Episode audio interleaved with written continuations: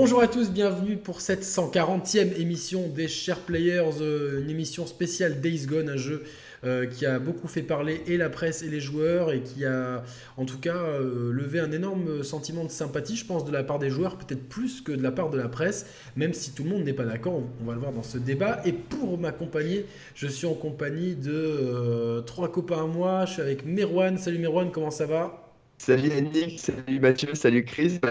Ça va très bien, super content d'être là. Je pense qu'on va faire un, super débat et je suis persuadé qu'il y aura beaucoup de choses à dire et, ça sera plus nuancé que ce qu'on l'imagine aussi, je pense. Ensuite, je suis avec euh, Chris de Liberty Mag, Rockstar Mag, euh, Naughty Dog Mag, euh, Sega Mag. Beaucoup Next Mag. Exactement. Ça va, Chris? Eh ben, écoute, Yannick, ça va. Salut à Merwan et Mathieu. Moi, voilà, bah, toujours, toujours d'attaque pour parler de jeux vidéo et de partager un très bon moment avec vous. Donc, je suis au taquet.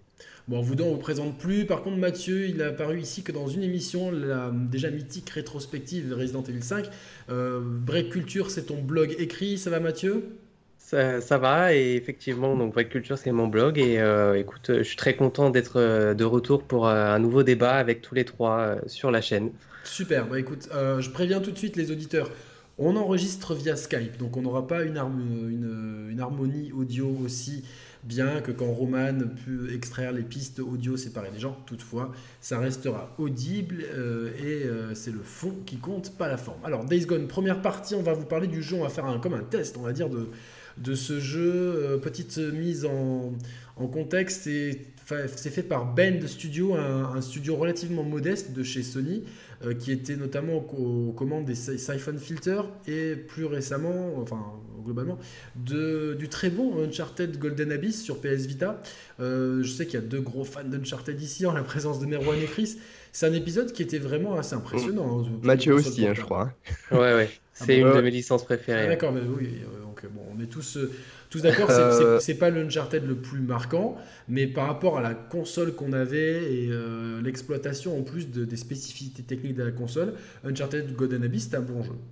Ben, franchement, je, je suis totalement d'accord avec ça. Moi, je me souviens que quand la PS Vita a été annoncée et qu'ils avaient annoncé que c'était Golden Abyss qui serait au lancement, lancer un, un Uncharted avec la, nouvelle console de Sony, je me suis dit ça va être incroyable. Et quand on a commencé à voir les premières images de gameplay, je me suis dit c'est pas possible, un, jeu euh, Uncharted peut pas tourner comme ça sur une console portable. Et au final, il a vraiment tourné comme ça. Donc, d'un point de vue technique, euh, c'était une vraie prouesse. Et en plus de ça, c'est qu'au-delà de la technique, il avait de vrais arguments du côté de son histoire. Un peu moins de ses personnages. J'ai moins aimé les personnages secondaires du jeu, euh, que ce soit Dante ou Marissa Chase, c'était des personnages qui avaient tendance un petit peu à, un peu m'agacer, contrairement à ce qu'on avait pu avoir dans, dans, la trilogie initiale.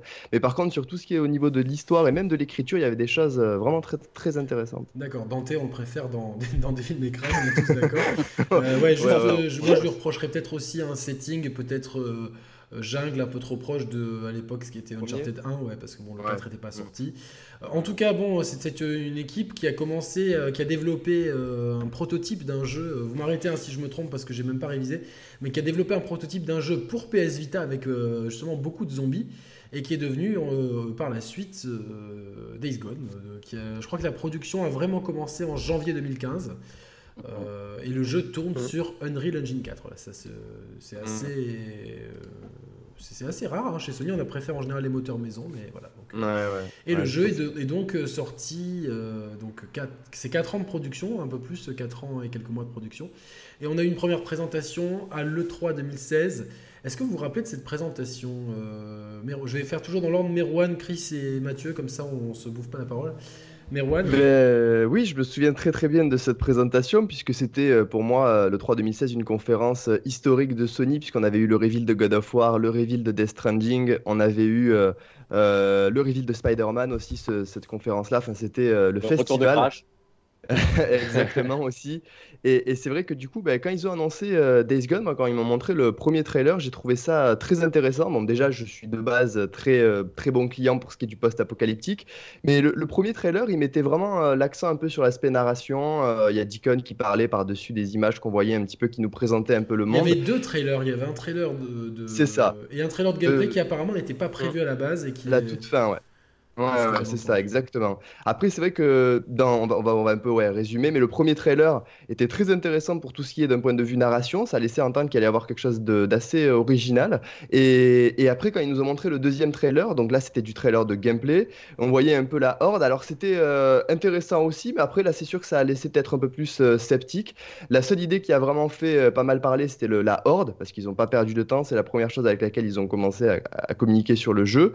Mais donc, au final, si on retient quand même cette première présentation de Days Gone, c'était plutôt encourageant. il y avait à ce moment-là pas vraiment de raison de s'inquiéter. On se doutait bien que le jeu n'allait pas sortir tout de suite. Par contre, on pensait pas qu'il sortirait aussi tard après son annonce. Par contre, c'est vraiment après que le jeu a commencé un petit peu à se perdre dans sa communication. Euh, oui, enfin, euh, je, vais, rebondir sur ce que tu dis. Moi, c'est vrai que le, y a, donc, le, trailer narratif m'a plu. J'ai bien aimé euh, vraiment tout de suite le personnage. Le, je trouve qu'il est charismatique, Deacon. C'est un, un, un biker dans, dans, un, dans un Oregon donc, qui se passe deux ans après la, le début de la pandémie, donc un, un Oregon euh, ravagé par la pandémie, mais plutôt euh, champêtre et campagnard. Euh, il y a vraiment il y a très peu de villes. Hein, d'ailleurs, on ne traverse pas du tout de grandes villes dans ce jeu. C'est uniquement des, des petites bourgades américaines, des, des, villages hein, presque. Ce mm. si on en prend la définition française, je pense qu'on est dans, dans le village et pas dans la ville. Et ouais, moi j'ai bien aimé le, la narration. Donc le premier trailer, j'ai trouvé ça, tiens, c'est cool, euh, vraiment, euh, on, sent, vraiment la patte justement de Sony, chose à laquelle on reviendra en fin d'émission, mais sur la capacité à créer de la narration, tout ça. Et c'est le trailer de gameplay qui m'a moins refroidi, parce que je n'aime pas du tout la saga Dead Rising. Et euh, j'ai vraiment eu l'impression, je me suis dit putain merde, Sony, enfin l'impression que ça m'a donné de Sony, c'est de vouloir faire un Dead Rising un, peu, un peu plus narratif au final, le jeu n'est pas du tout ça, mais vraiment, tout de suite, et d'ailleurs, les premiers commentaires qu'on a vus, je crois qu'on avait couvert en live euh, à ce moment-là, c'était. Euh, ouais, putain, c'est du Dead Rising, parce que tu vois, euh, on voyait le craft qu'on pouvait utiliser différents objets contre beaucoup de zombies, et forcément, le jeu qui venait en tête, c'était.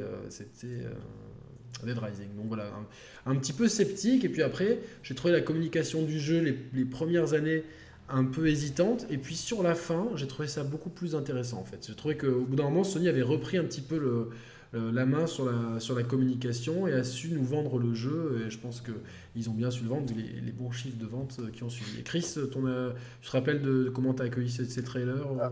Ouais, moi je me rappelle parce qu'en plus euh, c'était, j'étais à Los Angeles, j'étais à l'E3, c'était mon premier E3, donc du coup euh, j'ai vécu vraiment ça en direct, alors euh, je m'en souviens bien.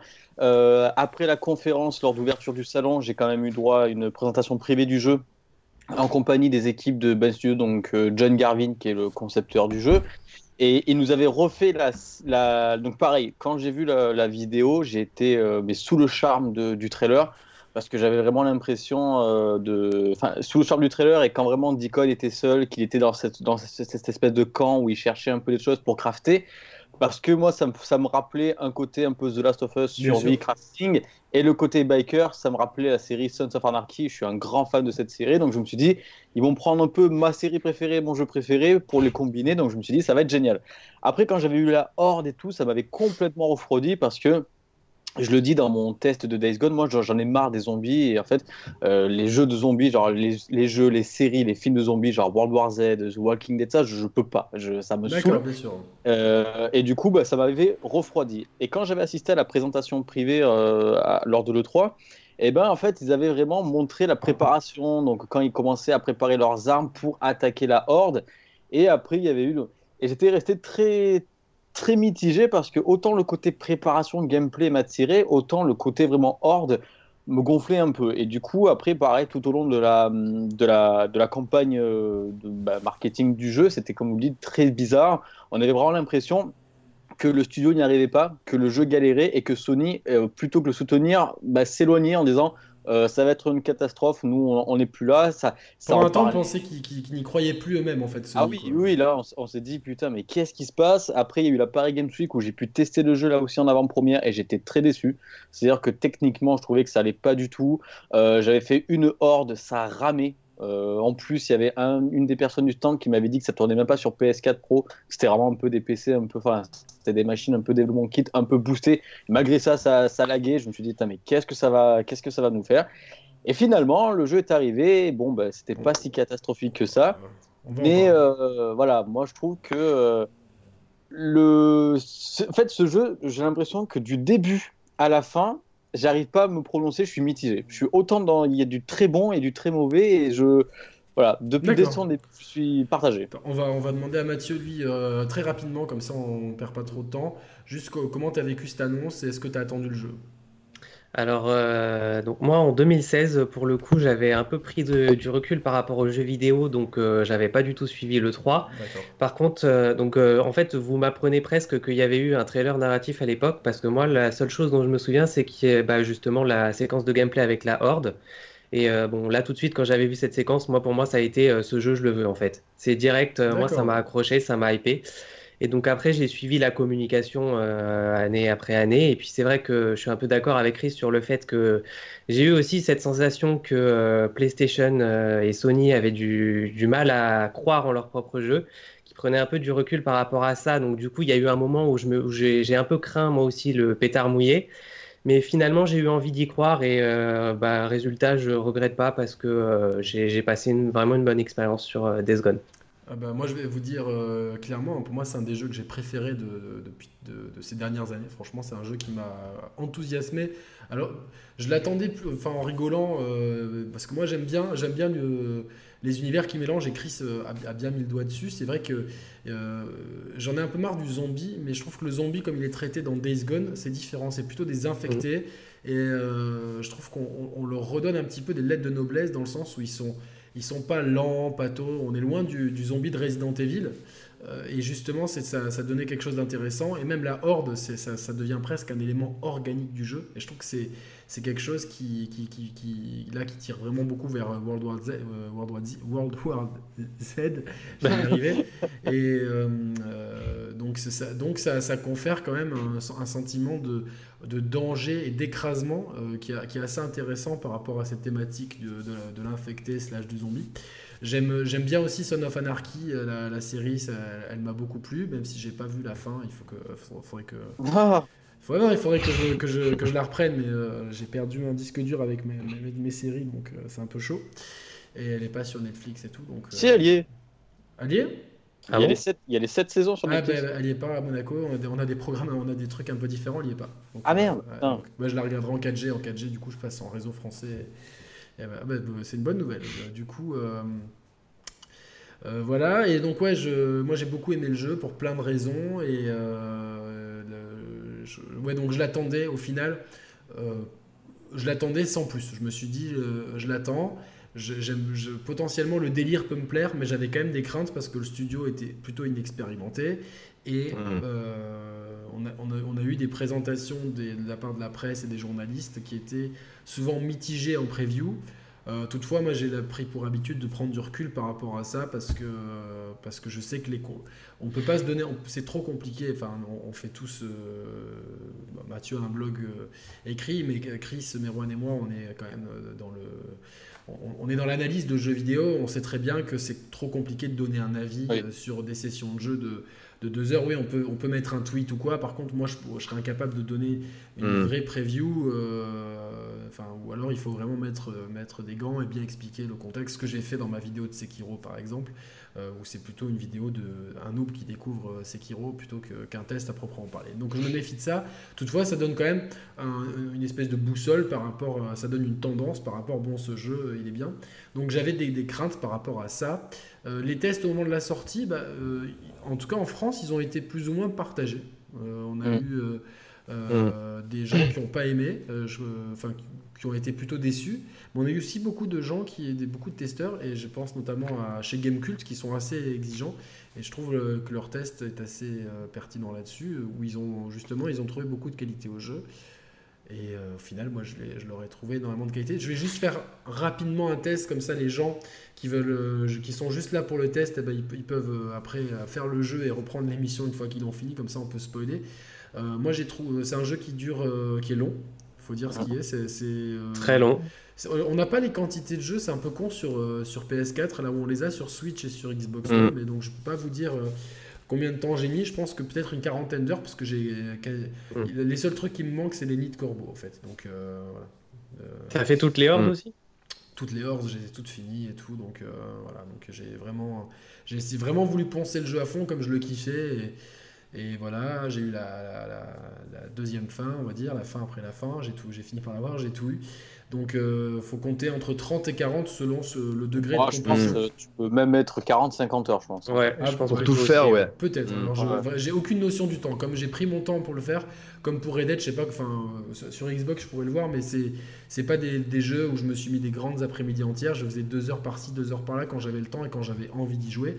Euh, j'ai beaucoup, et globalement, mon expérience est plutôt positive. Euh, au niveau du gameplay, je trouve que tout ce qu'il fait, il le fait bien. Le crafting dont parlait de Chris à la, Last of Us, je le trouve très malin. Peut-être même qu'il pousse beaucoup plus loin que Last of Us parce qu'il y a beaucoup plus de choses à crafter. Et plus on avance dans, l'histoire, plus on a de choses à crafter, plus il y a des matériaux qui se font pour certains plutôt rares. Quand on doit notamment faire des cocktails Molotov au napalm hein, qui arrivent sur la fin, mm. Mm. pour avoir tous les ingrédients, il faut vraiment, euh, des fois, il faut les chercher. Et euh, c'est c'est pas évident, et surtout qu'on a besoin de, crafter parce que les, les, hordes notamment demandent beaucoup de choses. Donc tout le côté crafting est bien. Le côté shooting, je pense qu'il pourrait s'apparenter le, le, plus à euh, entre Last of Us et Uncharted 4, mais là, là aussi, je le trouve plutôt euh, que les sensations manette en main sont plutôt bonnes. Je sais pas si vous êtes d'accord avec ça. Je trouve que euh, complètement. Pour, pour, moi, pour le, la visée, je trouve qu'elle est un peu aléatoire. Des fois, tu mm. vises un endroit, mais t'as pas trop l'impression que c'est là-bas que ça. moi, je trouve que le. Ah ouais, moi, j'ai pas, pas eu ce problème, moi, du coup. Moi, j'ai pas je suis d'accord avec non plus. Ouais. Non, non, moi, j'ai pas, trop eu de problème avec le gameplay, euh, enfin la maniabilité euh, dans les gunfights et tout. Moi, je trouve même que le gameplay, de façon générale, c'est l'une de ses grandes forces. C'est là où je l'attendais pas du tout. Vraiment, hein, je, je, je, l'attendais euh, très, voire trop classique. c'est là qui m'a le plus surpris parce que finalement, il a réussi que ne pas forcément être original ne veut pas dire que l'on est mauvais. Parce que vraiment, contrairement à un jeu comme Far Cry, je prends toujours cet exemple-là, qui est qui, est classique au possible. En fait, je comprends pas pourquoi est-ce que Days Gone devrait plus subir son classicisme, entre guillemets, que n'importe quel autre jeu, alors que Days Gone, à côté de ça, d'une, c'est une nouvelle IP, et de deux, il, a quand même le mérite d'apporter, mmh. exactement, il a le mérite de quand même apporter des choses assez intéressantes. Et il y a un point qui est très intéressant dans le gameplay, et c'est l'un des rares jeux où je l'ai remarqué, c'est que dans l'inventaire, tous les objets sont utiles à un moment donné. C'est-à-dire que souvent, souvent il y a, y a, un moment en fait où dans, le, dans un jeu, on va, on va avoir un peu nos, nos favoris, on va utiliser 3, 4 trucs.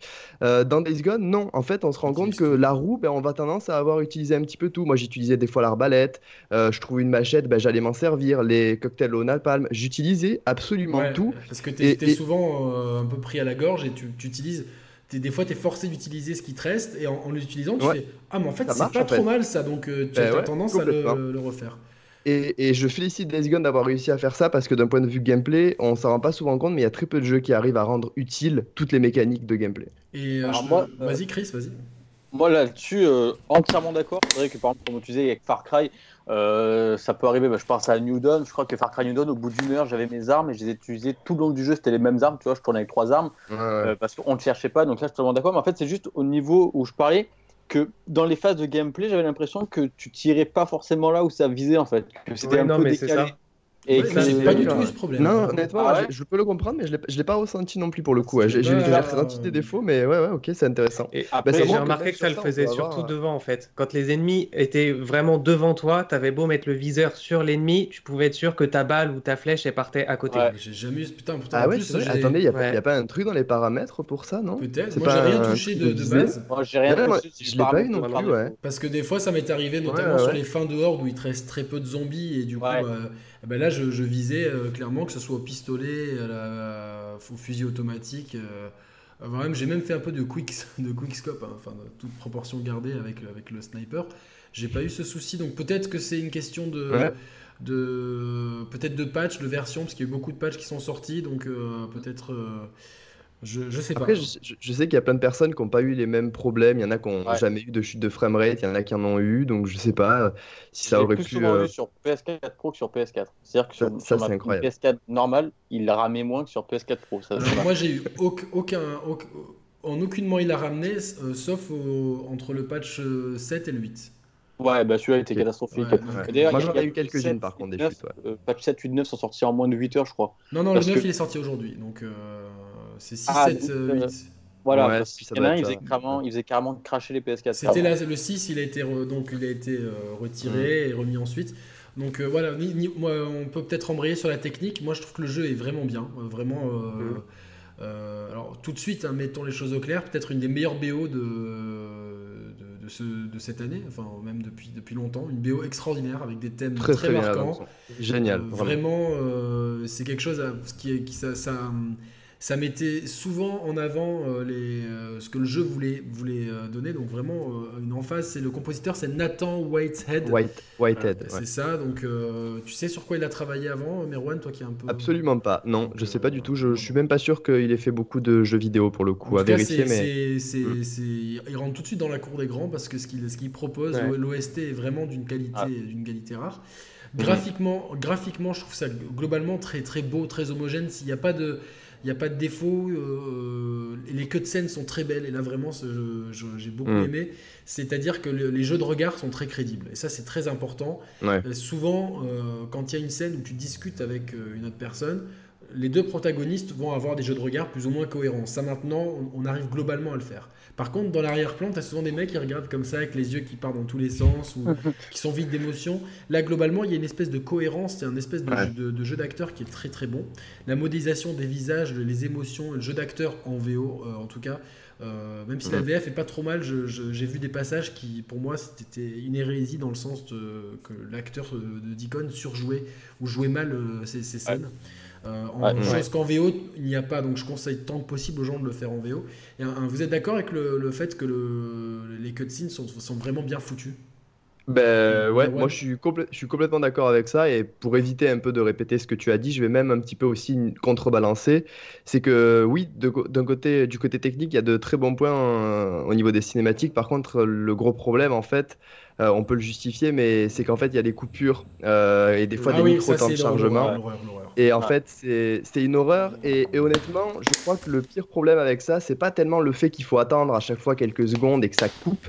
Je crois que le problème, en fait, c'est que ça vient, en fait, en, comment expliquer ça? Ça vient freiner, en fait, la narration. C'est-à-dire que... Des fois, tu as deux euh, cutscenes, et en fait, entre deux... Euh, le jeu, il raconte quelque chose, il va, et il va te foutre un temps de chargement qui était absolument pas nécessaire. Et, des fois, tu as plus de temps de chargement que de temps de cutscene. C'est-à-dire que des fois, il va prendre juste euh, une cutscene de 15 secondes, bah, tu vas avoir peut-être derrière. Vous, vous l'avez eu comment en, disque ou en, en disque, ouais. Parce que moi, du coup, euh, bah, je, d'abord, je remercie Sony euh, de m'avoir envoyé le jeu en dématérialisé. Et euh, j'ai remarqué par rapport à des vidéos que j'ai vues que j'avais l'impression que les, que les cutscenes euh, étaient. Euh, enfin, que j'ai moins, moins de temps de chargement. Donc, je sais pas. Après, j'ai un, modèle de PS4 Pro euh, dernière génération, ceux qui font moins de bruit. Je sais pas si ça. celle-là, ouais. Si, ça, si ça Moi, j'en ai eu des très longs. Hein. Vraiment, des fois, ça, ça s'étendait sur une vingtaine de secondes. C'était insupportable. C'est. Ouais, bah, ça, c'est un point noir du jeu. Et c'est terrible parce que du coup, ça, ça, brise le rythme du jeu, en fait. Mmh, carrément. Mmh. Déjà que le temps de chargement avant et après la cutscene, déjà ça casse. Mais alors quand des fois tu as deux ou trois cutscenes d'affilée, as des temps de chargement entre ouais, c'est ce que je disais. Alors là, ça, ça c'est le, point noir, mais je pense que c'est plus dû à, l'inexpérience du studio, peut-être l'optimisation. Et euh, après, moi, ça me dérange pas, comme j'ai. Enfin, bon, c'est con, mais on reçoit toujours plein de messages, ça me permettrait de, de, de, répondre à un texto ou quoi. Donc, bon, c'est à, la limite. Je, je m'attendais à pire en fait. J'avais vu tellement de, de, de mauvais avis du jeu, je m'attendais à pire. Euh, sinon, la réalisation en elle-même, alors bon, on a toutes des expériences différentes.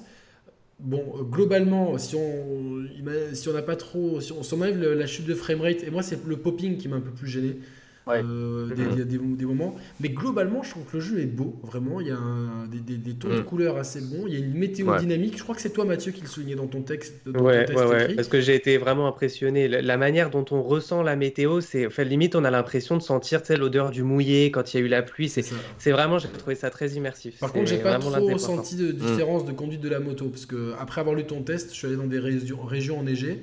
Et euh, je sais pas si parce que j'avais mis la moto euh, au maximum, mais j'ai pas trop ressenti euh, de différence de conduite, moi, personnellement. je pense, après, oui, quand elle, quand elle est vraiment améliorée, non, quand elle est vraiment améliorée, elle a tendance à mieux tenir la route, en fait. Et j'ai remarqué qu'au début, dès qu'il pleuvait, moi, la moto, des fois, elle avait tendance à partir dans tous les sens dès que j'essayais de tourner, quoi.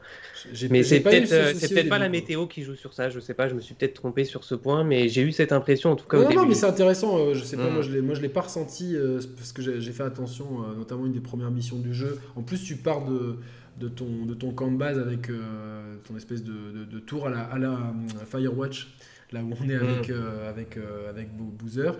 Et du coup, enfin, forcément, ça slalom en descente. Et pour ceux qui ont déjà fait du deux roues, slalom, descente, virage à 90 et, pluie, c'est pas souvent ce qu'il y a de plus agréable pour conduire.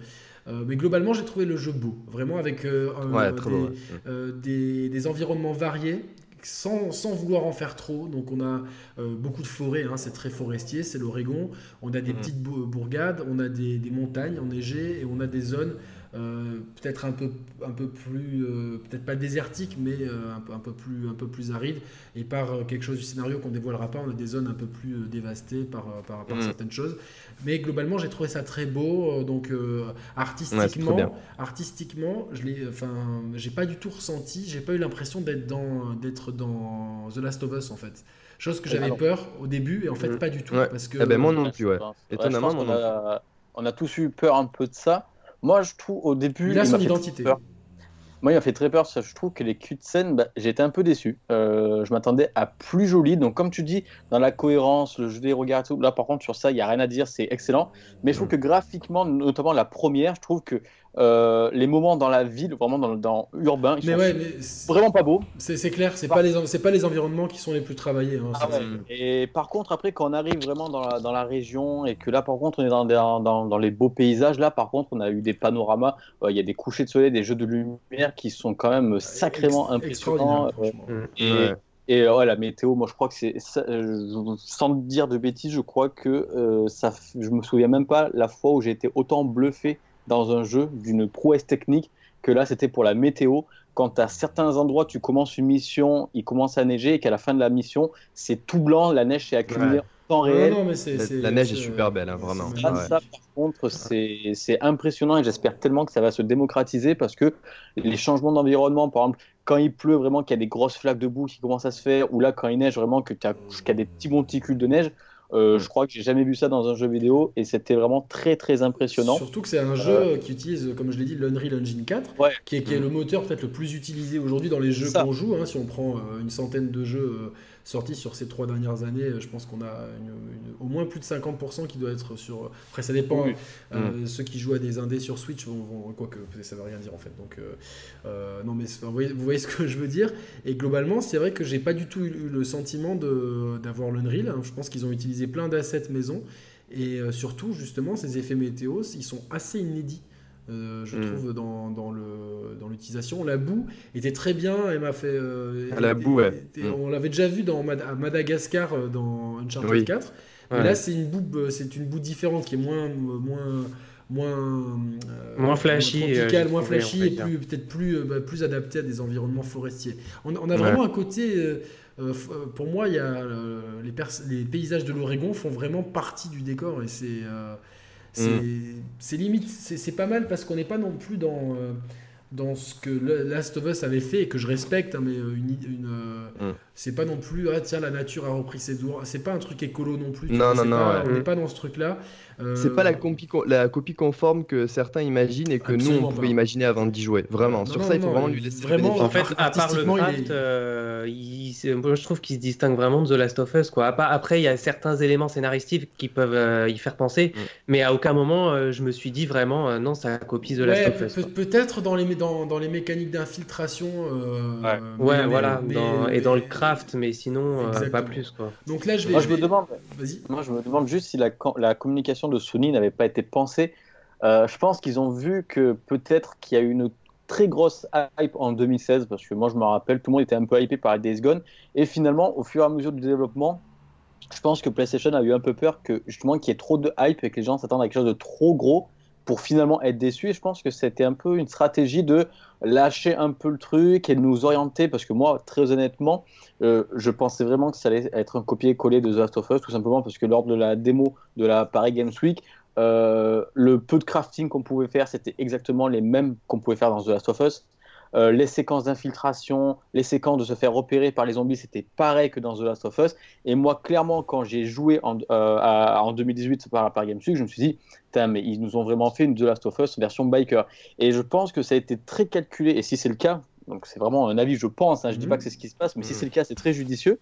Parce que du coup, tout le monde un peu agi comme ça en disant ouais bon finalement on va pas s'attendre à grand chose on verra et personne s'est trop hypé sur le jeu Et c'est pour ça que j'ai l'impression qu'il y a autant de, retours positifs, parce que finalement, euh, contrairement à Red Dead, où les gens peut-être étaient. Ouais, mais ça, tu, tu, peux, tellement... tu, peux pas, comparer avec Red Dead. Ah, mais je parle de l'attente. Oui, mais parce que c'est normal. Le retour de Rockstar et après ils étaient. Là, je veux dire, c'est que Sony, en faisant attention et en nous faisant croire finalement que le jeu allait être abandonné, on s'est tous dit ouais bon faut pas s'attendre à quelque chose de fou et finalement on a été surpris et pour le côté The Last of Us c'est ça parce que moi vraiment jusqu'au dernier moment je pensais que j'allais revivre un The Last of Us à son biker absolument pas. et pas du tout ouais. franchement il y a, euh, bah, évidemment après certaines phases de jeu mais est-ce que enfin de toute façon moi je j'aime pas trop cette idée de, ouais, de, critiquer le fait quand un jeu emprunte à l'autre en fait c'est con parce que euh, The Last of Us emprunte euh, forcément c'est pas le jeu, le jeu qui invente la filtration il, il emprunte forcément il y a des choses qu'on a déjà vues euh, dans, dans, dans, Splinter Cell ou, des choses comme ça. Il y a même mm. juste le côté euh, pression qui n'est pas forcément horrifique, mais qui vient de Resident Evil. Enfin, c'est tous les jeux, euh, c'est comme dans n'importe quelle forme d'art. si vous prenez la musique aujourd'hui, c'est Kenny West qui a lancé le, côté autotune, quoi. Et puis aujourd'hui, c'est devenu quelque chose de répandu. Mais moi, je me rappelle quand le disque euh, de Kanye West 808 euh, Heartbreak est sorti, euh, c'était assez vraiment novateur. pour le coup, personne n'avait fait ça avant. Enfin, ça, tu te dis, bon, tiens, il a, pris au Daft Punk, tu vois, mais dans son genre à lui. Et dans, tous les, dans toutes les formes d'art, c'est un, petit peu, c'est un petit peu similaire. Et donc on n'est pas du tout ni dans un Last of Us-like, ni dans un Uncharted-like, ni dans, ni dans, une, ni dans un, un, truc qui aurait mal mélangé euh, World War Z, euh, Sons mm. of Anarchy, etc. Je pense qu'au contraire, évidemment, les influences sont là. Évidemment, il y a forcément une influence euh, de, de, Sons of Anarchy, au même titre que The Lost and Damned était, était lui aussi emprunté à cette, à cette mythologie du biker, etc.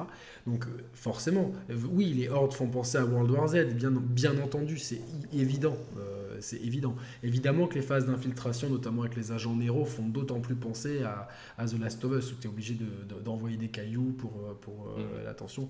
Mais toutes ces influences-là, elles sont parfaitement... Euh, euh, parfaitement assimilé, parfaitement digéré, et au contraire, il arrive à créer sa propre identité. Là, moi, j'ai vraiment été euh, en colère contre certaines critiques qui reprochaient au jeu le manque d'identité. Je, me suis dit, est-ce que les mecs, ils ont joué au jeu? Parce qu'au final, le jeu, il a clairement son identité, autant dans l'acting, dans le rythme, dans la gestion de l'open world, ça on le verra après, dans ces phases de gameplay. Il y a très peu de jeux où finalement la moto est un composant, c'est un personnage du jeu, la moto quasiment.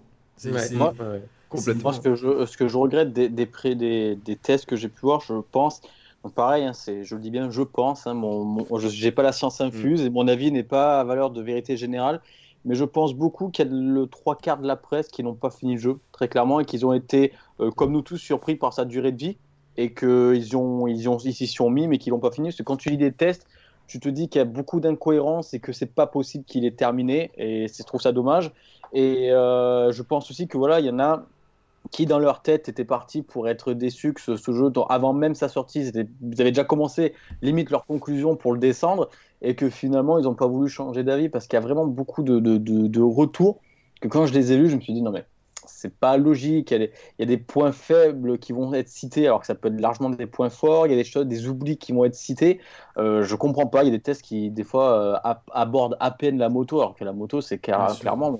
C'est, et le, le, gameplay de la moto est tellement plaisant euh, que franchement, euh, mm. je comprends pas. Non. Il, y a, juste bon, il y a des endroits où tu as l'impression que bon, les, tunnels, c'est une vraie. Ah, c'est une horreur. Ah, c'est, ça, c'est Je pense que c'est pour cacher les temps de chargement qui, que les tunnels sont agencés comme ça. Je, je me demande si c'est pas pour si, si c'est pas un cache-misère pour les temps de chargement, parce que ça n'a aucun sens. Euh, c'est absolument pas prévu pour en fait. C'est vraiment fait pour te... Et puis, enfin, euh, tu t'attends à ce qu'il y ait des, des, embuscades, il y en a quasiment jamais et tout. Donc, euh, je vais juste, voilà, on va terminer sur le test du jeu. Aujourd'hui, mm. Days Gone, c'est un, c'est un des 7 jeux les plus les mieux vendus, un des 7 jeux qui a le mieux démarré pour Sony en, termes d'exclusivité Sony. Donc euh, le septième plus gros démarrage de l'histoire des jeux Sony euh, aux États-Unis, pour être totalement précis. Donc euh, c'est un, jeu qui est, qui est, numéro un dans beaucoup de pays, qui se vend en Angleterre, en Angleterre, je crois que mieux. Hein. Je crois que Au Japon, il a dépassé God of War et Horizon, et en Angleterre, je crois qu'il colle à God of War. Donc, euh, Et aux États-Unis, il ne, il ne, performe pas en pole position parce qu'il y a un ogre en face de lui, c'est Mortal Kombat 11, qui est, qui est le public américain adore Mortal Kombat. C'est une série qui se vend euh, extrêmement bien, qui est extrêmement populaire aux États-Unis, mais Days Gone n'est pas loin derrière. Donc ça prouve vraiment la valeur du jeu, et euh, on sent vraiment qu'il y, y, a un écart entre les critiques et les joueurs. Et justement, bah, nous, on est sur une chaîne de joueurs. Donc, euh, alors juste, je vais me rendre compte que j'aurai pas vos vidéos, mais de toute façon, de toute façon c'était, ça aurait été dans un, dans, tout petit. On vous mettra une belle photo à chacun, de façon, à mettre des, extraits du jeu pour illustrer ça. Euh, voilà, peut-être les, les, deux premières heures du jeu, comme ça, les gens, ils peuvent se familiariser un petit peu avec, euh, avec tout ça. Donc, pour ceux qui se tâteraient, moi, je recommande fortement de, de, faire Days Gone parce que c'est un jeu qui a énormément de qualité, même au point de vue de la narration. Je trouve que c'est l'histoire est, est vraiment prenante il y a plusieurs lignes narratives qui euh, se rejoignent au final et je les trouve vraiment intéressantes à suivre. Qui, elles sont, euh, elles sont, on est loin de tout manichéisme. Vraiment, les personnages sont, souvent gris et c'est ce que j'ai beaucoup aimé. Il n'y a pas vraiment de grands méchants ou de, personnes gentilles. Tout le monde agit avec ses propres intérêts et je trouve ça assez intéressant de ne pas avoir de, gros méchants ou de gros gentils.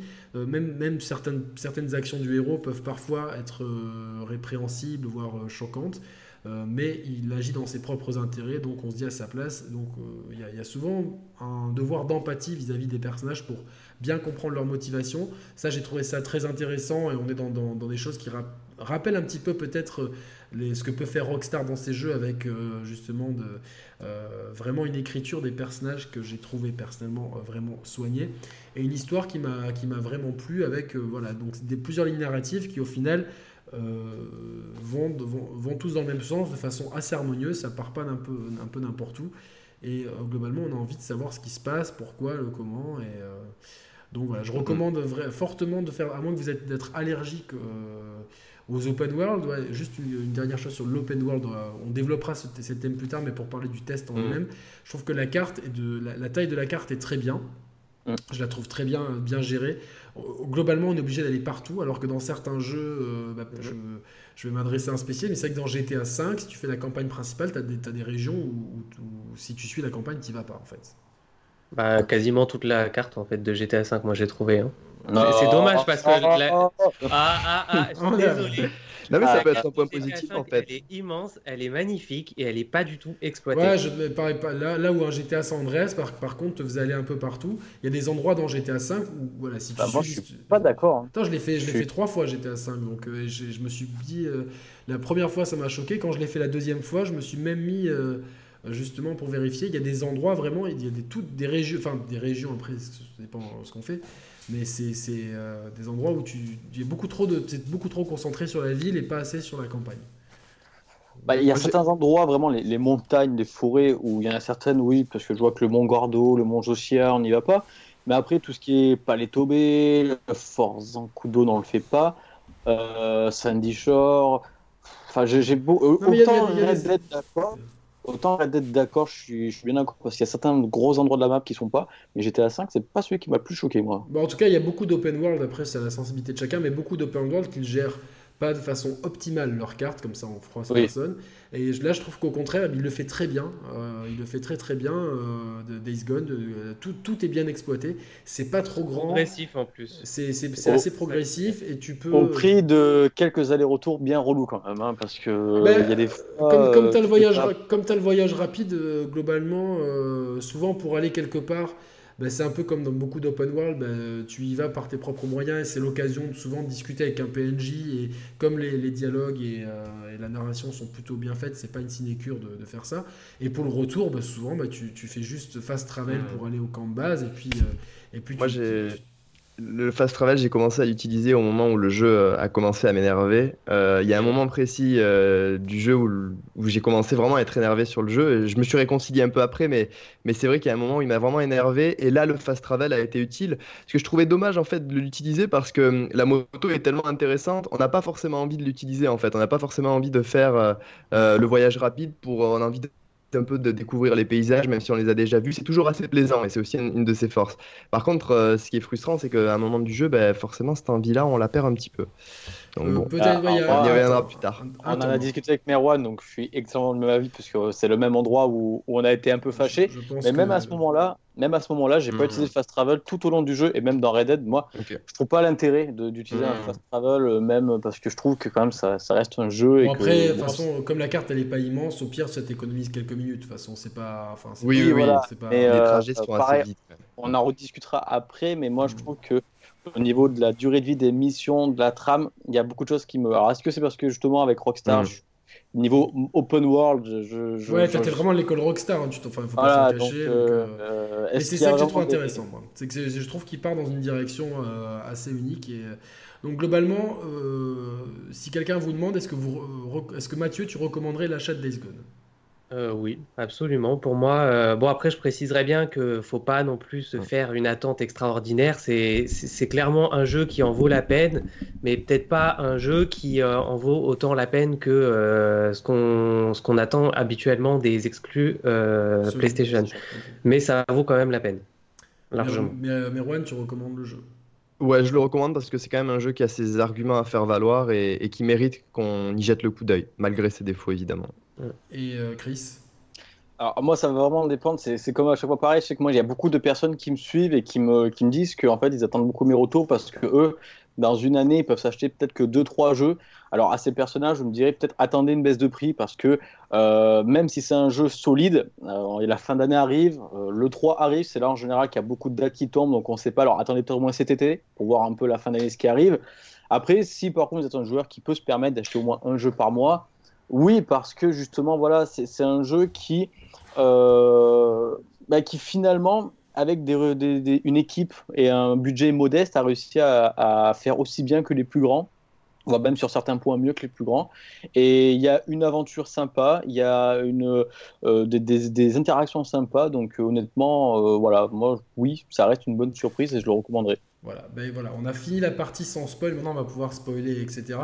Euh, je vais juste faire, moi, moi je l'ai préféré, par exemple, euh, j'ai bien préféré Days Gone à Horizon Zero Dawn, surtout. Ah, ah non, moi c'est pas mon cas, ouais. Non, moi non plus. moi, moi c'est euh, voilà, c'est sur Surtout, j'ai mhm. préféré ça. Après, c'est peut-être le moment où je l'ai fait euh, en, blues post Breath of the Wild, c'était pas peut-être pas l'idéal et tout. Euh. Mais voilà, non, moi j'ai vraiment, j'ai vraiment kiffé. C'est une de mes. De toute façon, moi j'ai des exclus, voilà, qui me The Order. J'ai adoré ce jeu. Ah, incroyable The Order. Mm. Mais c'est dingue. Hein, là, aussi, enfin, j'ai envie de faire ce. Je parle de The Order volontairement parce que je fais ce parallèle entre une presse qui euh, qui tire à boulet rouge sur un jeu et en fin de compte un produit qui euh, enfin, je vois pas en quoi euh, on peut encenser Gears 5 et détruire The, Order en fait, parce que c'est c'est pareil quoi. C'est un jeu linéaire avec euh, de tirs à couverture et enfin. Gears 4, tu veux dire du coup Gears 4, pardon. Gears 4 et, détruire The Order, pour moi, ça n'a aucun sens. Il y a, je vois pas niveau gameplay, il n'y a pas de, subtilité. bien... Pour faire, simple, The Order, c'est le jeu qui a été jugé sur ce qu'il n'a jamais promis. En fait, c'est simple. Exactement, merci. C'est aussi simple que ça. C'est-à-dire que on lui a mis des attentes qu'il n'a jamais vendues et il a été jugé sur des critères qu'il ne propose pas. Est-ce que justement, là, mais c'est très bien que tu dises ça. Euh, est-ce que justement, Sony n'a peut-être pas euh, justement a voulu a retenu la leçon et a justement essayé de ne mm. pas promettre monts et merveilles pour Days Gone et au final, euh, bah, je pense que les joueurs, enfin moi j'étais vachement surpris par le jeu en fait parce que euh, hmm. J'avais vu, vu quelques previews sans, sans, me droguer parce que je suis euh, paradoxalement à mon activité de vidéaste jeu vidéo, je, ne suis pas quelqu'un qui me drogue à l'actu, qui regarde, qui vit jeux vidéo 100%. Je cloisonne bien mon temps de jeu et mes temps de vidéo euh, avec mes autres passions pour pas pour pas non plus être après surchargé de ça et ça me permet de, justement de pas être pollué par les avis extérieurs. Et euh, moi, mm. j'ai été complètement surpris. En fait, euh, globalement, est-ce que je vais, on, va, on va résumer l'histoire, enfin, on va débriefer l'histoire ensemble. Donc, il y a une pandémie euh, de. C'est un virus, hein, c'est pas, c'est pas. Donc, les gens sont pas des zombies. Ouais. Je trouve que c'est très flou. en fait, l'origine de tout ça, je trouve que c'est très flou et qu'au final. Oui, ça a été expliqué. C'est expliqué plus tard dans le jeu. C'est vers la fin du jeu, ah, c'est bien expliqué. Avec, euh, ouais, moi, sur ça, j'aurais. Oui, après, vers la fin du jeu, mais je trouve qu'au début, au-delà de la pandémie, mais je trouve que le jeu est un peu brouillon au début. C'est-à-dire qu'il y a plein de scénarios. Je pense, que je pense que c'est fait exprès, euh, c'est fait exprès pour créer un décorum en fait, pour pas qu'on se focalise. C'est pas une quête pour euh, la quête de Deacon, c'est pas de soigner l'épidémie, c'est pas de sauver le monde. Oui. Tu vois, c'est vraiment. J'ai beaucoup aimé. J'ai beaucoup aimé. C'est très bon ça. Là, là, là, où dans The Last of Us, tout au long de l'histoire, on a un espoir de sauver l'humanité avec vraiment un remède miracle. Là, dans Days Gone, c'est vrai que dès le début, on nous dit non, bah, la pandémie, elle est là, euh, on fait avec, et ben la pandémie est là, on va, va pas la sauver, on va vous faire vivre. Et ça, par contre, c'est très bon. C'est très intéressant, c'est parce que en fait, c'est euh, à travers le personnage de Deacon, on, vit euh, le deuil. Et il faut faire le deuil de, Sarah, qui est présumée morte. Et donc ça va être ça va être toute cette quête personnelle en fait, c'est-à-dire que et c'est pour ça que je pense que c'est volontairement laissé flou au départ, c'est-à-dire qu'on nous met deux ans après dans la peau d'un mec qui, euh, qui, vit euh, uniquement pour voir le, le, le, lendemain se lever avec son meilleur pote, deux anciens bikers. Et en fait, ils en ont un peu rien à foutre de. Tu vois, c'est pas leur préoccupation. Leur préoccupation, c'est de sauver leur cul. Et euh, à aussi, sa préoccupation, même s'il s'en rend pas compte, c'est de faire le deuil de, de, de sa femme qu'il aimait plus que tout au monde. Donc euh, ceux qui sont passés par des, par des séparations douloureuses ou, des, ou malheureusement des deuils euh, de, de, leur conjoint peuvent comprendre que ça c'est extrêmement bien retranscrit. Justement les moments de nostalgie qu'il a. Euh, j'aurais peut-être aimé le voir pleurer une ou deux fois parce que je pense que ça aurait, ça aurait encore plus rendu le personnage humain. Alors peut-être qu'au bout de deux ans on n'a plus de larmes à verser, mais quand il va notamment voir l'espèce de tombe, alors on va savoir pourquoi il l'a foutu là-haut, euh, dans un camp euh, en haut à gauche de la map, ça, alors que finalement, là où il la demande en mariage, ça aurait fait beaucoup plus sens. Mais bon, c'est là qu'elle est censée être morte, je crois. En fait. C'est là qu'elle est censée être morte, ouais. Ouais, ouais, ouais mais c'est vrai que par rapport au trajet qu'il y a à faire, tu te dis quitte à mettre une tombe, mais là à côté de là où tu, tu es en général. Là, c'est vraiment le mode, ça fait partie des moments où on va faire du trajet pour gagner un peu de temps parce que on en reparlera après, mais j'ai l'impression qu'il y a mhm. beaucoup que, en fait, c'est pas, je pense pas que ça part d'une mauvais, d'une mauvaise intention, mais je pense que Ben Studio a vraiment voulu euh, proposer le maximum d'heures de jeu parce que, bah, justement, quand on parle d'open world, normalement, c'est des heures et des heures de jeu. Et je trouve qu'il y a des trajets en moto, qu'il y a des missions euh, complètement inutiles et qui rajoutent certes du temps, mais qui va être plus négatif dans le jeu qu'autre chose. Je, comprends, mais tellement moins que du Far Cry par exemple. Euh, on va, on, va, on va, enlever GTA de, et, enfin, les jeux Rockstar de l'équation, parce que c'est toujours de bons élèves. Mais euh, il y a tellement de jeux qui font bien pire en fait. de parce que les trajets, encore une fois, si, vraiment ça te saoule, bah oui, il y a des trucs qui sont un peu relous. Le fast travel est là et en fait, tu t'économises euh, rapidement. Tu sais, tu, bon, je dois aller d'un point A à un point B, je vais aller à un point A.7, on va dire, donc un, espèce de checkpoint pas loin, comme ça tu vois, tu, tu, tu pouvais raccourcir. si vraiment ça te saoulait, ça, tu pouvais raccourcir le truc en fait. Ouais, mais Comme l'option est là, tu peux le faire. au-delà de ça, en fait, si tu raccourcis, alors déjà, tu as le temps de chargement qui est super long, c'est chiant. Après, tu arrives et des fois, tu as une mission. La mission, c'est juste aller voir un PNJ pour qu'il dise ben, merci de m'avoir rendu ce service et bam, la mission hmm. est terminée. Donc, des fois, tu. Et moi, comme moi, par exemple, qui hmm. n'aime pas trop le fast travel et qui aime faire. Bah, tu te tapes peut-être 4-5 minutes de trajet et au final, pour une mission, et tu dis mais attends, c'est juste ça la mission alors après, du coup, bah, tu veux aller voir la tombe de Sarah qui est à l'autre bout, donc tu y vas. Et là, pareil, tu as juste une cinématique. Et plusieurs fois, ça m'a fait ça. Et après, là où avec Merwan, c'est, je pense, où on n'a pas aimé, c'est la deuxième partie du jeu quand on arrive dans la deuxième map. Mais là. Au début de la deuxième map. Voilà, le début de la deuxième map, j'ai l'impression que les 3-4 premières heures sur le début de cette deuxième map, c'est mm. fait. Et je pense, à mon avis, que euh, Ben Studio va perdre beaucoup de joueurs, qu'il y a beaucoup de joueurs qui n'iront pas jusqu'à la fin du jeu par ce moment-là. Je, pense, là, je, suis complètement d'accord avec toi. Et... On a des missions secondaires qui deviennent des missions, euh, là, c'est un problème. principales. Euh, il t'envoie à l'autre bout aller chercher un Talkie-Walkie qui n'a aucun. le coup du MP3, ça, Quand, j'ai vu cette mission, là, j'ai pété un cap. mais moi, je me dis, mais euh, attends, mais euh, je vais dans l'écran, je me dis, attends, mais c'est forcément une quête annexe. Ils n'ont pas obligé ça. Et je vois que c'est une quête principale. Mais quel propos ça a de rajouter ça dans la quête principale? Et le pire, c'est pas ça. C'est que s'il n'y en avait eu qu'une, ça aurait pas du tout été un problème. C'est que eh le jeu, il va répéter ça sur plusieurs heures. Ça va être que des trucs. Sarah qui va te demander d'aller faire des courses à Lidl. Ça me fait rire 5 minutes, mais au bout d'un moment, vraiment, euh, ça, m'a tapé sur le système. Ça, en fait. Mais c'est euh, catastrophique. Ça, vraiment, en termes que Chris a raison, c'est 3-4 heures. Les 3 4 euh, heures, ouais, 4-5 heures. Mais c'est ah, franchement, on va dire 5 heures là, ça a été une explication. interminable. Parce qu'en fait, moi, j'ai été spoilé par Chris sur Twitter. Je pense, enfin, malheureusement, enfin, Non, mais parce que je, je savais pas du tout qu'il y avait une deuxième map et il dit putain, qu'est-ce que c'est chiant quand, quand enfin, t'as mis un tweet euh, les 4 premières heures de l'arrivée dans la nouvelle map et je fais oh putain, mais il y a une nouvelle map et tout. Euh, et bon, du coup, euh, j'ai comme j'avais eu l'avis de Chris, je me dis bon putain, et c'est vrai que la deuxième map, quand tu arrives, c'est complètement dévasté, c'est tout est brûlé, et tu arrives dans cette ambiance militaire qui est, qui est, qui est vraiment malaisante, mais qui, pour le coup, même si j'ai pas trop apprécié, c'est c'est grave intéressant parce que forcément, quand tu connais la, mentalité américaine, tu sais qu'il y aura forcément des mecs qui vont faire ça, des espèces de. de, de, ouais, mais justement. Ça, la rigueur, c'est pas tellement gênant. Non, mais, mais, c'est malaisant.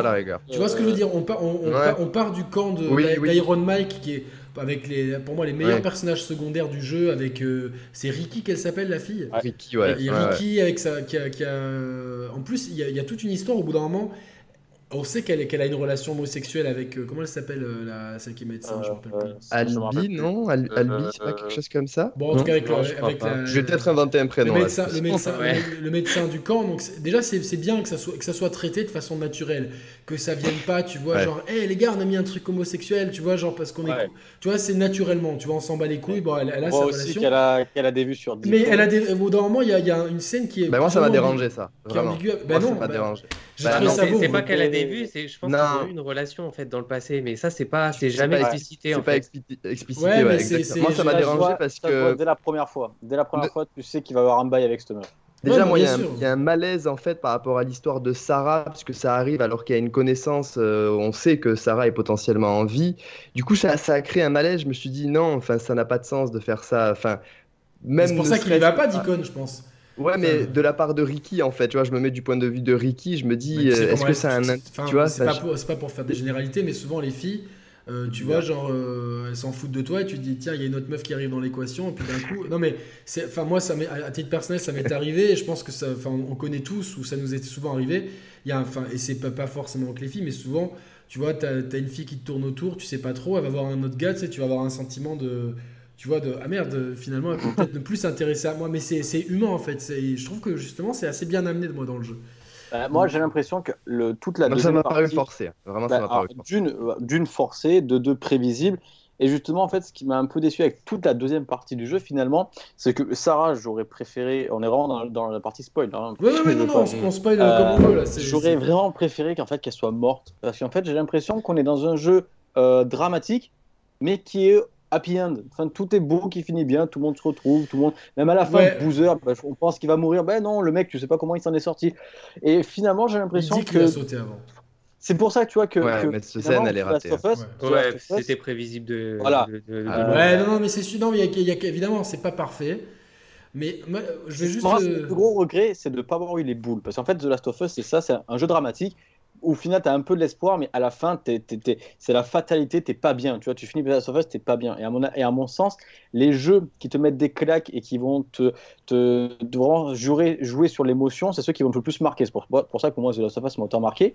Et ce que je regrette dans Death Gone, c'est pas ça. C'est qu'à aucun moment, si au début, quand vraiment tu vois qu'il a du mal à faire le deuil, tu as un peu de, de l'empathie pour lui. Mais après, à aucun moment, il arrive un truc vraiment grave où tu te dis putain, ça fait chier, tu vois, où t'as eu un peu la larme à l'œil. Ouais, il y, a quand même plusieurs fois, tu sais, quand il y a, enfin, le, camp d'Iron Mike est attaqué deux fois, donc, euh, enfin, il y a, y, a, y a, des trucs. Même comme là, ça. pas que. Je trouve Moi, ce qui m'embête euh, avec cette histoire avec, avec Sarah, c'est que je trouve ça euh, assez mal introduit. Déjà, j'ai eu du mal, en tout cas, ça a été très personnel, à déjà me poser la question pourquoi est-ce qu'il fait un deuil en fait? Parce qu'il n'a pas la preuve tangible que Sarah est morte à aucun moment à ce moment-là. C'est pour ça qu'il fait pas. En fait, Meron il fait pas de deuil, il, bah essaye, mais, il le fait pas, tu vois. Mais non, mais non, parce que lui, il le dit dans le jeu, euh, elle est morte. Enfin, à un moment, il, il, il, a, il, a bah, il le dit parce que, parce que, parce que bah Brian lui, euh, lui, lui pense qu'elle est morte jusqu'au ah, Non, non, mais avant ça, avant sa rencontre avec O'Brien, euh, pour lui, elle était morte. Ouais, mais tu, cherches à comprendre dans ces cas-là ce qui est arrivé au personnage. Tu fais pas un deuil quand t'as pas la preuve tangible que le personnage est mort. T'as pas les moyens, ils sont, en ils sont en vase clos dans leur, dans leur petit truc. Non, mais du coup, moi, qu'est-ce que je me suis dit Qu'est-ce que ça envoie comme message aux joueurs? Ça envoie le message que, ok, on va te faire le coup du, elle va revenir à un moment donné parce que. Euh, et, du coup, forcément, qu'est-ce que ça veut dire que tu, tu, arrives un peu à lire mm. entre les lignes du jeu? Et moi, ça m'a dérangé. C'est aussi pour ça un peu que je, je rejoins un C'est-à-dire qu'au-delà de faire mourir Sarah, ça aurait pas été juste la faire mourir pour la faire mourir, ça aurait été aussi le, but de faire donner de faux espoirs et de tromper un peu le joueur. Et là, ça va trop dans le sens du joueur et, ça me dérange.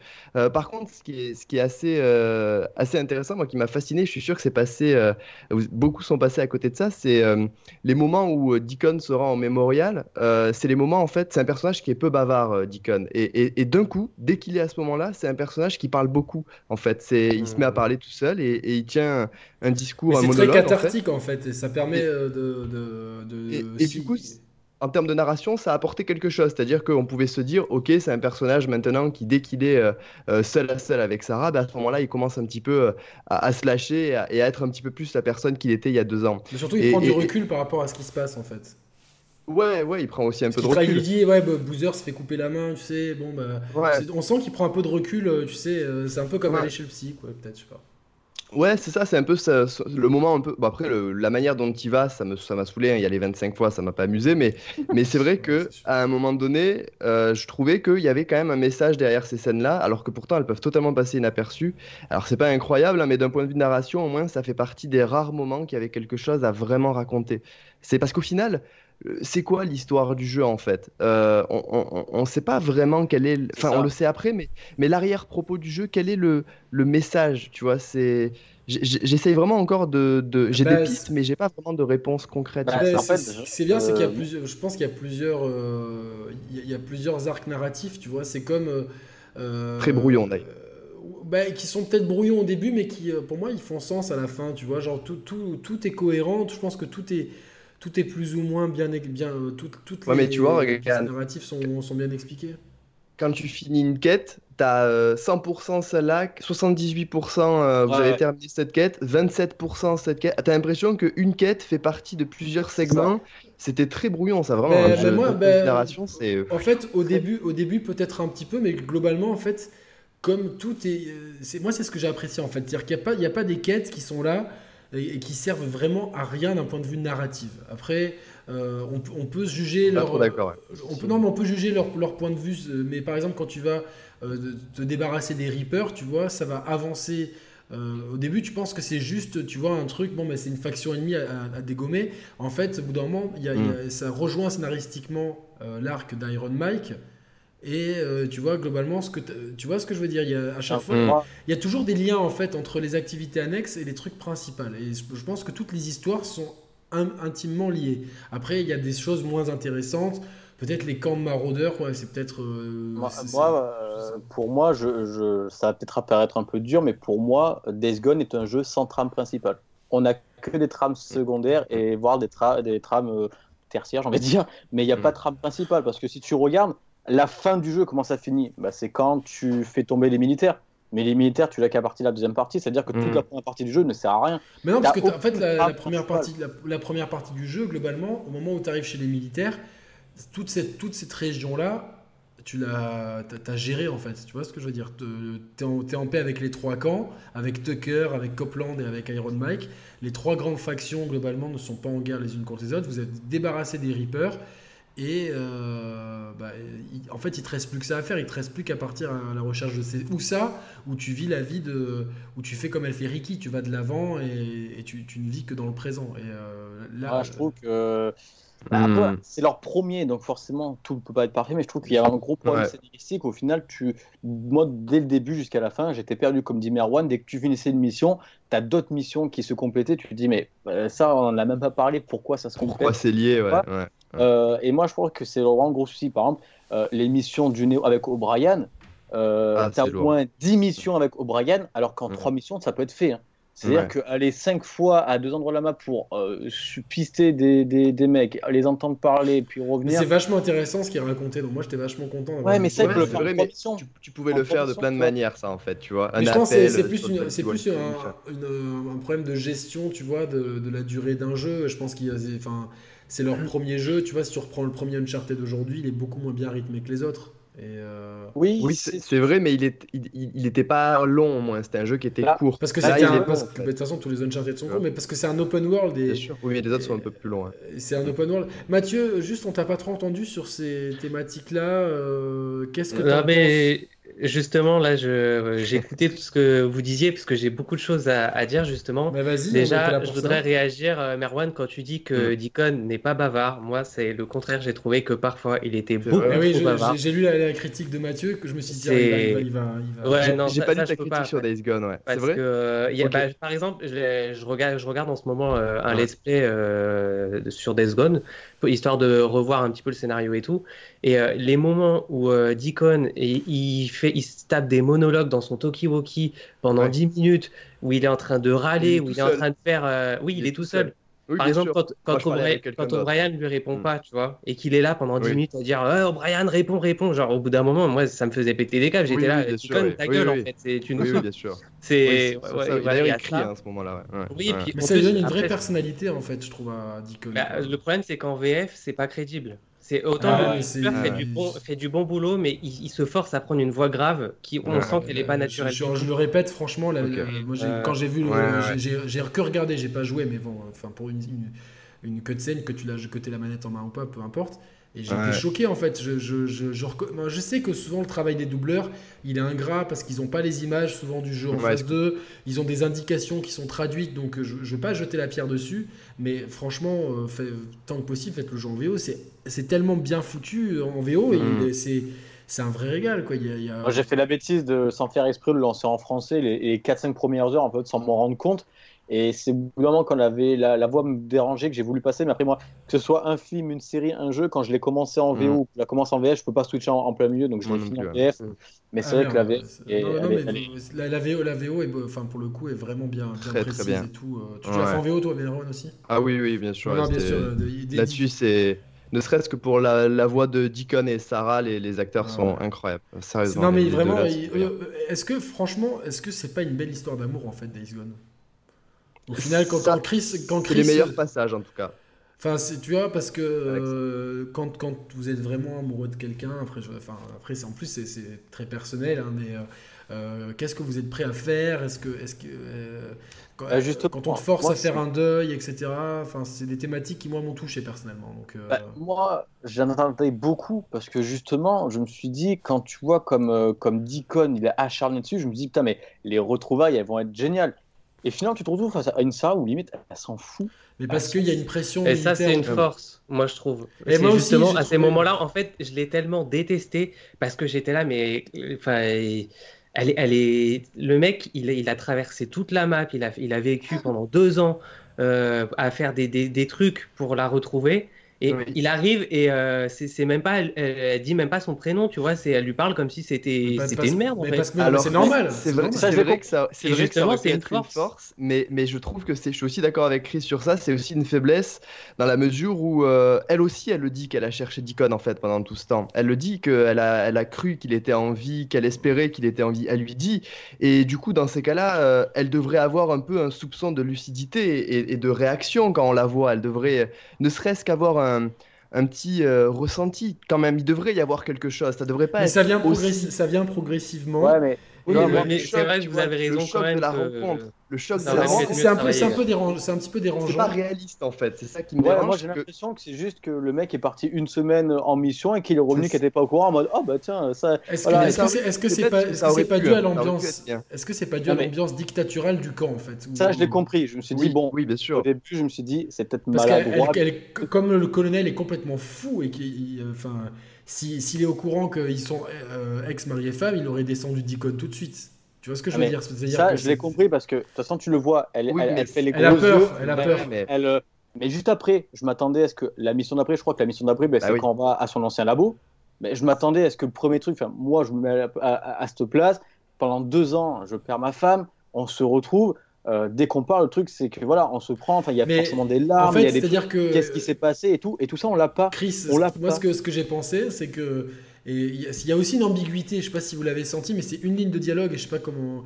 Euh, j'ai l'impression qu'il s'est passé quelque chose entre Sarah et le colonel en fait. Je sais pas si vous avez ah, saisi avec euh, ah, je pense pas, mais je, pense que le, il y a, y a une ligne au bout d'un moment. Intéressé. Parce que il y a parce plusieurs, que il y a plusieurs mecs qui ont essayé de passer dessus, qui n'ont pas réussi. Mais euh, je, au bout d'un moment, parce que je, elle, elle, je crois qu'elle dit son prénom au colonel et tu vois. oui, elle dit oui, oui. Et, comme si sa langue, sa langue avait fourché. Et moi, j'ai interprété ça comme de toute façon, comme elle, elle, aussi est persuadée que lui est mort, peut-être qu'elle, elle a digéré son deuil. C'est c'est quelque chose qui peut être compréhensif aussi. Oui, c'est très personnel. mais ça, se trouve, elle, pour elle, il est mort. Elle est peut-être passée à autre chose dans sa tête. Et c'est pour ça qu'il lui faut un temps d'adaptation avant de tout de suite, euh, tu vois, euh, parce que c'est émotionnellement dur à gérer. Et je trouve que, euh, même si je comprends que ça peut paraître maladroit, parce que nous, on, joue sur forcément une période de temps très courte, mais quand on essaie de se mettre à sa place, c'est deux ans. Alors deux ans, on sait que Deacon, lui, il a jamais vraiment perdu espoir. Même quand on, même quand on lui mettait la vérité en face des yeux, tu sentais quand même que il voulait pas l'accepter la mort de Sarah. Il l'a pas accepté, donc ah, il n'a pas fait son deuil. Alors que elle, dans un environnement où elle est stimulée avec un travail, une mission qui est de, trouver un virus pour les infecter, je pense qu'elle a plus facilement fait son deuil, d'où sa réaction un petit peu froide, parce que pour elle, il était vraiment mort et que c'est difficile de se réajuster en fait.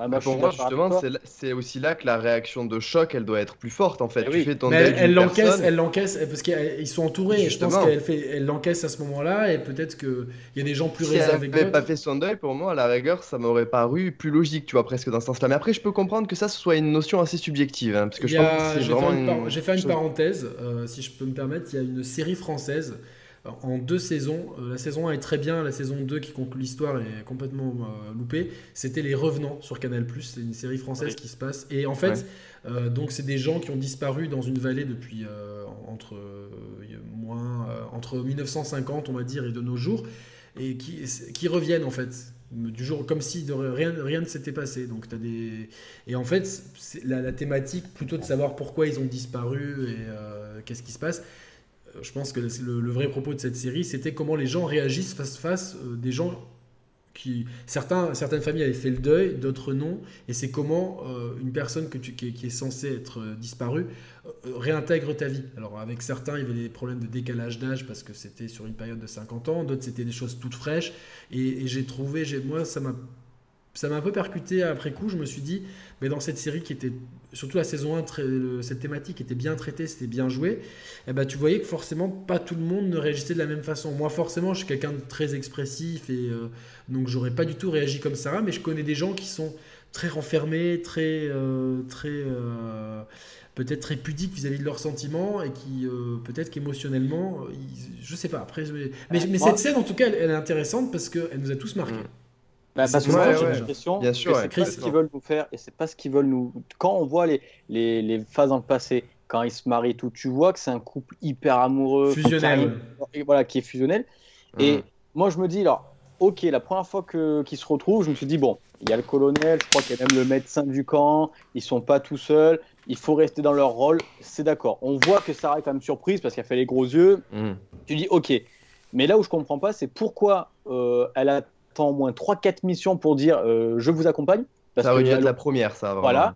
Hmm. Et pourquoi lorsqu'elle nous accompagne mais que c'est comme si on était potes? Je veux dire que moi, on se met tous, on, on perd une autre femme pendant deux ans, euh, sans parler de relations sexuelles et tout, mais tu t'arrêtes d'un truc, tu te prends dans tes bras, tu pleures un bon coup, tu te demandes si c'est passé pendant deux ans. ça, c'est vrai que c'est. Et ça, non, c'est inexistant. Hein. Hmm. Ils nous font comprendre qu'ils se retrouvent, qu'ils vont coucher ensemble après la mission, le soir, quand ils doivent s'arrêter, mais limite, la mission aurait duré deux heures, ils seraient direct en même pas, il s'arrêtait. Et ça, je trouve ça vraiment dommage. C'est vrai que entre, toute la partie entre deux, t'aurais pu la supprimer en fait presque. Ah ouais. Non non non, mm. mais je, je, suis d'accord que c'est vrai que euh, autant euh, je, peux défendre le côté. Euh, elle a du mal à encaisser le coup, il faut se réajuster. Autant à partir du moment où tu décides, tu, tu sens qu'elle fait un pas en avant de partir en mission avec, etc. Je pense que, en plus, vu le caractère de Sarah, je pense qu'elle aurait, au bout d'un moment, elle aurait, elle aurait, arrêté la moto, elle lui aurait sauté au cou, tu vois, en chialant. Hmm. C'est vrai, mais, mais, ça prouve quand même que, que justement le scénario est tellement bien écrit de ce côté-là que, que, que, le, que, ah. que, le quack, justement, parce que c'est un peu l'unique ah, pour, moi, c'est, pour moi, c'est là, c'est une errance d'écriture, mais c'est, je le, moi, je le perçois vraiment comme ça. Ouais. Pour moi, il y a un manque je de. Te dire, je vais te dire un truc que j'aurais trop aimé, et en fait, je pensais que, que ça allait arriver, c'est qu'à un moment, on a une phase où Deacon lui apprend à conduire la moto.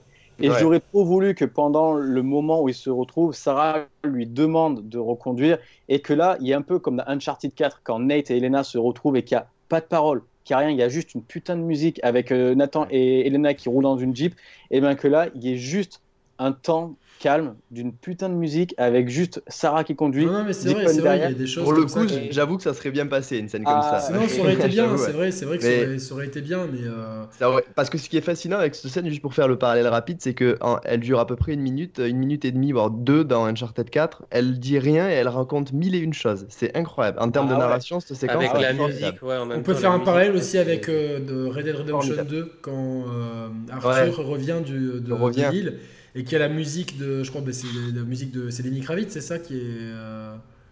Euh, je sais pas. Non, c'est pas euh, J'ai écouté la musique, ah, mais. Euh, le compositeur, c'est Woody Jackson. Attends. Non, non, mais. Non, mais la musique là où ça chante. Le thème là. Le Attends, je vais retrouver. C'est. Non, c'est pas. C'est D'Angelo, pardon. Qu'est-ce que je dis? Ah oui, voilà, c'est ça, ouais. D'Angelo, voilà. Donc. Ah. Le, le, titre, c'était quoi déjà Tu te souviens? Attends, je vais te le retrouver parce Elle était incroyable cette musique. C'est quand il revient de. Unshaken. voilà, c'est ça. Stand and Shake. Ah non, moi, moi je pensais plutôt le moment où il, où il laisse Sadie et où il laisse euh, euh, la femme de, de Marston et qu'il part et qu'il y a la musique et qu'on sait qu'il revient. Ah oui, non, tu sais, c'est la scène euh, avant quand il revient de l'île. il revient de l'île en fait. Ouais.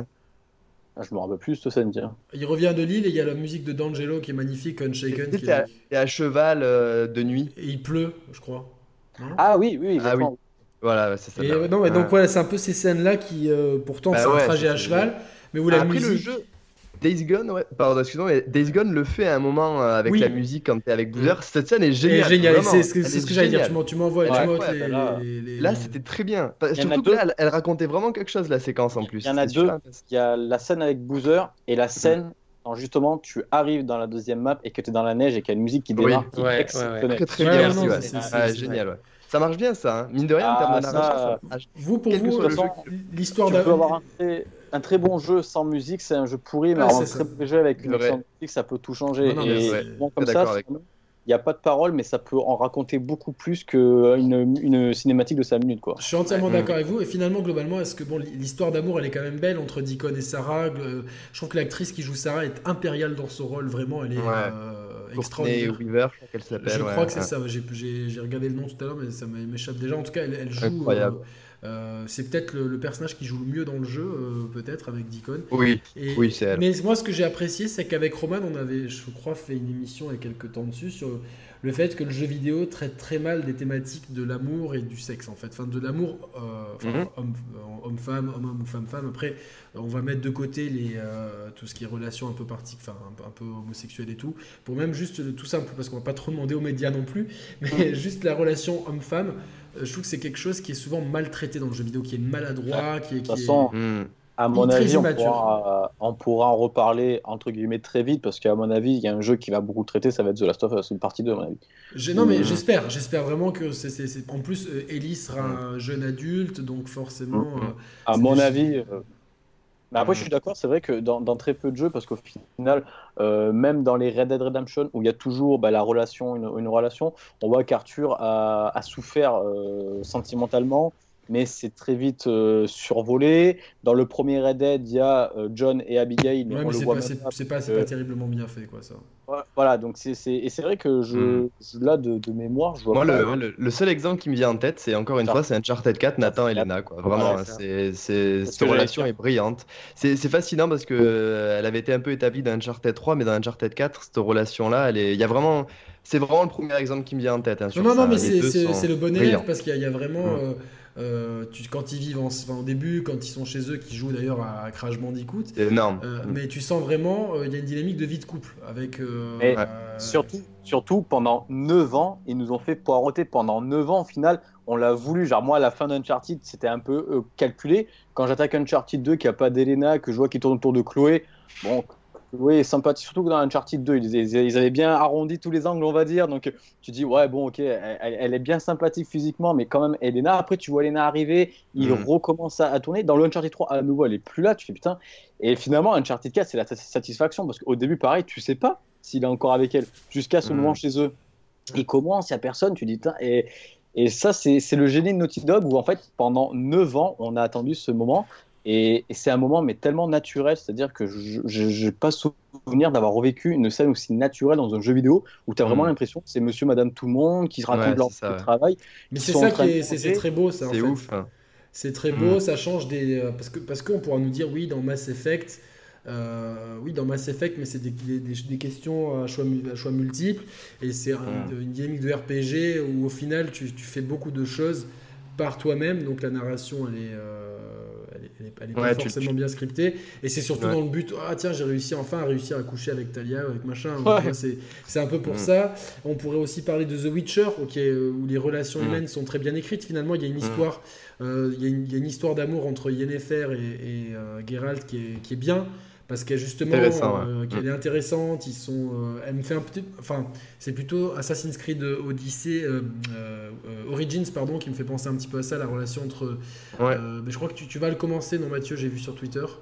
Origins? Ouais Odyssey. Origins ouais je vais pas, trop, je vais pas trop spoiler, mais tu verras que le, le héros et sa, et sa copine ont, une relation un petit peu comme celle de Yennefer et de Geralt, c'est-à-dire que euh, oui, euh, ils s'aiment toujours, mais voilà, tu vois, il y a un petit peu ce côté euh, oui, mais il y a Geralt avec Ciri aussi, qui est une relation un peu perfide comme Joël avec. Ah, elle est géniale, ça là. Mais voilà, je parle vraiment de relations pas père-fille ou père de substitution, vraiment amoureuse. C'est vrai qu'on a, on a, finalement, on manque de, de, là tout de suite. Là, on, pense à Uncharted 4, mais c'est quand même au nombre de, nombre de centaines de jeux que j'ai pu faire, c'est quand même fou qu'il y en ait aussi peu qui m'aient marqué en fait. Hmm. moi, je pense que euh, Days Gone aurait, aurait, pu être beaucoup plus marquant. Parce que bon, c'est là où je vais vous demander euh, votre avis, parce que ça se trouve, euh, je suis le seul dans le délire. Non, bien sûr. Mais donc, moi, avant de commencer le jeu, en fait, en voyant que toute la promo narrative était centrée sur Sarah et Deacon, moi, je, avant même de commencer le jeu, je savais que Sarah ne serait pas morte. C'était évident. C'était évident que tout le jeu n'allait pas se faire sur euh, un personnage qui est, qui est mort. Donc, je me doutais que tôt ou tard, on la retrouverait dans, euh, dans l'aventure. Bon, ça arrivait beaucoup plus tard que ce que je pensais, par contre. Et euh, justement, tout à l'heure, je vous expliquais que euh, bah, moi, ce que j'ai trouvé fort, c'est qu'au moment où on la retrouve, justement, ils, arrivent à nous surprendre parce qu'on s'attend à des grandes retrouvailles, ça va pleurer, ça va se prendre dans ses bras. Alors qu'au contraire, c'est, elle lui met un stop direct, elle le traite comme une merde, euh, tellement que moi, vraiment, je l'ai détesté à ce moment-là. Surtout qu'on nous a vendu juste avant toutes les scènes où vraiment ça se beaucoup. ouais. C'est ça, voilà. Et du coup, mm. moi, j'étais là, mais ça me, fait, ça me faisait mal. On aimait bien ce personnage, ouais. Et justement, Allez, on retourne voir Ricky je me suis dit, ce qui aurait été bien, c'est qu'en fait, il joue à fond cette carte-là. C'est-à-dire qu'avant même qu'elle revienne, quand on, quand on commence à nous parler du fameux caporal, moi, j'avais espoir que le caporal, ce soit Sarah. Que ce soit elle qui devienne l'antagoniste du jeu, en fait que ce soit elle qui ait pété les plombs après, le, ah. après tout ça, et que c'est elle qui. J'aurais beaucoup aimé ça. Parce que ça aurait été. C'est compliqué, compliqué, à faire en termes d'écriture, mais ça aurait, ça aurait, été, bien. je pense ça aurait pu être intéressant. Hein. Je pense qu'au bout d'un moment, euh, est-ce que justement tout ce qu'on met en lumière, ça met, ça met pas peut-être. Euh, c'est une piste à creuser. On voit, on voit, les limites en fait d'un studio comme Bencio qui n'a pas l'habitude de, de moi, moi, moi je, souligne quand même que c'est une équipe réduite c'est leur premier triple A et ah aujourd'hui, quand même, il on, lui, on, lui, trouve des défauts, mais je pense qu'il se hisse notamment dans les ventes, mais aussi, je pense, dans beaucoup de cœurs de joueurs. Euh, en fait, il dépasse ce qu'on peut attendre d'un studio comme ça. Quoi. Et moi, j'ai envie de dire, oui, c'est leur, premier, leur premier triple A, mais puis encore, c'est leur premier open world. Donc, mmh. euh, non, mais c'est-à-dire vraiment. Euh, je mets au défi d'un studio de cette ampleur de se lancer dans un premier jeu et de réussir un tel résultat. Je suis pas sûr qu'il y ait grand monde qui Voilà, donc euh, c'est vrai que là, moi, c'est ce qui m'a en fait touché pendant tout le long du jeu. Et je, on peut faire un parallèle avec ce que. Je, tu l'as fini hier soir, mais que moi, je suis en train de commencer, c'est Plague Tale, Plague Innocence, qui est un studio, un jeu, un jeu français qui est un avec une équipe encore plus réduite et euh, au final on, on, le sent pas. C'est-à-dire qu'il y a vraiment quand, quand, les humains se, se, se dépassent, c'est beau à voir en fait. Et euh, c'est vrai que c'est bon. Je l'ai abordé dans ma critique de Days Gone. J'aime pas comparer les jeux, mais voilà, c'est tout le monde fait ça. Euh, le dernier gros open world qui a marqué, c'est Red Dead. Forcément, tout le monde le compare à Red Dead. Ben, honnêtement, même si je suis ultra fan de Rockstar, si on, on, on place les deux, je peux clairement dire que Days Gone a surpassé Red Dead parce que Red Dead c'est 8 ans de développement, c'est 3400 personnes dessus, c'est apparemment 644 millions de budget et c'est Rockstar qui sont des maîtres en open world. Face à Ben Studio, c'est 150 personnes au meilleur du développement, c'est moins de 100 millions de budget, euh, c'est leur premier open world et hmm. finalement, c'est 4 ans de développement. Le fond, et c'est 4 ans de développement, donc deux fois moins. Et quand tu vois le résultat, franchement. Mais je, euh, pense que dans l'industrie, alors nous, c'est pas des, des, niveaux qui nous concernent, mais je pense que quand, quand à certains niveaux de l'industrie, moi, je suis actionnaire chez Rockstar je vais quand même demander des comptes parce que je dis attendez les gars, enfin eux ils sont 150, c'est des c'est des bleus. Alors même s'ils ont ils sont dans, dans le giron de Sony, et j'imagine que connaissant comment ça marche chez Sony, ils ont dû avoir des conseils de ils ont été aidés, ouais. Hmm. Évidemment, ils ont, enfin, tous les studios, mais, mais globalement, enfin, c'est Benzio qui a fait le jeu, c'est pas, bah c'est pas Insomniac ou je sais pas qui, tu vois, c'est pas euh, Santa Monica, donc ils ont quand même fait tout seul, même s'ils ont des conseils. Moi, je me dirais quand même, les gars, euh, c'est très juste ce que dit Chris, parce que au final, alors c'est très compliqué parce que les jeux Rockstar, ils sont quand même sur, sur une planète à part. Et euh, Red Dead Redemption 2 était très compliqué à aborder parce que c'est un jeu qui euh, qui, un, qui, qui, est souvent sur un faux rythme volontaire, qui est, très lent, qui est très, euh, ah, euh, là, très, assisté. Quoi. Mais pour le coup, là, par, exemple. Là Vas-y, vas-y. Non, non, la map de Red Dead Redemption, de, bon, on va spoiler un peu Red Dead 2, mais c'est vrai que tout, dès qu'on retrouve un peu la map de, de Red Dead 1, tout ça c'est très peu exploité finalement. C'est là, c'est presque du fan mm. service où tu dis ça va être là pour l'online, quoi. C'est parce que finalement moi, ce que moi, ce que j'apprécie en termes de gestion de l'open world, comme je l'ai dit tout à l'heure, c'est que euh, la les mecs, ils ont, en termes de gestion de la taille de la map, de, ce qu'on y fait et de, des endroits qu'on visite et comment, on, comment on la parcourt, et même de la topographie, je trouve que c'est super bien foutu. C'est vraiment. Euh, mmh. Non, non, clairement, ouais. ouais, Il n'y a, rien à dire, mais pour Red Dead, je pense qu'il y a quelque chose qui se prépare honnêtement. Euh, je, je, commence à avoir pas mal d'écho du tout aux côtés de Rockstar. Tant ils ont dit qu'il n'y avait rien de prévu pendant un certain moment, quoi. Ouais, mais c'est parce qu'à mon avis, ils préparent autre chose. Là, j'ai eu vraiment des dernières infos il y a quelques jours. Euh, je peux même pas en parler encore sur Rockstar Mag. J'espère que d'ici les trois, je pourrai commencer. Mais il y a des, vraiment des choses des, qui commencent à se tramer du côté de Rockstar. Et je pense que d'ici l'année prochaine, ça va et la map de Red Dead, je pense pas que c'est du fan service, je pense que c'est en prévision. Il faut pas oublier aussi qu'il y a le Mexique, mais le Mexique n'est pas accessible, mais ils sont bien dans les fichiers du jeu. Et c'est aussi des fichiers texturés. Euh, D'accord. Euh, si qu'un remastered du premier Red Dead arrive euh, avec le 2 sur PC et plus si affinité, voilà, je peux pas en parler maintenant, mais je pense non, Non, mais il y a, peut-être des choses qui, Non, mais c'est bien, mais en tout cas, même un bon élève comme Red Dead Redemption, enfin, sur ce coup-là, c'est vrai que, Ben Studio, ils ont super bien géré. Parce que c'est compliqué, même, euh, je vais prendre l'exemple d'Horizon Zero Dawn, tu vois, bon, la, carte, elle est très bien, etc., mais il y, a, pas, il y a des endroits qui sont moins exploités que d'autres, etc. Mm. Je trouve que, la, tu vois, Horizon, vrai. Je, je mm. trouve qu'on est allé toujours vers le plus grand, vers le plus grand. Euh, finalement, je trouve que la taille de l'open world de, de, de, Days Gone, par rapport aux moyens de locomotion qu'on a, évidemment, mais je trouve qu'il y a une espèce de gestion du rythme dans le jeu qui est, qui est de ce côté-là qui est bien en fait. Mm. Et je trouve qu'il est vraiment remarquable dans, dans, le sens de la gestion d'un open world. C'est vraiment cool de pouvoir te dire tiens, on a un monde ouvert, mais c'est pas le truc écrasant que des fois tu te dis putain, parce que je sais que ça fait peur. Roman par exemple, il me dit ah non, mais c'est un open world, c'est long. Et j'ai envie de lui dire, mais tu sais, c'est un jeu qui est. Les missions sont jamais très longues. Il est pas oppressant, Days Gone. Il est pas oppressant, tu vois, c'est pas le mm. truc, ça fait pas peur, comme en plus la carte, bah, tu as l'impression. Enfin, tu en as une deuxième qui apparaît après, mais les deux sont liés, et puis au bout d'un moment, vers la toute fin, tu peux aller un petit peu partout. Mais globalement, tu as le temps d'appréhender un premier, un premier environnement. C'est globalement à taille humaine, et les missions, euh, même si certaines sont répétitives, elles sont jamais très longues. Donc globalement, tu peux. Euh, c'est rare d'avoir des missions qui durent pendant plusieurs heures, comme dans certains. Vous êtes d'accord Je, je suis pas fou non plus. Euh, non, oui, non, non, non, Donc c'est bien, c'est bien, tu vois, de, tu vois. Ça rythme un peu le jeu, ouais. Ça, ça, ça le, je, trouve que globalement le jeu est bien rythmé. À part le passage dont on a parlé tout à l'heure, quand on arrive dans la deuxième map, et je pense que c'est, j'ai envie de croire en fait que c'est voulu en fait. C'est-à-dire vraiment. Moi, c'est avant, je trouve. Avant, avant, Ah oui, c'est vrai, ouais. Avant, Moi, à partir du moment où on arrive à, chez Iron Mac, en fait, j'ai trouvé qu'au début, ça, ça, continue à monter, puis à un moment, ça stagne. Ah et déjà. Tout ce qu'il y a chez Iron Mac, j'ai adoré, moi, toute cette ah, C'est pas mauvais. J'ai senti que ça commençait à patiner un peu. Je me suis dit, bon, ah allez, on va peut-être leur laisser. Bon, voilà. Et puis après, quand j'ai vu, par contre, euh, que justement, que ça avançait, je me suis dit, ça y est, on, je dois m'approcher de la fin du jeu. Et c'est là que j'ai vu la, euh, la, deuxième map apparaître. Et là, j'avoue que sur le moment, j'ai eu peur. J'ai dit euh, non, là, c'est pas possible.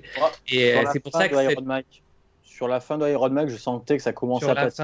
Oui, oui. quand tu vas au chalet, ils te disent attention, vous pourrez plus revenir. Je me suis dit bon, bah, C'est la, ça, ouais, la mission finale. Ils te font la fin. Euh, Alors qu'en fait, ce, message, il était inutile parce que tu peux revenir ah avant la fin, tu vois. Oui, en fait, bah il te précise bien que tu vas pas pouvoir revenir avant un moment. Donc je savais qu'on y reviendrait. Tu il te précise pas avant un moment, ils te disent vous pourrez plus revenir. Ah, euh, moi, il me semble qu'ils disent euh, vous ne pourrez en pas anglais, avant un En anglais, ils te disent euh, clairement you won't be able to come back à Yoshua. Il y, a, pas de. Il me semble que ça, ça, faisait référence pendant la mission en fait, que c'est pendant la mission en gros que ça disait que tu pourrais pas revenir. Mais il me semble que c'est ça que ça dit. On a tous un truc différent. Ouais, ouais, c'est un peu à la carte. J'avais tellement hésité que j'avais fait non, que je t'allais sauvegarder, j'avais fait une double sauvegarde pour être sûr de pouvoir garder mon truc, et c'est pour ça que j'avais pas compris. Mais c'est fait pareil, ouais. Mais moi, personnellement, j'ai vraiment l'impression qu'il tire au bout d'un moment le jeu. Non, non, mais, je pense que. Non, je, pense, que, les, comme tu dis, les 4-5 les quatre, les quatre, premières heures de la deuxième partie du jeu sont trop. Euh, mais sinon, globalement, si j'enlève cette partie-là qui est, qui est effectivement ma. Moi, j'ai quand même kiffé y jouer parce que j'aime vraiment. Euh, j'avais toujours envie de progresser, de faire des trucs. Je me dis, j'avais quand même envie d'être assez fort pour avoir une horde, etc. Mais à part ce moment-là, mm. j'ai trouvé que le jeu était bien rythmé dans l'ensemble.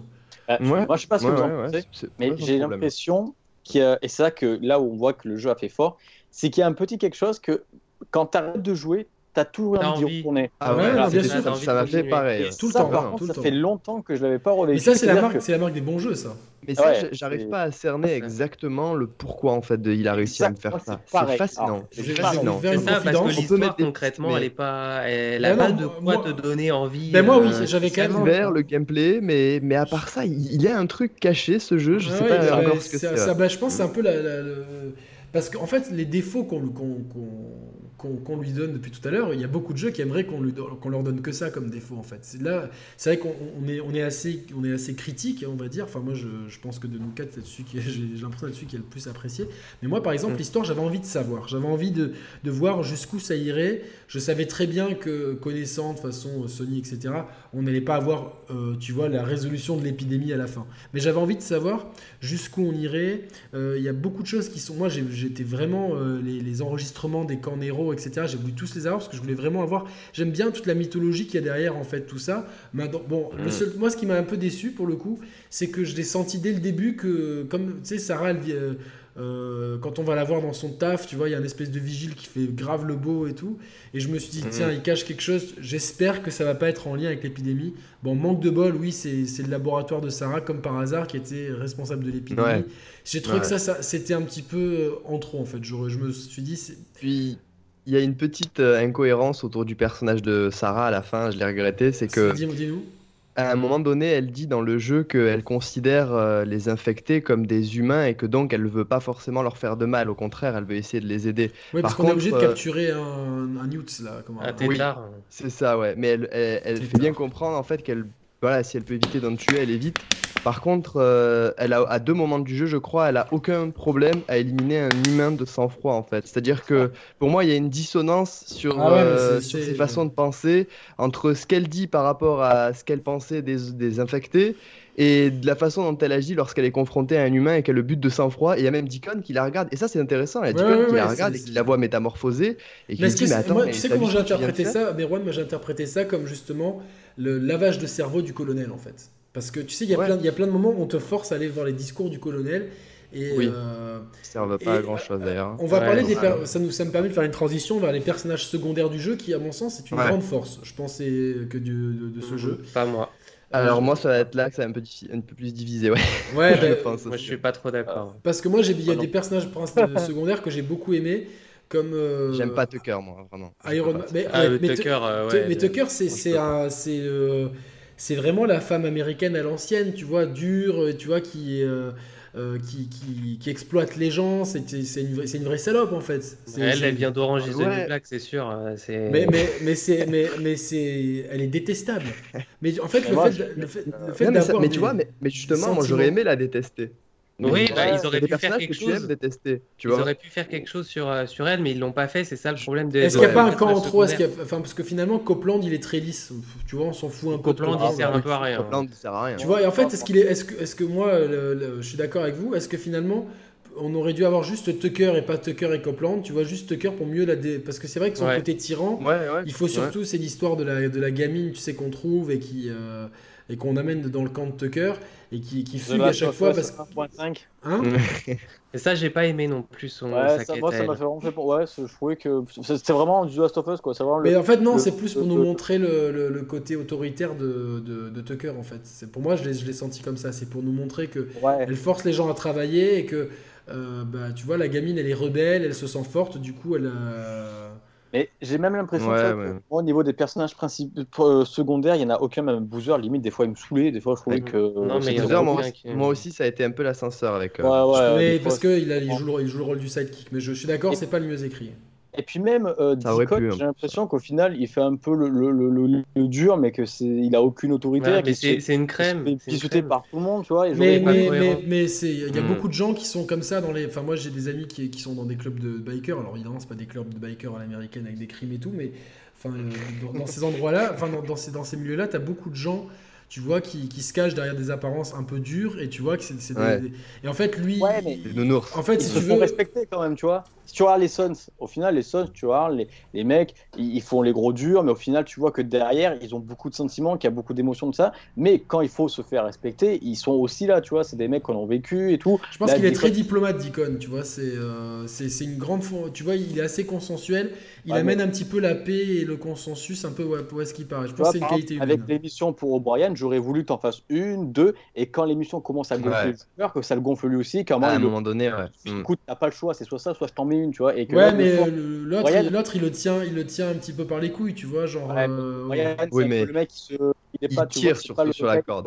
Ouais, bon, euh, oui, effectivement, là, euh, je, me suis d'accord, on aurait.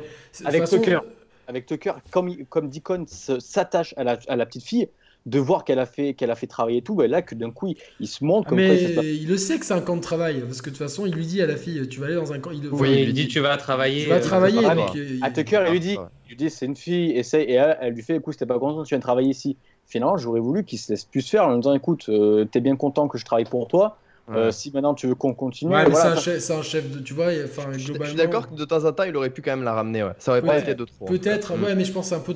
Ça, c'est le syndrome de tous les mecs dans les open world. Peut-être c'est. Euh, tu vois, dans les open world, des fois, tiens, va me chercher une euh, va me chercher ça, le mec tu le connais à peine, il te fait prendre tous les risques et toi tu dis rien. Enfin bon, euh, c'est. Ouais, mais là, c'est là il y, a le, y, a le, y a tout le setting de biker qui fait que forcément t'as envie que ça se fasse pas, tu vois. Là, ça aurait servi Peut-être, peut-être, peut-être. Ça aurait été original. On le voit par dans, dans, la... Mmh. dans, ouais, ça super original. Dans ses souvenirs, il vient de rencontrer Sarah. Le mec, il va se faire fighter par, contre trois mecs, il se fait casser la gueule, il a pas peur, il a pas froid aux yeux, il y va. Là, je me dis, ça fait deux ans, c'est l'apocalypse, donc il a dû se renforcer et tout. Et au final, tu as mm. l'impression que le mec, c'est devenu un bisounours. Tu te dis, mm. ça. J'ai pas trop ce sentiment parce que plein de fois, tu vois, il. il euh, Mais c'est vrai qu'il respecte beaucoup les chefs de, camp parce que euh, je pense que le monde est organisé comme ça. Euh, moi, j'ai beaucoup aimé le personnage d'Iron Mike. Vraiment, j'ai trouvé très, bien, écrit. là aussi, tu vois, pour moi, il n'est pas logique. Parce que quand tu, quand, tu commences à parler d'Iron Mike, Deacon, il n'a pas le droit d'y aller. C'est-à-dire que s'il y va, il est, il, est déclaré mort.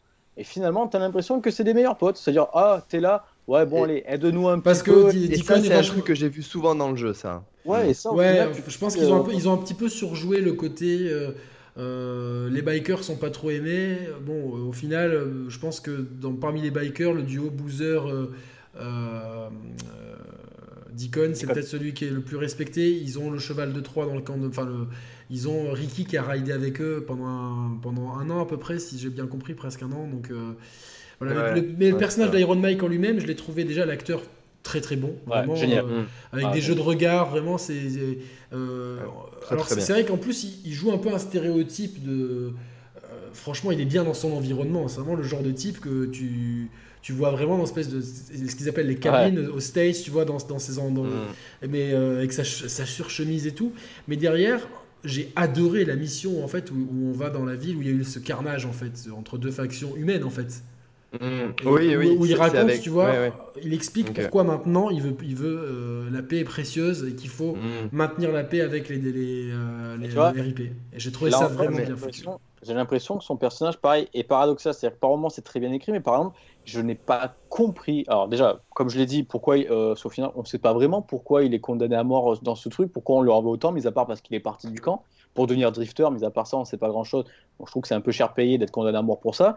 Et après, donc, au-delà le fait qu'il lui pardonne en un claquement de doigts, je ne comprends pas pourquoi non plus il lui dit écoute, si tu pars dans le sud, euh, ici tu remets plus les pieds. Ouais, c'est pour... En fait, je pense que c'est pour éviter les déserteurs parce que je pense que les gens. Euh, tu sais, quand tu trouves des inconnus dans, dans, dans, le monde et que tu les envoies dans un camp, ça, t'améliore la réputation. Donc les camps, ils sont demandeurs de réfugiés parce qu'ils manquent de main-d'œuvre, ils manquent peut-être de femmes, de, de, ce que tu veux. Et c'est pour éviter que les gens partent dans d'autres camps. Donc globalement, c'est un petit peu le système de l'armée. Les mecs qui désertent, euh, tu vois, c'est ouais, Là, justement, euh, dès qu'on arrive. Pas pour un deviner quand même. Ouais, mais dès qu'on arrive dans, dans, dans, le camp d'Iron Mike, euh, Deacon, il le dit, qu'il reste drifter, qu'il est là pour aider, mais qu'il reste drifter.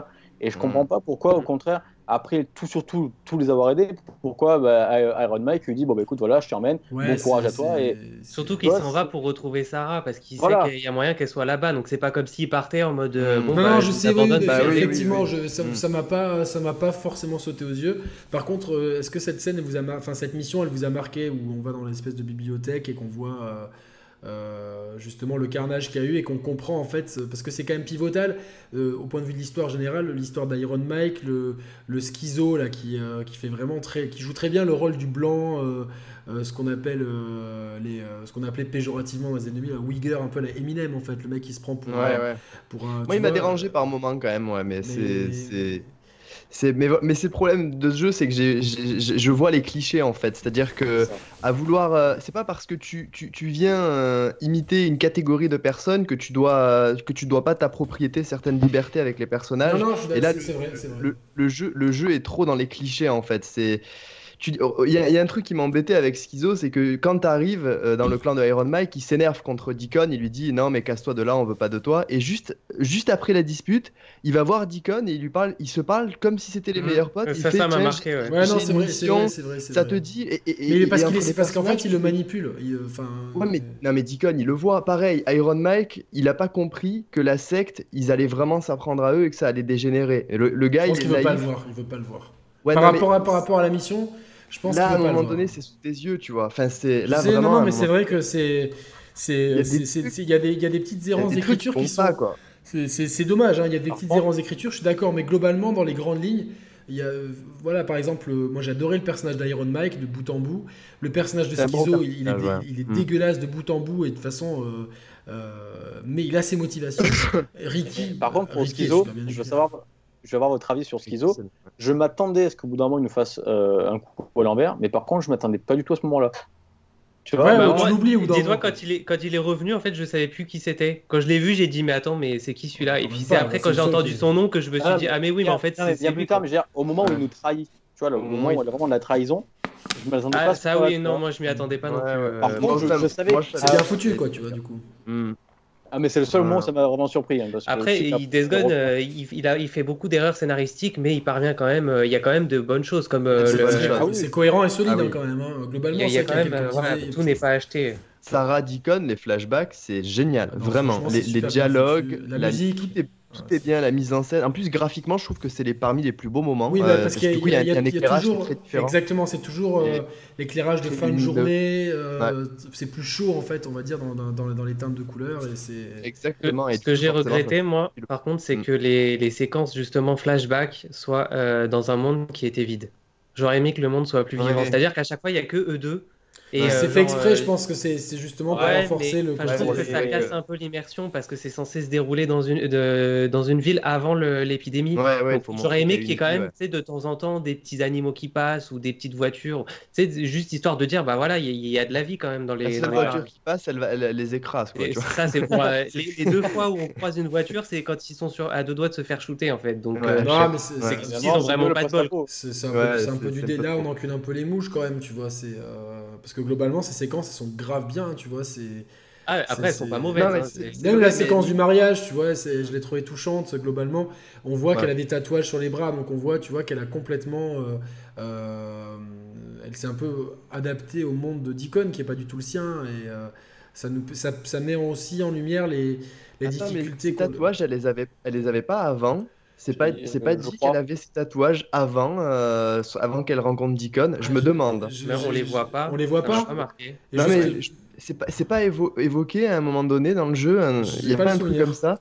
Je, je, sais pas, je, suis pas sûr. Hein. Je me demande si. Euh, Elle en avait peut-être déjà, mais pas autant que sur la fin du jeu.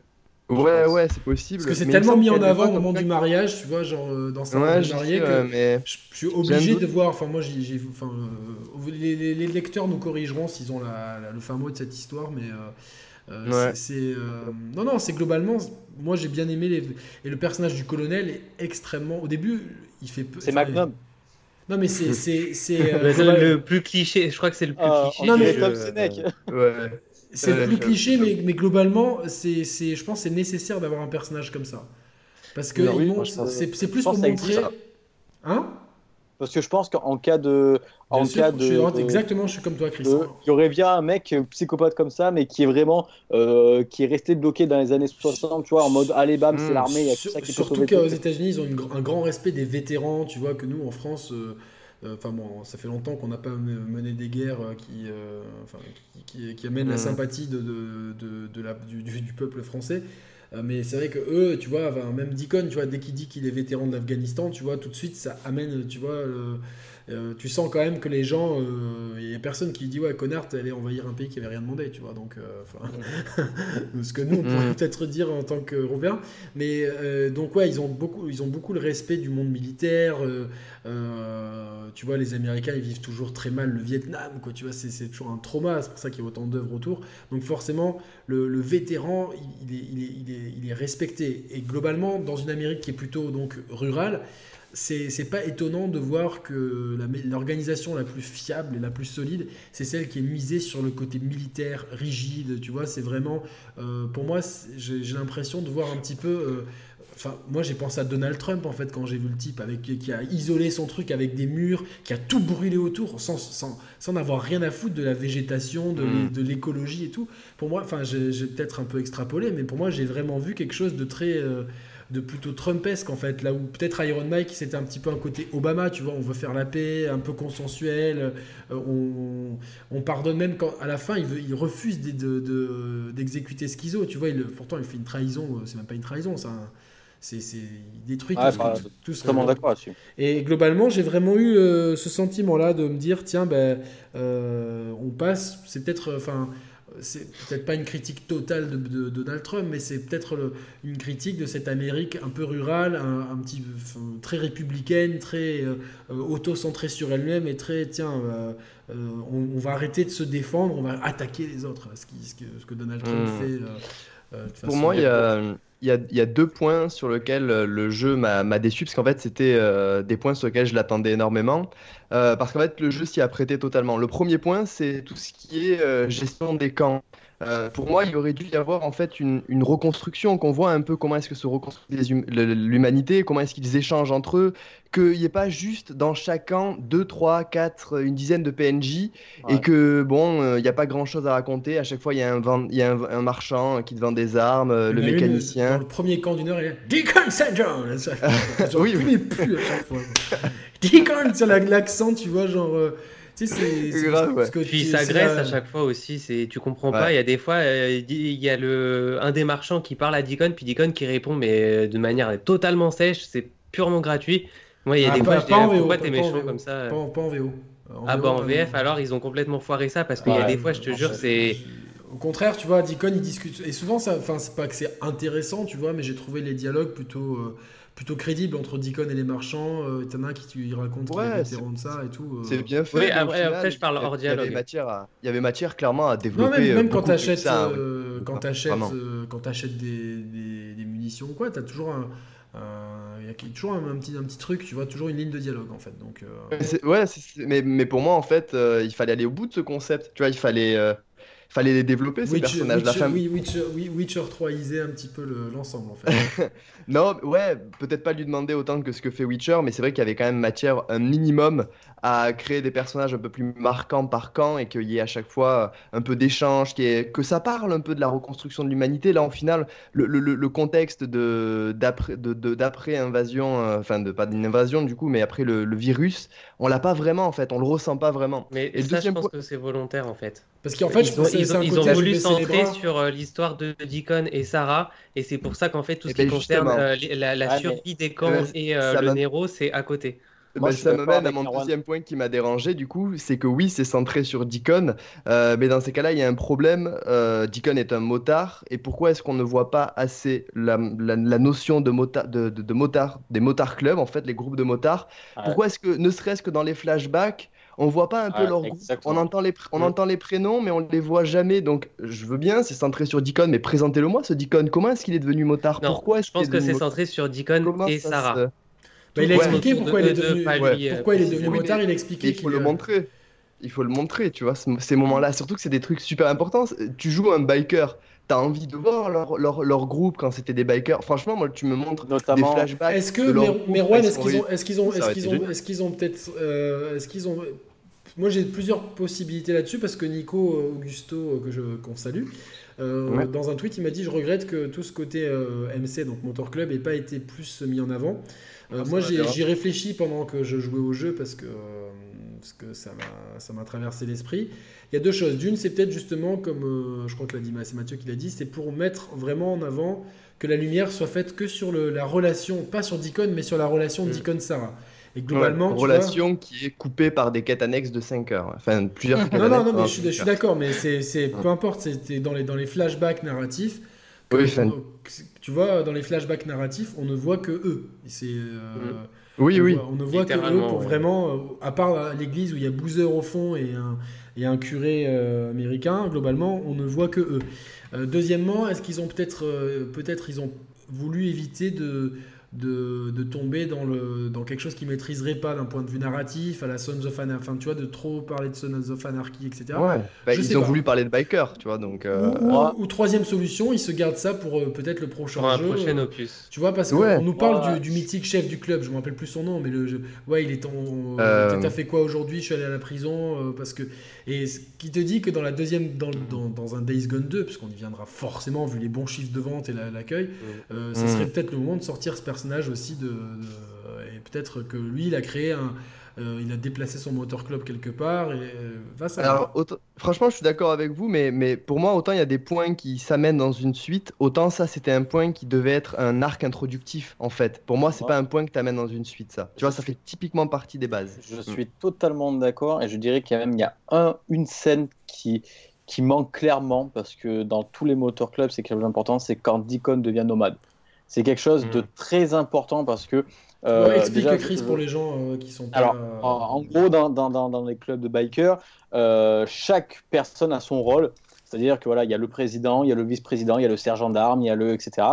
Et en fait, chaque chaque motor club, chaque MC peut avoir une division nomades, c'est-à-dire que c'est des bikers qui, bah, qui sont nomades, qui ne restent pas vraiment euh, attribués à une ville ou à, ou un, ou un clan. Et euh, donc Deacon va devenir nomade pour notamment euh, bah, pour pouvoir être plus proche de Sarah. Et ça, je pense qu'ils auraient vraiment dû le montrer parce que c'est quand même quelque chose d'important. C'est-à-dire que dans chaque club, quand un membre prend du grade ou quand un membre bah, prend cette décision de devenir nomade, c'est quand même un événement. C'est voté c'est pas comme ça, c'est pas le mec qui arrive et je deviens nomade, je me casse comme ça. C'est des choses qui sont votées. Il y a des soirées après qui pour fêter ça, etc. Et ça, je pense qu'ils auraient dû vraiment le montrer. Et après, pour même aller plus loin, quand tu disais que vraiment, euh, pour ce qu'ils disait Merwan juste avant, je regrette qu'au final, on regarde le jeu, il est super vide. C'est-à-dire que jamais tu vois des gens se balader, mis à part des camps, des, des camps adverses, enfin des ennemis. Mais j'aurais voulu voir des petits groupes de survivants à droite, à gauche, qui essaient de reconstruire eux à côté, qui, qui finalement n'ont pas envie d'être dans des camps. Mais est-ce que ça, c'est pas toutes les limites justement d'un petit studio, d'une petite équipe qui s'est fait peut-être dépasser par, par, euh, enfin, par, par, son projet, qui, parce que c'est un open world qui, qui dure quand même une quarantaine d'heures, que on l'a vu dans techniquement, c'est quand même très bien. Euh, la musique est très bien. Les phases de gameplay sont toutes bien pensées. L'infiltration, elle marche plutôt bien, même si bon, il y a un gros, un gros problème, c'est l'IA. Et euh, c'est pas. C'est marrant parce que peu de temps après, quand Sony a annoncé son partenariat avec Microsoft, ils disaient on aimerait bien améliorer l'IA. Donc, euh, non, mais c'est vrai que c'est un gros problème dans le jeu vidéo en général. Ah, c'est un, éternel problème. Un problème, mm. c'est. Il faudra me citer un jeu où l'IA est bien, bien calibrée, l'IA des ennemis. enfin, globalement, c'est c'est soit des. Enfin, là, c'est même pas qu'elle est mal calibrée, là, c'est qu'elle est complètement foireuse. Euh. Non, pas celle, celle, des monstres, ça va, mais celle des humains, c'est une catastrophe. C'est que les humains. Celle des humains, c'est une des pires que, que j'ai vues de la génération PS4, je crois. Il y a, une IA qui, qui m'a marqué. Alors, l'IA humain dans Horizon, c'est une catastrophe. Par contre, l'IA des machines, ça me bluffe à chaque fois. Non, non, ouais, l'IA des machines.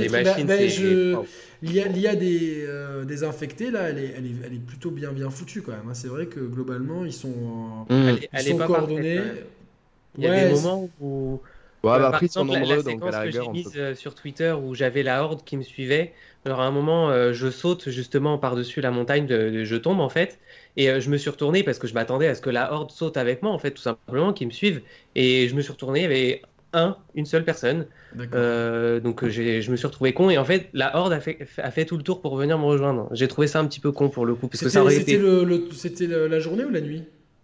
C'était la journée. Eh, parce qu'en général, la, la, journée, quand si tu t'éloignes trop, au bout d'un moment, ils retournent dans la grotte. Parce que... C'est ça. Ouais, bah là, euh, ils m'avaient perdu de vue et pourtant ils m'ont suivi quand même, tu vois. Donc c'est, euh, elle est pas parfaite quand même. le truc, c'est que les hordes, par exemple, je prends celle de la Syrie, euh, de jour comme de nuit, une fois que tu franchis le portail, tu as une petite montée, tu franchis la montée, tu vas sur la route, la horde elle arrête, elle fait demi-tour. C'est-à-dire que moi j'aurais voulu, c'est un peu débile, genre un peu c'est comme si ah bah il court trop vite, on s'arrête. C'est-à-dire que moi j'aurais voulu peu, ça, ça, me rappelle dans Watch Dogs.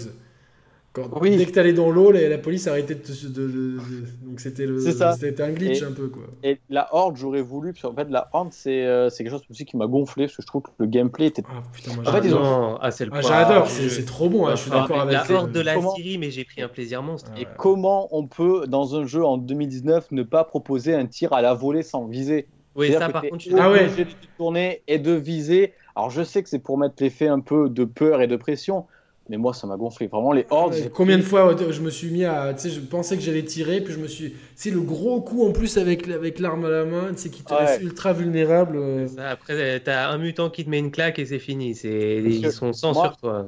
Rien que le tir à la volée, pour moi, c'est une grosse plus-value parce qu'une balle perdue aurait dû pu faire péter un bidon et te faire et t'aider. Et ça aurait été déjà d'une plus spectaculaire. Et de deux, je pense que moi, j'aurais pris beaucoup plus de plaisir parce que là, moi j'ai pris un plaisir fou avec les hordes hein, quand même, hein, vraiment. moi aussi, moi aussi. Moi, pour le moment j'en ai fait 4 euh, à chaque fois les 4 euh, pour moi j'ai fait un, je les ai pas fait d'un coup. C'est-à-dire que la toute première qu'on fait euh, où il y a une station service et tout. Celle-là elle est compliquée celle-là.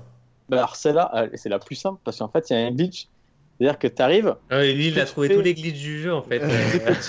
c'est clair. Tu mets ton, tu mets ton, ton, ton, ton tes, tes armes au maximum et en fait tu te dépêches. Donc tu prends ta moto, tu te dépêches à y aller et en fait, tu vois la horde passer. Elle passe pour aller après là où il y a le train. Ouais, ouais, je vois très bien. Et eh ben, ce que tu fais, c'est qu'au moment où ils sont tous là, tu balances un premier napalm et tu, tu tires en l'air pour qu'ils te repèrent. Et en fait, juste en face de toi, tu as un bâtiment. Et en fait, quand tu passes dans le bâtiment, il y a quelque chose qui s'effondre et les, zombies ne peuvent pas venir. Et en fait, ils se mettent tout autour du bâtiment. Tu vas à l'étage et tu as, as, un balcon. Et du balcon, tu peux tout faire. Tu peux tout faire. Et j'ai tout niqué la horde de là-haut.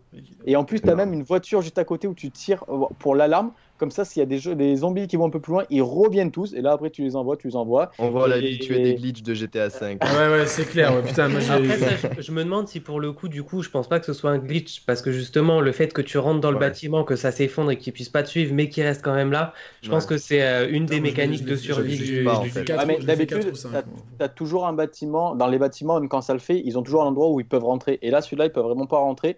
Donc, euh, alors est-ce que c'est la première Après, c'est la première, donc je pense que voilà, c'est. Mais par exemple, pour la Syrie, pour la Syrie, j'ai dû passer 40 minutes parce qu'en fait, je l'ai faite en 5 fois. Si je faisais, c'est ça, c'est que j'y allais, je les attirais, moi je courais vite comme ça, je savais qu'au portail il s'arrêtait, je posais des bombes par terre comme ça, je les faisais. Et je trouve que le gameplay les hordes, moi, il m'a pas plu du tout parce que le fait de ne pas pouvoir tirer en rafale, le fait de pouvoir, euh, en plus, ah, j'ai fait du tir en rafale moi un peu. J'étais amené à le faire à des certains moments. Ouais. Bah, en fait, euh, des fois, tu vois, quand je l'ai. Euh, c'est pas possible. qu'il y avait la horde. Si, si. En fait, quand il pourchasse, tu, tu mets la concentration et du coup, tu peux faire euh, de la rafale. Le temps, il, est ah. quasiment ralenti. Et c'était c'est top de faire ça, vraiment. Non, non, mais en fait, c'est ce qu'on appelle tir à la hanche dans les FPS, en fait. Ah, d'accord, oui, d'accord, ok. C'est okay. dire tirer sans viser. Oui, oui, pour moi, tirer en rafale, tu vois, c'est tirer, oui, comme ça. non, non, mais non, mais. Ok, oui, bien sûr. Ok, carrément. Avec Merwan, tu as aimé les phases de horde? Alors oui, franchement j'ai aimé. Après, bon, je les ai toutes faites. À la, vraiment, les dernières, je les faisais euh, vraiment très facilement, peut-être même un peu trop facilement, vraiment. Mais franchement, les premières, euh, il y, y, avait vraiment cette vraie pression. Moi, c'est ça que j'ai aimé, c'est que quand ils te pourchassent, t'as as vraiment la pression. Attention, ils, viennent de partout. Puis en plus, la musique, elle est, elle est oppressante. Ouais, ouais, non, bien sûr. t'as un truc qui est, qui est, très bien dosé. Donc franchement, moi, les, les, les, les phases avec les hordes, c'était génial, un vrai plaisir. Après, c'est vrai que moi, j'avais il n'y a que le tir à l'ange qui m'a vraiment saoulé en fait. Je me suis dit, c'est vrai que ça manquait un peu ça. Ouais. Aurait mm. été comme plus-value parce qu'une balle perdue qui, qui, fait péter un bidon, ça aurait fait finalement, bah, ça t'aurait même toi surpris en te disant putain qu'est-ce qui se passe, ça aurait été plus. Mm. Tu sais que je pense que c'est pas forcément un parti, un, parti pris de gameplay, mais plus un parti pris de répartition des touches. Je pense qu'ils ils ont voulu que quoi qu'il arrive, tu puisses toujours avoir ton arme secondaire, enfin ton arme de, de corps à corps sur toi et je pense qu'il savait plus où la caser, en fait, tout simplement. je, pense que c'est ça. Et peut-être aussi pour permettre, euh, parce que c'est vrai que ça, te force à t'arrêter et à, tirer. Et globalement, ça permet de, ça rajoute une difficulté supplémentaire dans les hordes. Mais, euh, mais en tout cas, c'est vrai que l'ambiance, euh, c'est très oppressant. La première horde, mm. t'as le cœur qui bat, t'as un peu les mêmes mots en disant putain là va falloir. T'as pas envie d'y aller, tu vois. ouais. Et la, la, mm. seule fois où j'avais ressenti ça, c'était lors de ma toute première nuit sur Dying Light. Lorsque ah tu lances Dying Light mm. et qu'après, par exemple, tu as ta première mission de nuit et que tu te lances, euh, je me rappelle avoir eu et ça m'a refait ça, ça c'est vraiment cool. Quoi. Ouais, ou comme dans un Resident, quoi, tu, sais, tu, retournes dans le hall et tu sais que maintenant il faut aller dans cette, une certaine aile et tu te dis, ah putain, là c'est un gros. C'est la bac. Euh, J'ai tout nettoyé, il va falloir recommencer dans une autre aile. Non, non, mais globalement, c'est quand, même, quand même un point fort du mm. jeu parce que c'est très, mm. bien, très bien foutu d'un point de vue. Euh, quand même une gestion de la foule qui est super bien branlée. c'est la gestion de la physique. c'est fluide. C'est fluide. C'est fluide à chaque fois. même la Syrie où je me suis dit, au début, quand tu les vois, ils bougent pas trop. Tu, je me suis dit, au moment où je vais les faire bouger, je sais pas, la console elle va exploser, il va se passer quelque chose, c'est pas possible. Et à aucun moment, le jeu n'a ramé à ce moment-là. Donc le jeu, il se met à ramer dans des moments où il se passe absolument rien. Et au moment où il y a des centaines et des centaines de, d'infectés à l'écran, le jeu ne bronche pas. C'est, impressionnant. C'est vrai qu'il y a des moments où tu t'attends pas, tu sais, tu fais ta. Il y a, il y a hmm un skill point, comme un point, un point de compétence qui te permet de, tu sais, quand tu fais le, repérage avec euh, L3 ou R3, je sais plus, tu sais, pour voir les plantes, etc. autour de toi, ben là, ça met les ennemis en surbrillance en, en, jaune, en fait. Oui, ça les met en jaune. Euh, et au bout, il y a des fois, tu es dans un endroit, tu fais ça et tu te rends compte qu'il y a une horde, genre, et t'avais pas vu qu'il y avait une entrée de caverne, et tu fais oh putain, c'est genre. Euh... Ouais, je l'ai pas utilisé, moi, cette compétence. Donc, moi, euh... j'oublie à chaque fois, même dans Red Dead, j'oublie à chaque fois de l'utiliser, ce, ce, Mais ce que j'aurais regretté, c'est que les hordes, finalement, elles sont qu'à certains endroits et j'aurais voulu vraiment qu'elle se déplace. Ah, mais il y en a qui se déplacent. la nuit, la nuit, elle se déplace tout le temps. Ouais. C'est pour, ça que, pour ça que chaque ordre, elles ont une zone de, de, de, nidification, une zone de, pour manger, une zone pour boire. Chaque ordre a trois zones et donc elle se déplace entre ces trois trucs. Moi, il y a des fois où je roulais et il y avait la horde qui était, parce que le jour venait de se lever, qui était en train de se rediriger vers la grotte. Ouais, parce que si tu regardes bien sur la map, tu remarqueras que des fois, toi, tu es au point où il y a la horde, alors que sur la map, elle est pas censée être là. Tu vois, le point, il est un peu plus haut, ou un peu... donc tu, ah, tu bah, peux voir que des fois, elle bouge un peu. Ouais. Et euh, c'est toi, Mathieu, qui en a eu trois d'un coup euh, qui t'ont attaqué. C'est pas toi qui as mis ça sur Twitter Non, c'est euh, Mister Pixel. Ah, Mister Mister Pixel, qu'on salue. lui, il a eu il, a, il a, je crois qu'il en a eu trois qui étaient. Moi, j'en ai eu deux. J'en ai eu deux. Euh, un peu comme lui, c'est pareil. J'en ai vu, vu une. J'ai voulu faire demi-tour, retourner à ma moto. Il y en avait une autre qui m'attendait à la moto. Euh, je me suis fait prendre en sandwich. C'était fini. Ah, la panique. Mais lui, trois, par contre, euh, T'avais le chef des, des, infectés qui faisait, qui faisait des roues arrière avec ta moto. Tu sais, genre en mode Kairat. C'est genre, vas-y, fais test la moto. Non, mais c'était pas mal. Non, mais c'est vraiment des bonnes phases de jeu, ça et tout. ouais. Puis, Ouais, ouais, franchement, le, gameplay il est super bien rodé. Et, et, je sais pas si on en a vraiment parlé, mais pour moi, là, là, où le jeu excelle, c'est sur son ambiance. Vraiment. Le, oui, oui, globalement. Ce qu'on ressent, en fait, je sais pas, dans le jeu, il y a, y a, une âme, il y a quelque chose qui, qui respire. Et c'est très différent de The Last. Moi, j'avais peur, en fait, que. Parce que dans The Last of Us, tu as ce côté euh, qui, est, qui, est, qui, est, mis en avant. Euh, et genre, le peu que j'ai fait euh, Plague c'est un peu pareil pour le, le, petit garçon Hugo, il s'appelle. Donc, T'as souvent Ellie en fait qui, qui s'émerveille du monde euh, autour d'elle et tu as un, monde, un, monde, qui est très paisible dans The Last of Us en fait. Beaucoup de silence.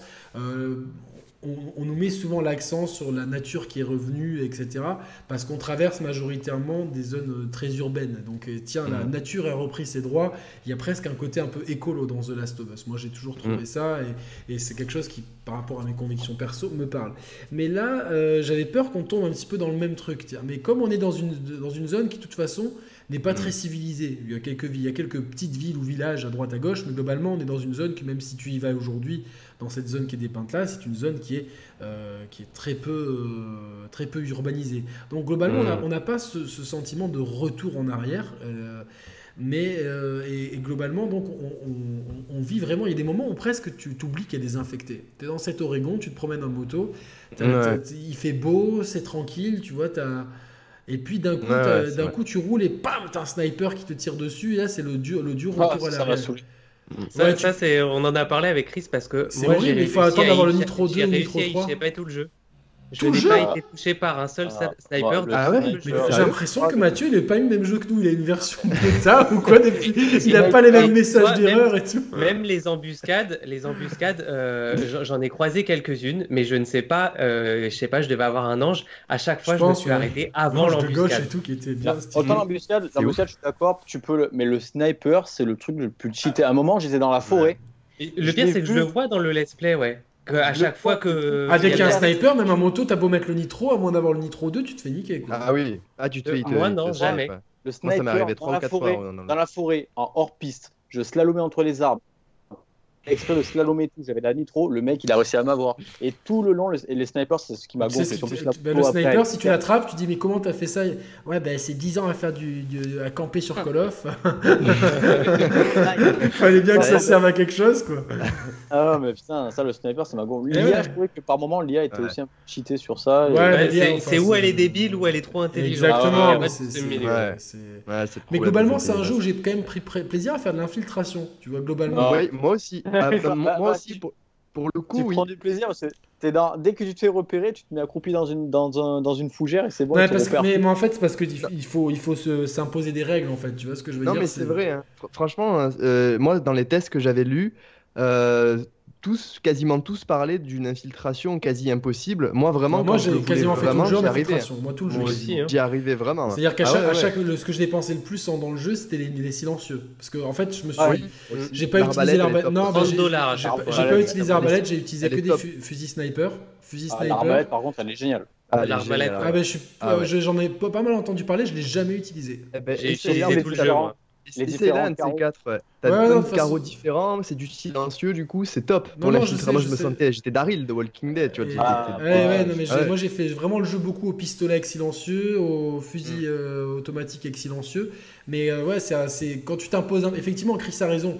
Euh, euh, tout de suite, les mecs, euh, dès qu'ils te perdent de vue, t'en as qui continuent à courir, tu sais, genre, c'est le mec qui a, qui, a, loupé son pathfinding et il court, il court, il court, il court. et non, non, mais globalement, je m'imposais un peu des règles, c'est-à-dire que dès que je me faisais repérer, je, je, relançais bah, la sauvegarde, tu vois, un peu la. Ah non, moi je fais, je fais pas ça, par contre, je la roleplay. C'est-à-dire que moi, ce que j'aime faire dans tous mes jeux, c'est que je la joue infiltration, même dans un, dans un Splinter Cell, par exemple, Blacklist, c'est ce que j'ai apprécié c'est que en fait je la joue infiltration tant que je peux, mais à partir du moment où je suis repéré, bah tant pis c'est la guerre. Je, ah, fais comme si c'était. Euh, ah, non, non, pas moi. Moi, j'aime bien. Après, tu vois, c'est dans, Blacklist, il y a plein de missions qui sont même un peu des missions un peu secondaires. Celles notamment au barrage et tout, où euh, tu vois, genre, moi, mon but, c'est de, de, de, faire le truc le plus parfait. Donc, c'est presque un petit peu, tu vois, euh, pas du speedrun, tu vois, mais de faire le truc vraiment euh, un, peu un fantôme. Donc euh, j'adore cette, notion-là. Mais je comprends ce que tu veux dire. Ouais, moi aussi, mais c'est justement en fait ça, ça, me casse un peu l'immersion, tu vois. J'aime bien euh, être à fond dans le jeu. du coup, le fait de recharger et tout à chaque fois, et c'est ça que justement qui me saoule dans Hitman, comme tu avais pu le voir ce que j'avais dit sur. Parce que Hitman, t'es repéré, c'est foutu, t'es obligé de relancer, et moi ça, ça me gonfle. Hmm. Mais globalement, l'infiltration, elle était complètement. Euh, là, Chris va pas être content, mais elle a été complètement loupée dans Uncharted 4. Faut dire ce qui est. C'était. Euh, ah, ben oui, ben, moi je suis pas d'accord non plus. Ah, pour le coup, c'est un super exemple parce que là, je, je, suis en train de refaire Uncharted The Lost Legacy en extrême. Et, et, en fait, je suis en train de voir que dans Lost Legacy, ça a été vraiment développé l'infiltration. Oui, oui, dans Lost Legacy, ouais, c'est bien. Et tu, tu peux totalement y, arriver. Dans, dans, Lost Legacy, je crois qu'il n'y a pas dans Uncharted 4 déjà. Ouais, exactement. Il y a un silencieux. Et puis le système de, de hautes herbes, il marche beaucoup mieux. Tu as aussi le level design qui est un peu plus pensé. Tu as plus d'endroits où escalader sur les côtés. Franchement, Lost Legacy est très bien pour ça. Et moi, j'arrive totalement à faire le, le jeu. Mais globalement, Uncharted, dans Uncharted 4, globalement, si c'est pas, pas quelque chose qui. Pour moi, ça aurait pu être mieux. ça, ça, marche moins. Ça marche un peu moins. en fait, ils vont pas, au bout, ils vont pas au bout de l'idée. En fait, je pense que ça aurait été, comme je l'ai dit à mm. moult reprises, il y a une dissonance ludonarrative très très dérangeante dans Uncharted entre le personnage de Nathan. Je, pense que Meron est toujours là quand je parle de ça. ça il pourrait, pourrait parler à ma place. tu la connais cette phase. Donc, mais, non, mais c'est euh, intéressant. Non, non, c'est pour, pour, ceux qui nous découvrent. C'est en plus, c'est dans le sujet pour le coup. Donc, ouais, non, non, mais c'est vrai qu'il y a une dissonance ludonarrative. Ce que tu disais avec Sarah tout à l'heure, qui, qui, tue deux personnes. Euh, mm. Et d'ailleurs, le regard de, de, de, de Deacon, il est, il est équivoque à ce moment-là, mais euh, le personnage de Nathan, je trouve ça quand même aberrant qu'il tue autant de gens, quoi. Enfin, mais justement, ils, en ont joué euh, Naughty Dog à la fin du 2, avec Lazarevich qui lui dit euh, tu, tu, tu, me fais la morale pour ce que je suis, alors que ouais, mais... tu as tué combien de eh ben, personnes J'aurais aimé que dans la suite, tu vois, ben, qu'on ait une évolution du personnage, que, ah merde, tu vois, qu'il utilise tu vois, un, tranquillisant, ou que le... En fait, globalement, il y a beaucoup de scènes de gunfight qui sont là, qui sont absolument pas, pas, ludiquement, ça n'apporte rien. C'est pas ça que je kiffe dans un Uncharted, quoi. C'est pas, c'est pas ça. Et globalement, je me suis dit, tiens. Dans le 2, moi, j'adore les gunfights du 2. dans le 2, ouais, parce qu'elles sont bien foutues dans le 2. Et puis, dans le 2, elles sont très bien La verticalité, la, quand t'es sur les toits avec l'hélicoptère et tout. Ah non, je suis d'accord. C'est énorme. Ah, c'est incroyable. à partir du 3, ça, ça devient euh, du Gears, en fait. T'arrives dans un. Tu vois. Le syndrome mais Gears avec... c'est le, moins bon en même temps. Eh ben, non, mais je l'adore aussi. Franchement, j'ai du mal à séparer 2, 3, 4. Ah ouais, ah ouais. 2, 3, 4. Moi, mon préféré restera le 2 avec le 4 euh, pas très mm. loin derrière. Moi, c'est le, 2 parce que la claque, la, claque de la sortie. Mais euh, globalement, à partir du 3, tu as d'autant plus le syndrome Gears qu'on connaît tous dans le jeu vidéo. Ah tiens, il y a beaucoup de munitions, il y, y, a plein d'endroits de, pour se cacher, pour aller d'un point A à un point B. C'est globalement une, euh, une succession d'endroits euh, pour, pour, se camoufler en quinconce. je trouve que dans le 4, tu as moins de gunfight dans le 4. Et il dure moins longtemps. T'en as moins, mais je, trouve l'occasion était vraiment belle pour faire, euh, tu sais, genre, quitte à mettre des endroits, tu vois, des arènes, on va dire, de, de, de fight, ça aurait été trop bien de pouvoir vraiment les nettoyer toutes sans tuer personne, tu vois. Et, et tu vois que, que, on parlait, tu vois, que Nathan et comment elle s'appelle sa copine Elena. Elena, J'ai un gros bug. Que Nathan et Elena parlent de ça. Tu vois que maintenant, ouais, de toute façon, j'ai décidé que je tuerais plus personne. Lazarevich, il avait raison. Euh, tu vois, genre, tu vois, j'aurais aimé qu'il y ait cette évolution-là. Et euh, donc, Après, bon, c'est vrai qu'il y a toujours le côté un peu. Nathan, il est sympathique euh, envers les gens qu'il aime, tu vois, mais c'est, il, a, il a quand même un background assez particulier, tu vois. C'est. Non, non, je sais, mais de là, de, là à devenir un il a, il a, été éduqué par un bandit, tu vois, Sully, euh, aussi gentil soit-il, c'est un escroc, tu vois. Euh. Il y a une grande différence entre, tu vois, entre le. Oui, bien sûr, c'est vrai, le grand banditisme. Exactement, euh, D'accord. je lis beaucoup de bouquins sur le sujet en ce moment. Les bandits gentils, quoi. Non, non, mais c'est, enfin, tu vois, notamment, je, lis un bouquin sur les, tout ce qui est banditisme à Marseille, qui est vachement intéressant. C'est, et qui, ils expliquaient qu'il y avait vraiment une un gros schisme entre les anciens, euh, les anciens bandits qui avaient des codes de l'honneur, etc. Euh, qui, qui, pouvaient même après même aller boire des fois un coup avec un, avec un flic, tu vois, il y avait ce respect mutuel, et les jeunes d'aujourd'hui qui ont, qui ont, le coup de calage facile et qui, qui respectent mm. plus rien. Après, bon, euh, c'est, ça ne veut pas dire que les uns sont plus méchants intrinsèquement que les autres, mais Sully, il est clairement écrit dans cette, de cette optique-là. C'est un Arsène Lupin, c'est vraiment le mec, c'est un gentleman, Sully. C'est un gentleman, tu vois, il a toujours. Ah oui, il, carrément. Il a ce côté, il est poli, bien éduqué, tu vois, c'est. Euh, non, non, mais c'est bien. c'est marrant comme on revient souvent vers Uncharted, euh, que, clairement.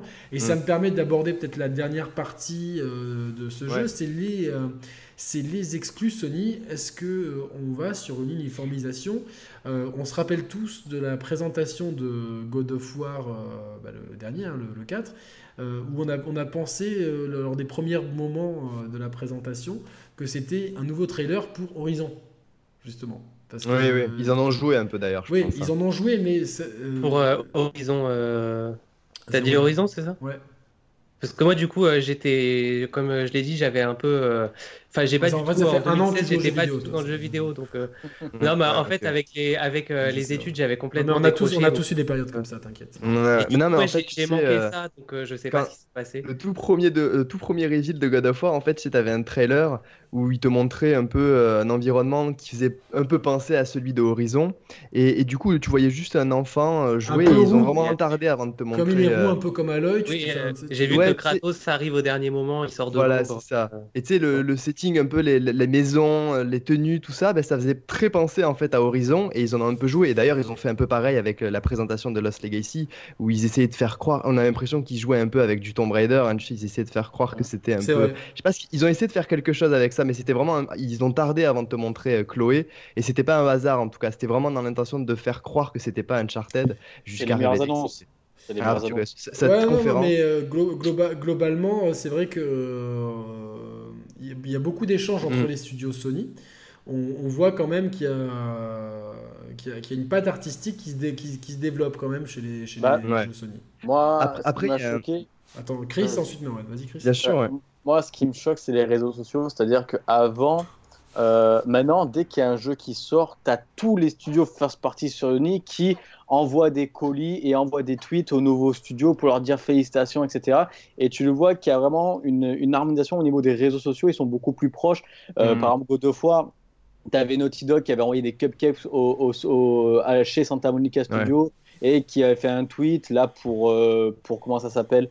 Pour, euh, pour Days Gone, justement, tu as eu un tweet de Santa Monica Studio, tu as eu un tweet de Naughty Dog, tu as eu un tweet de, de Guerrilla Games. Tu vois, ils sont tous très, très proches. Des fois, tu as même euh, Microsoft qui, qui, tweet. Oui, mais un truc, un truc qu'il n'avait pas fait, c'était pour la sortie de D3, où il n'y avait pas eu beaucoup de. Alors, c'était. Euh, French bashing. Quantic Dream, c'est pas un studio, pas un studio Sony. Ouais, mais cela dit, ils l'ont fait pour, une, pour Spider-Man, qui est une ouais. et qui n'est pas non plus un studio Sony. Et peut-être que ça a laissé bah, pas entendre que bah, ah Quantic Dream et Sony allaient s'éloigner. Mais en tout cas, ça, tu le vois, et ça, tu le vois depuis plusieurs temps déjà. Et c'est pour moi la première, euh, la première, euh, le premier signe comme quoi ils sont en train de s'unir. Et très clairement, dans le dernier God of War, euh, pour y avoir joué, ben, tu ressens clairement dans l'affichage et tout du Naughty Dog, tu vois, quand, euh, mm. dans l'affichage vraiment un peu minimaliste, simpliste, quand il faut que tu appuies sur un bouton, tu as... Non, mais quand je parlais en mm. introduction de, de, label, je sais pas si c'était en off ou euh, au début de l'émission, mais on a vraiment l'impression, tu vois, c'est vraiment une logique de label musical, quoi. J'ai ah comparé oui. ça à mm. Motown dans les années mais déjà, y a... et tout, donc... Il y a un point, Yannick, qui est intéressant à souligner. Toi, est-ce que tu voulais plutôt parler des exclusivités Sony ou des licences Sony? Parce qu'il y a des exclusivités Sony qui ne sont pas faites par des studios Sony. Tu vois, du coup, dans ces cas-là, c'est un petit peu différent. Ou est-ce qu'on parle que des studios qui créent, euh, qui, qui, appartiennent à Sony? Bah, Les Santa Monica, les Naughty Dog Ou est-ce qu'on prend en compte aussi Japan Studio avec Bloodborne, euh, Ready Down avec The Order non, non, non, les studios Sony, je pense que c'est plus, pertinent parce que c'est vraiment là où ça se voit le plus, on va dire. Euh, si, on, peut prendre par exemple, ben, on peut prendre Horizon, on peut prendre God of War, on peut prendre Uncharted, on mm. peut prendre Days Gone. C'est quatre jeux qui euh, et The Last of Us aussi. C'est cinq, cinq, jeux qui, euh, bon forcément The Last of Us et Uncharted c'est le même studio, mais c'est des jeux qui, viennent de studios différents, mais on sent quand même une patte directe qui est qui qu'on retrouve. Il y a une recette. Une mhm. recette. Euh, voilà. Est-ce qu'on peut parler de mhm. recette Sony? Est-ce que c'est une bonne chose? Certains critiquent ça. Je sais que Nico Augusto, euh, dans, dans, notre émission, a plusieurs fois regretté l'uniformisation des, jeux, euh, des jeux Sony. C'est mhm. son point de vue. enfin, alors qu'il y a vraiment une patte. Enfin, moi, j'aime bien en fait qu'il y ait des pattes artistiques. On sent la patte Yu Suzuki, tu vois, qui a, enfin, on peut parler de créateurs, à l'époque on parlait de créateurs, mais même une patte Sega, tu vois, on sent vraiment la, à l'époque de, la Mega Drive, la patte Sega, on la sentait, même euh, quand ils font leur beat'em all qui est Street of Rage, on sent vraiment la grande différence avec Double Dragon, on, tu vois, il y a, y, a, y, a, des, studios qui mm. laissent leur marque, SNK laissait sa, sa marque sur, euh, sur notamment tout un, pan de jeux de combat. Tu vois, après, ils ont même uniformisé ça à Art of Fighting, euh, Garou, tout ça. Ils ont, ils ont uniformisé ça avec King of Fighters, qui est devenu une licence à part entière. Donc, moi, ça m'étonne pas. J'aime bien cette tradition, tu vois, de dire, tiens, ben, c'est vraiment la tradition de label, on va dire. C'est vraiment en musique, hein, c'est ce qui, ce qui, ce qui couvre. À l'époque où Jay-Z avait son label Rocafella, tu avais dedans, tu avais tout un son en fait Rocafella qui était vraiment un son new-yorkais. Mm. Le label de Dr. Dre, tu avais un son très West Coast. Donc c'est normal qu'après, il y a des, des, des, ressemblances entre, entre les studios. Euh, mais mais c'est pas quelque chose qui me marque non plus. J'ai pas non plus ah, l'impression de jouer À, Horizon quand je fais God of War, etc. C'est ce que je il, y a des éléments de, il y a des éléments de réponse à ça. Parce que clairement, moi, pour moi, ma réponse elle est simple. Est-ce qu'il y a une uniformisation? Absolument pas. Est-ce qu'il y a euh, une recette, oui, euh, parce qu'il il existe quand même euh, des jeux qui sont qui ont des similitudes, c'est vrai, mais c'est aussi souvent des jeux qui ont beaucoup de différences. Jouer à Uncharted 4, c'est pas du tout, mais alors pas du tout le gameplay de Horizon. D'un point de vue gameplay, c'est des jeux qui ont des propositions très différentes. Non, non, parce que Uncharted n'a pas de gameplay, donc forcément. Évidemment, c'est bien connu c'est bien connu. Mais, euh, mais euh, tu prends même avec d'autres exemples, bah, tu prends le dernier God of War, euh, le côté nerveux, c'est pas du tout la même nervosité que l'on a dans Horizon, par exemple. tu vois, chaque, chaque jeu, c'est une approche qui est très différente. on peut prendre aussi Ratchet Clank. Enfin, Ratchet Clank, on a dit qu'on parlait pas des, des jeux hors Studio Sony. Après, on peut, on peut, on peut, on, peut, on, peut, on, peut, on, peut, gratter à la marge aussi, tu vois, parce que je pense que l'industrie, il y a beaucoup de gens qui vont d'un studio à l'autre, etc. Donc, Puis Insomniac a historiquement toujours été très très proche de Sony. Euh, dans, leur fonctionnement, ils ont quand même des, euh, similitudes. Pourtant, leur jeu euh, respire un peu la différence. Spider-Man, c'est pas du tout des mécaniques de Uncharted 4, c'est pas du tout les mécaniques de God of War, c'est pas non plus celle de Horizon. Donc au final, il y a quand même un, esprit. J'aime bien l'idée que, tu parles de recettes en fait. Ouais. Et c'est ce que Nico avait, il avait. Alors lui, il tournait ça de façon plus. Euh, en plutôt vers la critique, mais c'est vrai, il me dit euh, les jeux, les jeux en, euh, au premier coup d'œil ont tendance à se ressembler.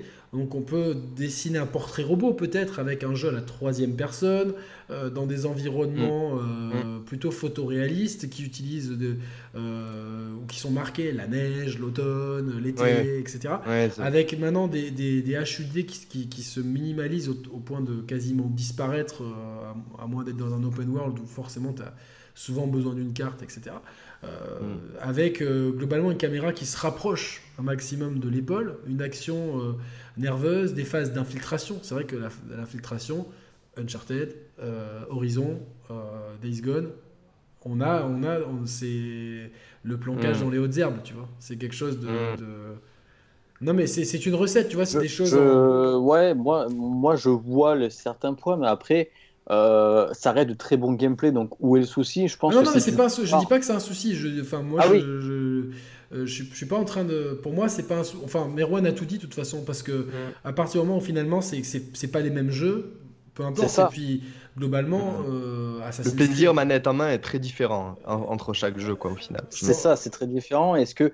Et c'est des univers complètement différents? Par exemple, tu vois, j'avais vu sur Internet euh, quelqu'un qui disait que limite Sony était en train de créer le nouveau Marvel Universe, où en gros, c'est vraiment un peu la même sauce. Et mais dans ce cas, tu peux pas parce que est-ce que par exemple il pourrait y avoir un caméo de Horizon dans un The Last of Us? Non, parce que c'est quand même des univers mais totalement différents. Donc le hmm. gameplay peut-être que par certains soucis d'affichage, on va dire, au niveau de, de l'HUD minimaliste, de la caméra, de la troisième personne, peut-être, mais ça reste des univers complètement je sais Je sais même pas si c'est voulu en fait. Quoi. Je pense que c'est plus. Non, euh, je pense même pas. C'est des mécaniques de jeu. C'est des tendances de l'industrie. Je pense que c'est quand même voulu. Parce que ah, euh, justement, Sony met euh, l'accent sur la narration. Et il y a beaucoup de joueurs, moi j'ai des potes justement, quand j'ai à propos de Death Gone, par exemple, moi la première chose que j'ai vérifié dans les, dans les réglages, c'est qu'on puisse euh, mettre un HUD dynamique à la manière d'un horizon.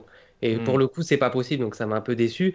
Mais je pense que c'est parce qu'en fait, ils veulent renforcer l'immersion et il y a beaucoup de joueurs qui se plaignent que dans les jeux, les, euh, les HUD sont euh, cassent l'immersion parce qu'ils sont trop présents sur l'écran en fait. Et je pense que vu que Sony est, euh, dans une logique plus narrative, ils essayent mm. de, mettre le minimum sur l'écran pour que le joueur soit vraiment euh, entre, vraiment dans le monde dans lequel il joue et euh, que le HUD apparaisse qu'en cas de combat s'il a besoin ou ce genre de choses quoi. Mm. Moi, je pense, je sais pas si c'est fait exprès ou non, mais en tout cas, je pense que c'est une formule qui marche parce que justement, bah, là, là où il y a encore quelques années, on aurait pu prédire la fin des jeux solo on peut voir que sur les dernières années, bah, les jeux qui sont le plus vendus et qui ont eu les meilleures notes, c'est des jeux solo. Alors après, malheureusement, je pense ça c'est une bonne chose.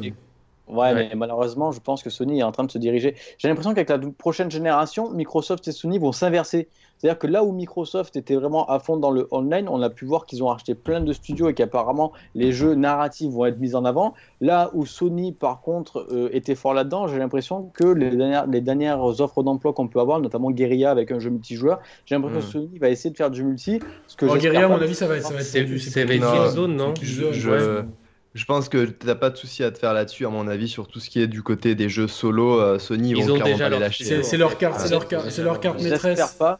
Ah, en tout cas, je pense que ça n'a jamais aussi bien marché que maintenant. Donc, euh, bah, J'espère, parce que moi, c'est ce que j'aime par-dessus tout. Je suis pas du tout un joueur multi, mais je pense que l'uniformisation, c'est vraiment pour, au contraire, lier euh, d'amitié chaque studio en fait pour cas de souci, ils peuvent s'entraider. C'est-à-dire que je, partage de connaissances. Voilà, dans God of War, je crois que Naughty Dog avait aidé. Euh, il n'y a, pas eu une plutôt coup, il y a eu peut-être pas avec God of War, mais Naughty Dog. Non, mais je sais que Santa Monica, ils avaient aidé de façon générale, je crois. Et ça, le partage. Oui, ouais, ouais, ouais. Après, là, historiquement, oui, Down et Santa Monica ont toujours été très, proches, que c'est eux qui avaient fait les épisodes PSP, du coup. Donc, ouais, ouais, pour moi, je trouve ça très bien. Si tu peux retrouver un peu de Naughty Dog dans du Santa Monica, un peu de guérilla dans du, dans du Naughty Dog. Mais ça, je pense, mais au final. Est-ce qu'on le critique Mais par exemple, Ubisoft l'a tout le temps fait. Ubisoft, c'est les champions. Bah oui. Alors, des, fois, ils, se prennent le mur complètement parce que ils prennent des choses de chez Splinter Cell pour les mettre dans Assassin's Creed et dans Assassin's Creed elles fonctionnent pas. Donc bon ça c'est bah, le problème c'est qu'ils font une bouillie de tout ce qui de toutes leurs connaissances à chaque fois. Ils, mixent tout sans chercher à les exploiter et ils, ils implantent tout dans leur licence. Pour moi franchement il y, a même, un exemple euh, pour moi qui est qui est aussi parlant, c'est à l'échelle de notre constructeur. On va prendre Nintendo, leurs jeux sont différents, mais on sent aussi qu'il y a une recette un petit peu dans les. Bien sûr. Bah, il y a une patte, forcément, ça revient artistiquement. Bah, il y a souvent un style qui, qui se rapproche. Platinum Games, donc... Platinum Games aussi. bah oui, aussi, oui, clairement. C'est normal en fait. Hein, Mario Odyssey a repris des idées de Breath of the Wild. Pourquoi est-ce que ça ne dérange pas? Donc du coup, au final, c'est vrai qu'il y en a beaucoup qui se plaignent d'uniformisation, mais au final, quand on regarde bien un petit peu plus d'un peu plus près, bah, on voit que juste chaque constructeur a sa patte, sa ligne éditoriale, et forcément, quand bien, on sort. Quand on sort trois exclusivités par an, c'est à peu près le cas de Sony depuis 2014, quand on sort trois exclus par an, forcément, bah, il faut aussi euh, avoir un peu une dynamique et pas proposer à chaque jeu une nouvelle euh, ligne éditoriale, sinon ça demanderait un travail deux fois plus grand. Non, mais c'est bien. Là, il y a... Vas-y, Chris. Il y a, y a, un grand, grand, gros studio qui, qui va être le prochain à s'y mettre, bah, c'est Rockstar. Puisque euh, avant, Rockstar était très. Ils avaient plusieurs studios, mais chacun de leurs studios était très différent. C'est-à-dire que tu prends euh, un GTA, c'était complètement différent d'un Red Dead. Tu prends un Red Dead, c'était mm. complètement différent d'un Bully. Je suis pas d'accord. On sentait quand même euh, des, des, des, choses proches au niveau du moteur, etc. Tu vois, Parce que la tête pensante, c'était Rockstar New York, qui, qui était vraiment le pilon et qui euh, prenait part à chaque, chaque développement. C'est-à-dire que Hale et Noir a été développé par, par la team Bonzi sous la directive de Rockstar New York. Rockstar, le premier Red Dead Redemption a été développé par Rockstar San Diego sous la directive de Rockstar New York. Et là, le problème, c'est qu'on le voit depuis Max Payne 3, donc depuis 2012, Rockstar est en train de former un seul et même studio. C'est-à-dire que maintenant, ce ne sera plus Rockstar North qui feront vraiment que les GTA, ce ne sera pas Rockstar San Diego qui feront que les Red Dead. Ils travaillent tous ensemble. Et ça, je pense qu'à l'avenir, ça va. Euh, ça va changer. C'est l'inverse de ce qu'a fait toujours Ubisoft, à vouloir un maximum euh, outsourcer mmh. des choses, euh, quitte à ce que des fois leur jeu manque un peu de, enfin, euh, l'impression d'être un peu des patchwork de plusieurs trucs, hein, notamment certains Assassin's Creed avant le, le quasi reboot de la série avec Origins. Mais euh, moi, pour, moi, c'est une bonne chose aussi. Je suis pas déjà parce que comme on l'a dit, si on prend l'année 2018, on a eu euh, God of War, euh, Détroit et Spider-Man globalement comme grosse excuse sur PS4. Trois jeux qui absolument, absolument rien à voir. Voilà, rien à voir. Tu prends même, tu prends même 2016.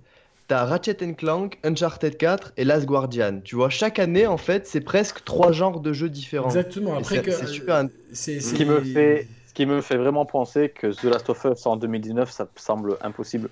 Parce que ça ah veut dire que. Ce qui est sûr, c'est que cette année, ils en sortiront pas trois. Je pense qu'ils en sortiront deux. Oui, Donc, ce qui est sûr, c'est que parmi Ghost of Tsushima, Death Stranding, The Last of Us, il y en aura. Enfin, on va dire deux et demi parce qu'il y a eu l'early access de Dreams. Alors, peut-être qu'ils arriveront à trois. Concrete mais... Genie en plus petit jeu, mais après, c'est. Voilà. Mais je vois pas un The Last of Us arriver. moi, j'ai mis sur Death Stranding en fait. Moi, j'ai eu la confirmation récemment, j'ai redemandé, on m'a dit c'est pas 2019 The Last of Us. J'en mets ma main à couper que ce sera. Ouais, mais je pense que le développement est compliqué. Enfin, toi, tu dois savoir un petit peu des, échos que j'ai eu. Il y a des choses compliquées au ouais. de, de, chez nous. Moi, je, je, vois ça, ça s'est reconstruit là maintenant, mais mais il y a, y, y a, deux ans, le développement. là, ce qui est très bien, ben, tu vois, l'avantage quand on a un constructeur ultra leader sur le marché avec. Euh, euh, à court, moyen terme, pas vraiment de pression, c'est qu'ils peuvent se permettre, tu vois. Enfin, de toute façon, euh, c'est plus ça qui. La, guerre est gagnée, et archi gagnée, et archi archi gagnée. Donc, euh, tu peux te mm. dire. Pour cette génération. Pour cette génération, déjà, mais enfin, globalement, comme. Je pense que Microsoft prépare du très très lourd en termes de Ah, ils sont, ils sont vénères. Je, je, suis d'accord, mais ça va mettre ces fruits-là vont mettre du temps. vont mettre du ah temps.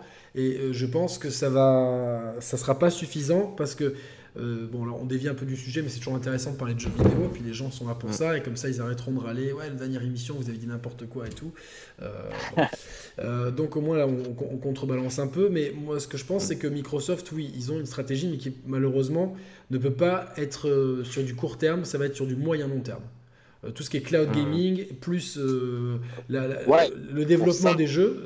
Et donc malheureusement, au moment où ça va arriver, au moment où ces technologies, où la, stratégie de, de, Microsoft va arriver à maturation, la prochaine génération sera déjà lancée et on sait de facto que le début est toujours déterminant. Ça te détermine.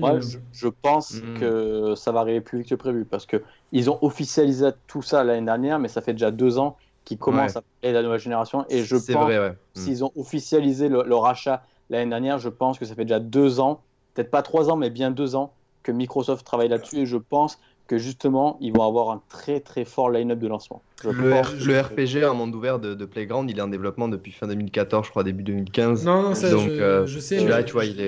J'ai quand même, j'ai quand même, j'ai quand même. Euh, enfin, moi, je suis, euh, je, suis pro personne. J'ai juste, j'ai juste peur que, que la, la la marque PlayStation aujourd'hui soit plus forte que jamais. C'est-à-dire vraiment, euh, euh, ah, ça, c'est assez impressionnant, même au point de vue des jeunes.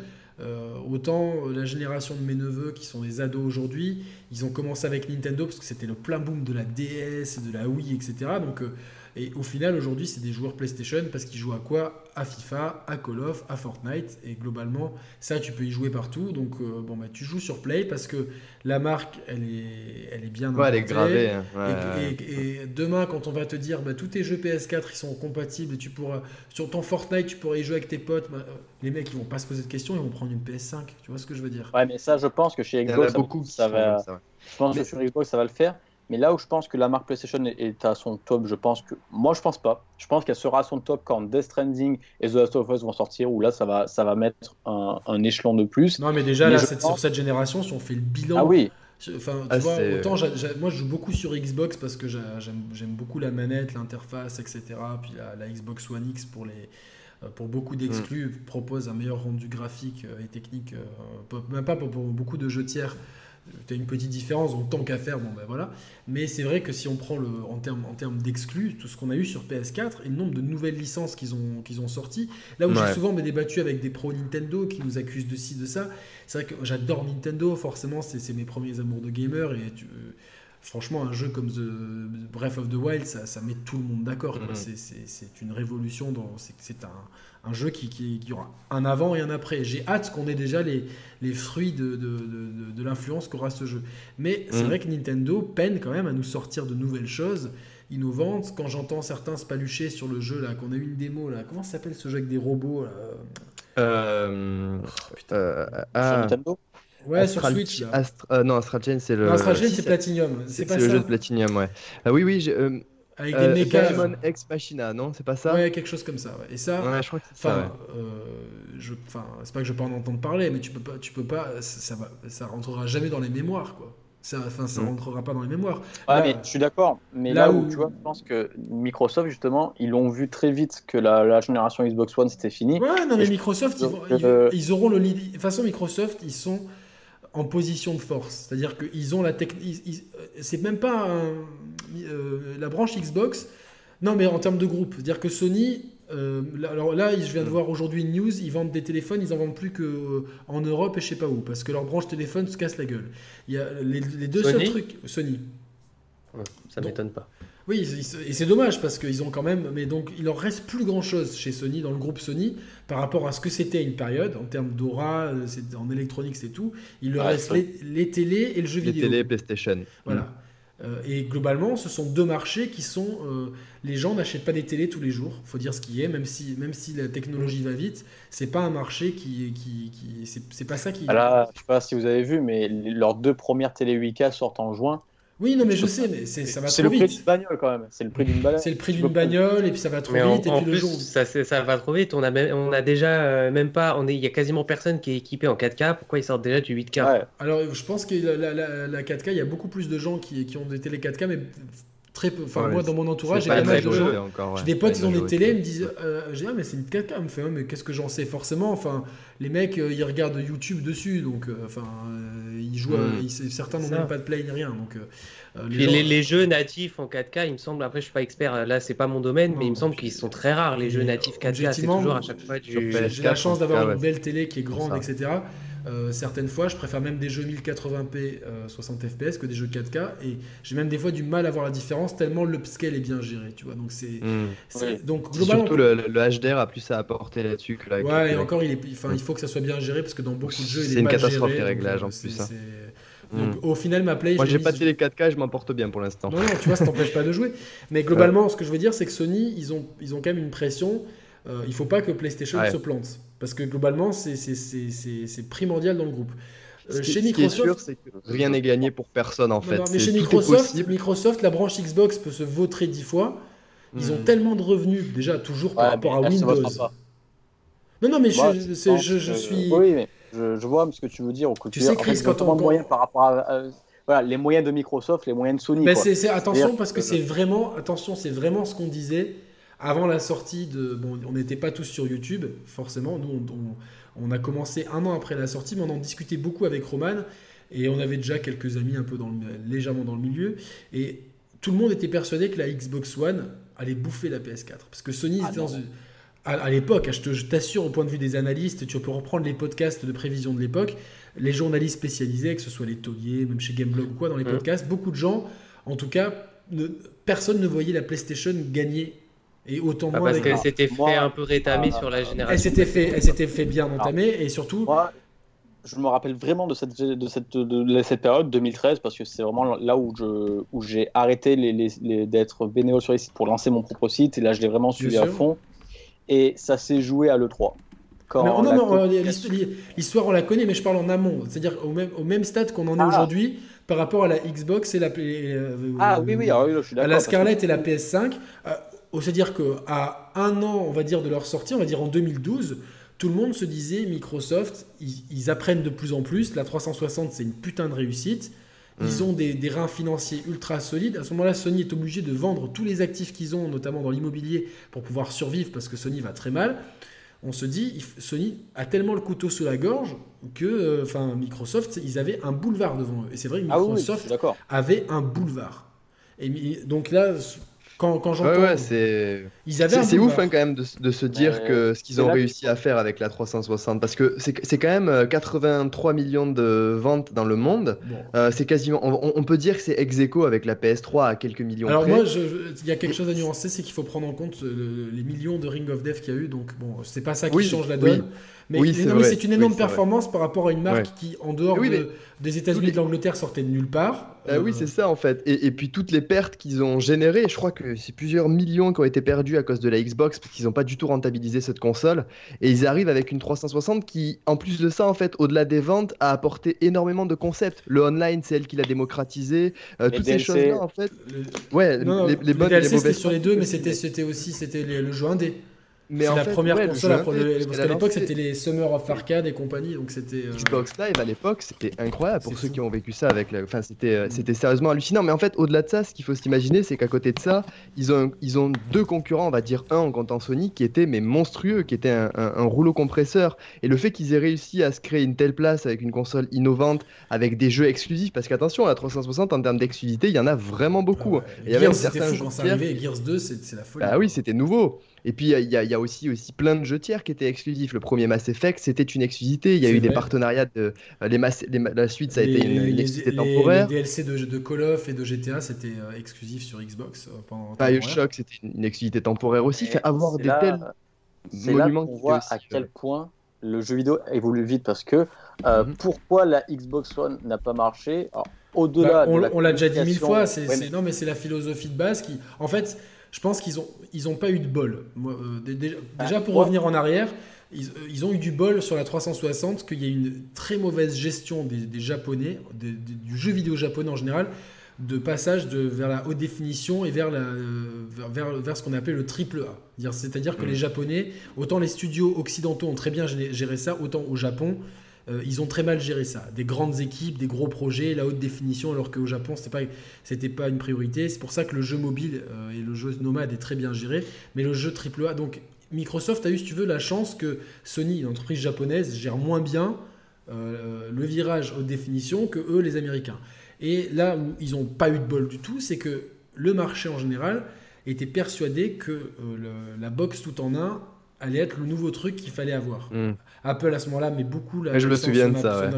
C'était le même avec Roman, on, y pensait beaucoup. C'est vrai que avoir un objet tout en un, plus d'avoir sa, sa, sa, box télé, son magnétoscope, son lecteur de DVD, c'était chiant. Tu avais un appareil qui faisait tout.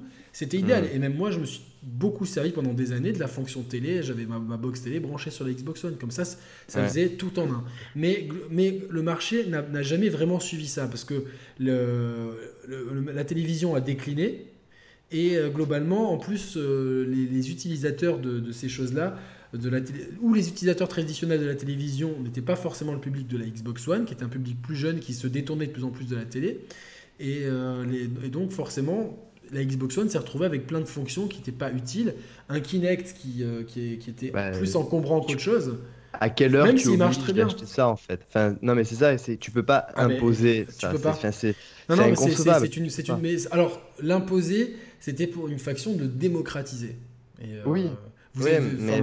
Pour au final, comme j'ai raconté, euh, mon dernier contact avec Kinect, c'était dans, dans, le musée océanographique de Monaco. Ah enfin, euh, un truc complètement improbable, quoi. J'étais comme un gosse, euh, me dire un Kinect et tout. Donc, euh, avec cette fille russe qui demandait ce que c'était qu'un Kinect, quoi. Tu sais, j'étais là. bon, elle, avait une entreprise de verre, donc elle connaissait un peu les trucs et tout, mais c'était c'était quand même improbable de retrouver un Kinect. donc, mm.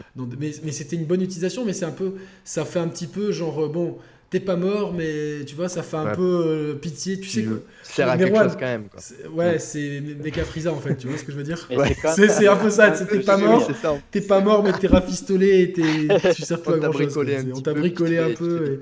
Et, euh, c'est quand même le signe euh, comme quoi l'industrie du jeu vidéo avance vite parce que je pense que si la Xbox One, au lieu de la présenter en 2013, il l'aurait présenté en 2015, ça aurait été un carton parce que là maintenant les gens, c'est ce qu'ils veulent. Ils veulent du truc tout en un, ils veulent du service, ils veulent tout ça. Ben, quand même sur la conférence. La conférence, le ah, le, mec, le mec de Matrix. Mais ce qui est terrible, c'est que la, PlayStation n'a pas, fait une, pas fait une super com. Parce que la première fois que la PlayStation est présentée, on voit la manette, on voit pas la console, on n'a pas grand chose derrière. Le 3, et même, moi j'ai préféré, je vous le dis clairement, je le dis souvent dans ces émissions, à l'E3 2013, donc l'E3 avant la sortie, j'ai bien préféré d'un point de vue de jeu, de ce qu'on a vu niveau jeu, la conférence Microsoft. Parce qu'on avait une grosse séquence de Metal Gear qui est anthologique oui, oui, c'est vrai, 5.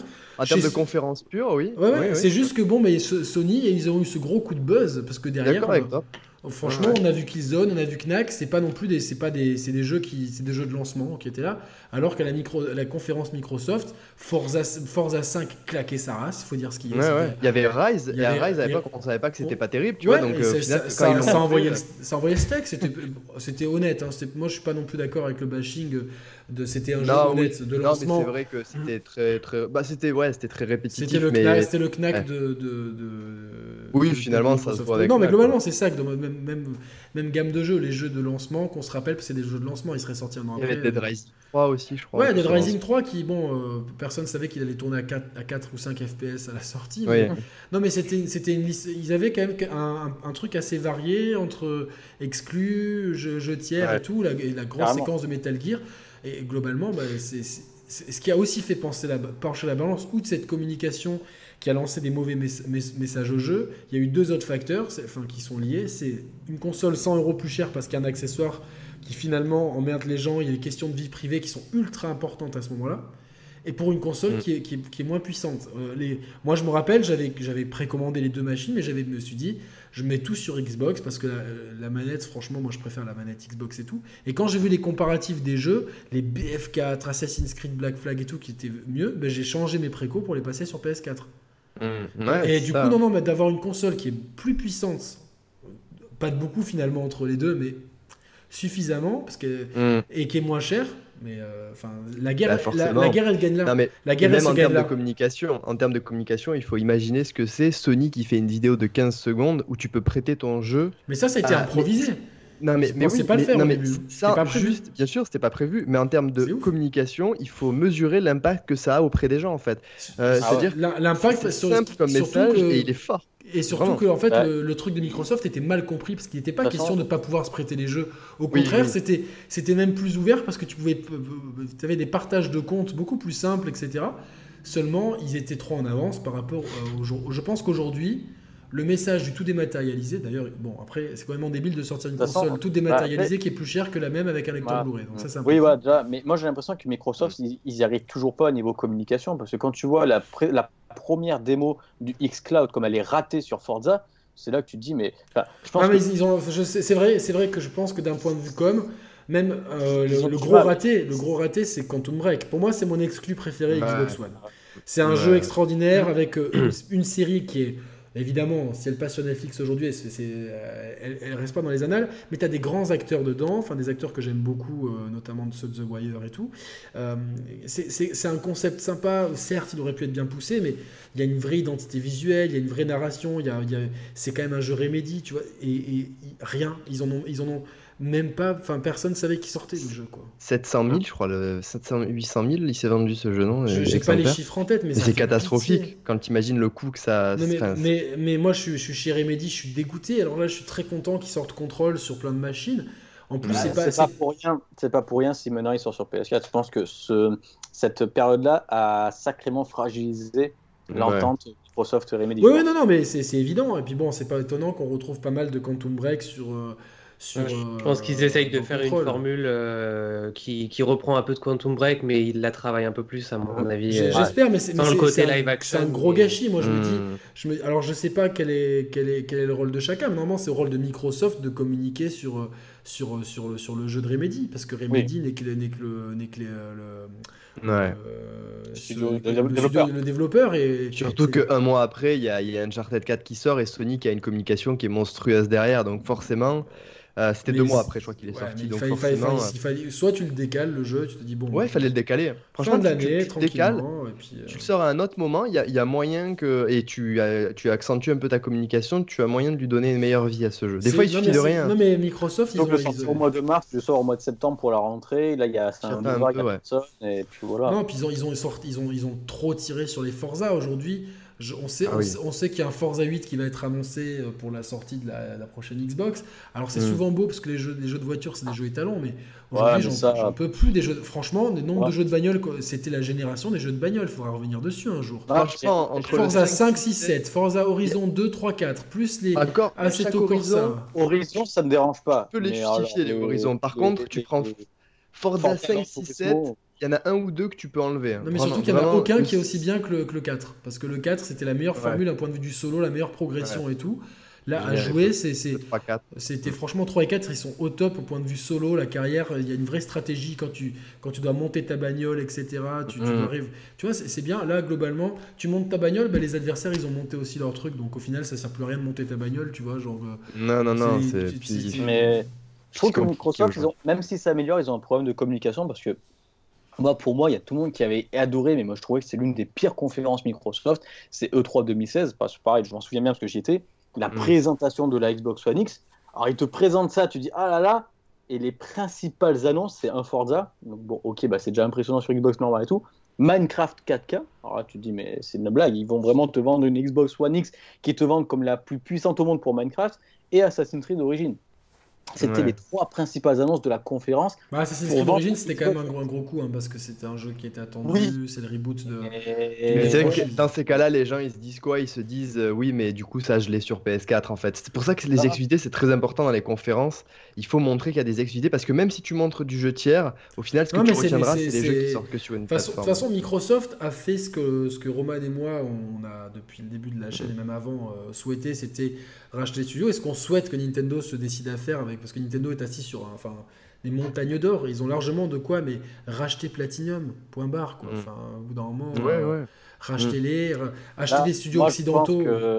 on est à l'aube de vivre l'une des générations les plus impressionnantes, je pense, parce que Sony est très armé je pense que En fait, tout le monde euh, est très bien armé. Tout le monde est très bien armé. Là, c'est ça qui, qui, rend les choses intéressantes. Je pense que je pense qu'aussi les rapprochements entre Nintendo, Microsoft, Microsoft, Sony, c'est parce que Microsoft est en position de force pour proposer des choses que les autres n'ont pas, des serveurs, des, des clouds, de, euh, de, du, des, des, services de jeux en streaming, etc. que eux maîtrisent. Donc globalement, ils sont peut-être les plus tranquilles. Là où euh, bon, Nintendo, ils sont sur un créneau à part où ils auront, ils savent que globalement, si, si S'ils font pas un truc catastrophique au point de vue marketing comme la Wii U, ils s'en sortent très bien. C'est Sony, tu vois, qui, qui, qui peut-être sur le long terme est peut-être le plus fragile. mais Sony, je pense que ils ont les jeux en fait. Euh, ils ont les jeux mais, jeux, mais, globalement demain, tu vois, demain, euh, tu es chez Microsoft, tu veux vraiment les emmerder, tu dis, bah, euh, y a qui chez Naughty Dog Vous gagnez combien? 5000 par mois, je vous en donne 15. Tu, hmm. tu, tu, débauches comme ça tous les. Donc globalement, ok, tu as Naughty Dog, mais c'est comme si demain, tu as le PSG, donc ça reste l'institution PSG, mais tu que des hmm. joueurs qui viennent de Guingamp ou d'Amiens. Tu vois, ok, tu as, le maillot du PSG. Hein. Après, le jeu vidéo, il a toujours fonctionné comme ça. Non, mais dans les studios, ça a toujours été. Non, non, je sais bien, mais euh, tu vois ce que je veux dire C'est-à-dire que si demain, demain, euh, si, demain on veut emmerder Sony, on peut les emmerder. Tu vois et c'est pour ça que. je pense que justement, ils sont plus là et les rapprochements sont en train de se faire. L'image au Games Awards avec Sean Layden. Euh, ouais, non, non, mais c'est obligé parce que. moi, je pense même que même Google va se casser la gueule. Ils sont trop, je pense que ils sont trop confiants comme Sony l'était avec la PS3 et je pense qu'ils vont arriver un peu en mode. C'est trop compliqué. Sur, sur euh, Google, je peux pas citer qui, mais on m'a dit euh, que leur studio de développement qui est en train de développer des exclusivités, il en était absolument au point mort actuellement. Hein, qu'ils ont annoncé qu'il allait y avoir des exclus. C'est la malédiction Jade Raymond. Leur, studio d'exclus, partout où elle passe, c'est le bordel. Que c'était juste pas encore commencé, quoi. Que c'était que. Non, mais c'est que de la com. Mais c'est que de la. Mais, si tu veux, c'est. le montre. Bah, ce qui le montre, c'est qu'ils vont pas le 3. Euh, C'est-à-dire que euh, lors... mais en juin, c'est même pas sûr qu'ils le montrent parce que déjà. en, l'été, ils l'ont dit, je crois. Parce qu'ils ont dit juin, juin, s'ils le montrent pas à l'E3, il n'y a aucun mais là, intérêt. Là, on est dans une guerre, dans une guerre d'intention. Mais Google a dit qu'il serait pas à l'E3 de toute façon. Non, non, c'est ce qu'on a dit, c'est ce qu'on vient de dire. Ils ont dit qu'ils révéleraient quelque chose en été, je crois. Cet été. Ouais, euh, ça peut être. Moi, peut être juin, juillet. Je mise même sur un report de Stadia, je pense pas que ça arrivera en 2019 ou sur des territoires limités, peut-être dans des grandes villes américaines ou euh, peut-être. Mais je trouve parce que ça voudrait dire qu'ils n'ont pas si bien pensé leur truc, quoi. Ouais, mais c'est bah, pas, ça serait pas la première fois avec Google, mais en tout cas, on en a mm. parlé et aujourd'hui, quand même, au point de vue d'un certain public, ils apparaissent comme les pionniers sur ce segment et c'est pas con du tout. Mm-hmm. C'est pas con mm. parce que c'est souvent, euh, tu vois, c'est souvent le premier qui, qui, qui, laisse une image de finalement de. Et puis après, on sait que Google, s'ils veulent vraiment, ils réussissent. Après, c'est une question qui lance plein Ouais, ouais, ouais. C'est comme Amazon. C'est comme Amazon. Tout le monde dit Amazon, Amazon. Je pense que niveau financier, Amazon, c'est peut-être ceux qui se débrouillent le mieux, hein, parce que vu, vu euh, l'argent qu'ils brassent. Mais bon, t'as beau avoir l'argent, si t'as pas les connaissances, tu fais rien. Avoir, avoir de l'argent, ça veut pas forcément dire savoir, savoir non, faire savoir, savoir s'en servir. Non, mais c'est sûr. Mais, mais en tout cas, ça te permet le. En fait, l'argent permet le droit à l'erreur. Et c'est là que que, que mm. des, des, entreprises comme euh, Google, Amazon, euh, Microsoft euh, dans une moindre mesure Nintendo, peuvent. Là où Sony, malheureusement, n'a pas vraiment. Ouais, ouais. ouais, Netflix, mais Netflix va arriver aussi. D'ailleurs, euh, l'épisode de Mirror, euh, Black Mirror. Black Mirror. Comment il s'appelle cet épisode interactif? Undersnatch. C'est du jeu vidéo. Oui ou non? Oui, oui, oui, c'est. C'est pas très différent. C'est pas très différent. C'est Quantic Dream. De toute façon, ça va être, ça va être très intéressant de voir. Là, j'ai reçu mes invitations pour la conférence Netflix lors de le 3 Mm. Alors, je sais pas si je pourrais y aller parce que c'est le mercredi à midi et là j'ai reçu mes plannings, ça, je sais pas si je pourrais y aller. Mais si Netflix organise une conférence à l'E3, ils ont dit que ça va être braqué sur le jeu Stranger Things qui est un petit jeu 8 bits. Je pense que c'est pas pour annoncer que ça, à mon avis. Non, non, certainement pas. Non, mais certainement pas. De toute mm. façon, euh, Ils, ont déjà fait une expérience VR de Stranger Things que j'ai pas essayé mais qui est sur ma play. Il y a ce jeu qui ah. arrive. Euh, enfin, je, je, crois qu'il y avait un projet. Euh, il y avait des discussions avec euh, Telltale, non Pour un jeu Stranger Ouais, il y, avait, il y avait un jeu Telltale qui, était en, qui était en cours. Même, quelque hein. part, mm. Sur Stranger Things aussi. ouais, c'est ça, c'est Telltale Stranger Things. Donc, Après, l'expérience VR. De toute façon, le, le, regretté de Telltale, petite parenthèse, ce sera évidemment The Wolf Among Us saison 2, qu'on ne verra jamais. Voilà. saison 1 qui était tellement, peut-être le meilleur, le meilleur Telltale pour moi. Avec Tales from the Borderland, pour moi, c'est leur meilleur Telltale. Je, je, suis pas trop l'univers Borderland, je l'ai pas fait, je peux pas dire, mais en tout cas, ben, franchement, essaye-le NT4 parce que c'est extraordinaire. Ah, mais c'est terminé ça ou pas du coup? Oui, oui, bien sûr, Tales from the Borderland, t'as tous les épisodes ah, sortis en 2015, je crois. D'accord, ouais, clairement. c'est pas, t'as pas la frustration de Wolves Among Us. non, non, non, ouais.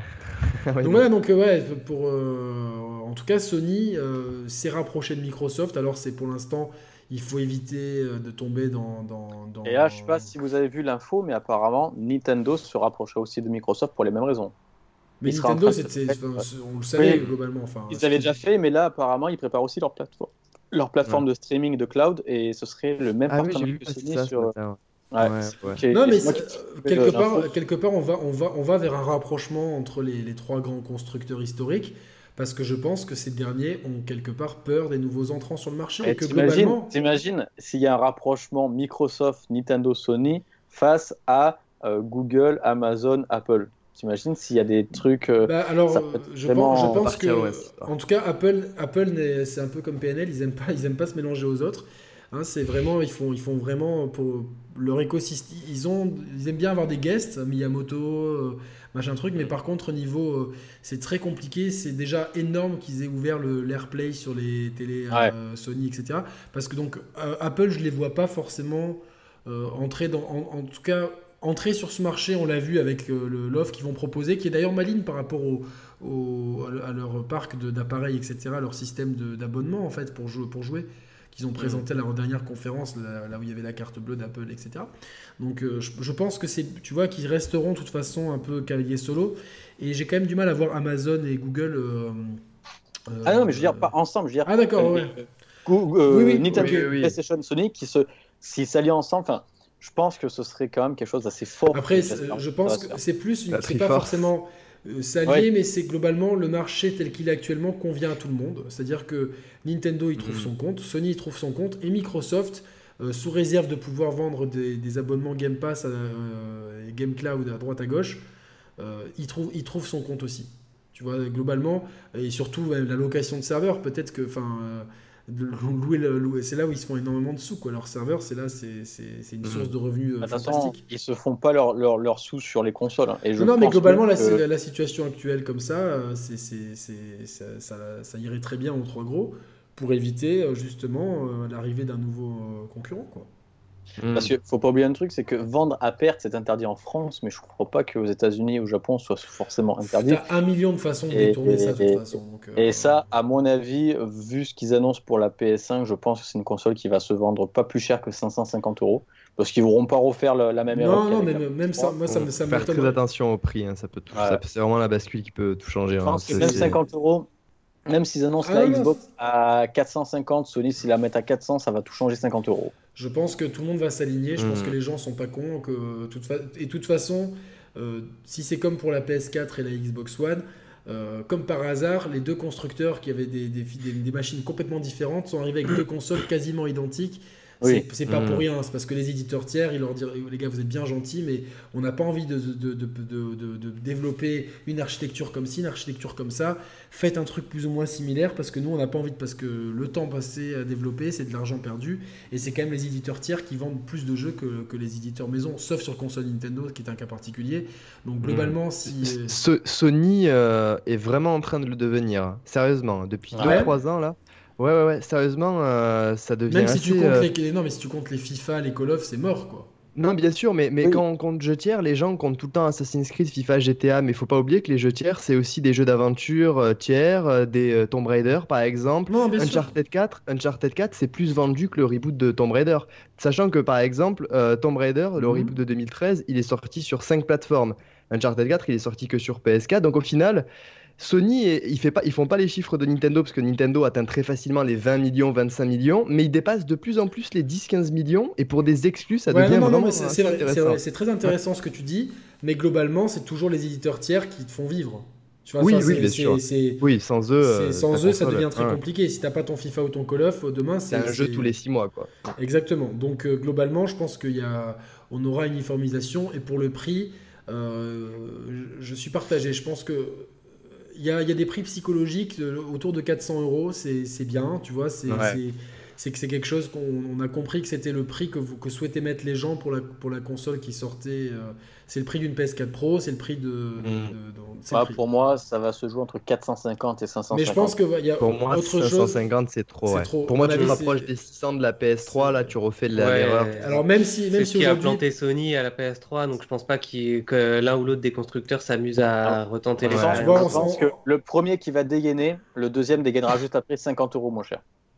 Non, mais le premier ça, pourra te. Ça, c'est possible, oui. Ouais, ouais. ouais à 50 euros près, de toute façon. Ça, ça peut faire la différence. Euh, ouais, mais après, t'as as, toujours moyen de. Tu fous un jeu avec, tu fous un jeu avec ou une deuxième manette et tu, mmh. tu compenses. Tu te réadaptes. J'aimerais vraiment voir ce que j'aimerais vraiment voir si par exemple Microsoft dégaine le premier qu'ils annoncent 400 euros. J'aimerais vraiment. Non, mais le, prix s'est annoncé à la dernière minute de toute façon. on aura des news à l'E3, mais on n'aura jamais de nouvelles de prix. Parce que de toute façon, les, les, négociations, les négociations avec les, avec les fournisseurs de composants on l'a vu avec la PS4, ça s'est joué au dernier moment. C'est déjà très surprenant. C'est déjà très surprenant que les, que les specs de la PS5 aient été dévoilés euh, maintenant et via un simple tweet. Hein. Ouais. mais c'est un peu aussi pour préparer indirectement les gens aussi. Euh, sans leur dire qu'elle arrive. Ils seront, seront pas là à l'E3, ils savent que Microsoft, Microsoft prépare un gros E3, c'est pour occuper le terrain médiatiquement. C'est comme cette histoire de, temps de chargement. Alors que je sais plus si c'est l'un de vous ou si c'est euh, ou si c'est un autre de nos abonnés sur Twitter qui l'a remarqué. C'est-à-dire que ça veut rien dire de faire, de faire tourner. Euh, ok, Chris, tu vas pas pouvoir tarder. Euh, de faire tourner. Spider-Man sur une, sur une machine plus puissante, forcément que les jeux seront, que les temps de chargement sont réduits. Alors que demain, si tu as un jeu qui est dix fois plus gourmand, bah, peut-être que tu auras les mêmes temps de chargement. Donc ça, c'est uniquement de la com. proportionnel. c'est uniquement de la communication. C'est pour dire, voilà, ça va arriver. Donc, euh, donc voilà, on va terminer ce débat tranquillement euh, parce que ça va faire très heures. C'était très intéressant, en tout cas, d'être parti sur. Euh, c'est bien, c'était cool. Je voulais, je voulais parler de Days Gone. Parce que c'est un jeu qui m'a quand même beaucoup marqué. on, est d'ailleurs, on n'était pas tous d'accord sur tous les points. Mm. On, a, on, a, soulevé beaucoup de points positifs, beaucoup de points négatifs aussi. Par contre, on a soulevé quelque chose d'important à l'unanimité, c'est qu'on a tous voulu y revenir. On était aimantés par ce jeu fasciné. c'est ce qui compte. Et c'est ce qui mm. compte. Il y avait quelque chose de fascinant. C'est ce qui fait un bon jeu, finalement. Voilà, c'est.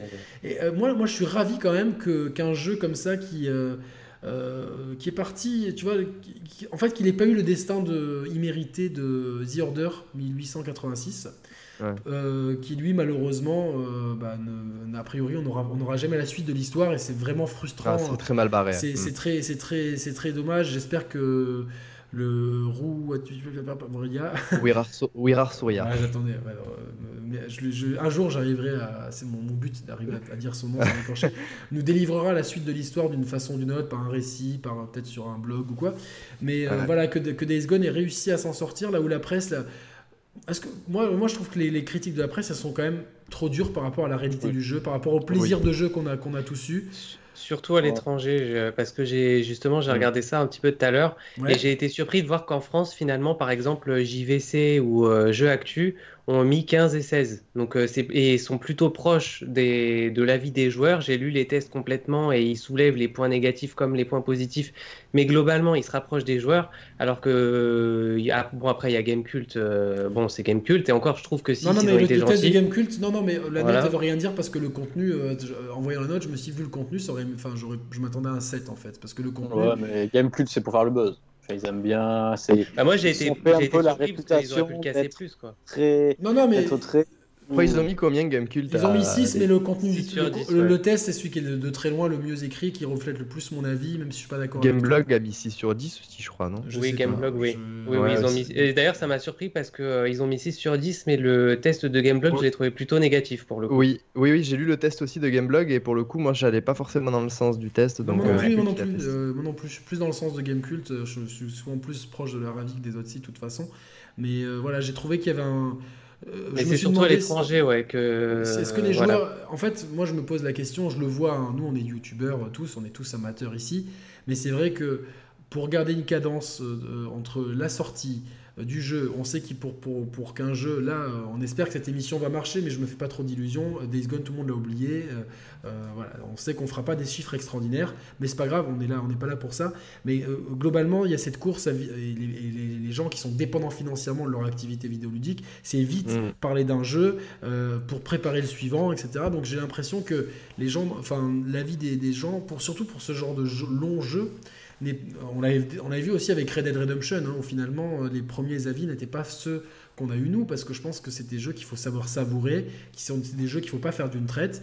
Et c'est peut-être ça aussi qui biaise le truc, c'est cette pression qu'ont les gens, parce qu'ils savent que euh, s'ils sont pas les premiers à en parler, s'ils en parlent en prenant leur temps, ils risquent de niquer leur audience, donc niquer leur bénéfice. Oui, c'est ça. Donc ils finissent pas les jeux. Ils finissent pas les jeux, ou alors ils les rushent.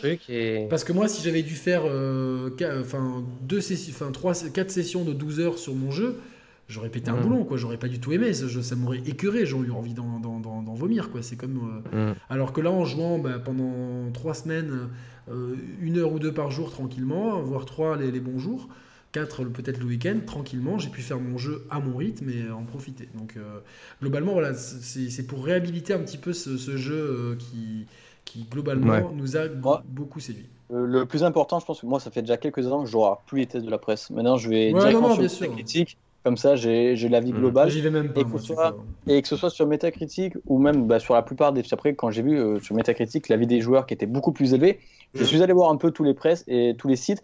Et je crois que j'ai vu aucun site où l'avis des joueurs était plus bas que l'avis de la presse.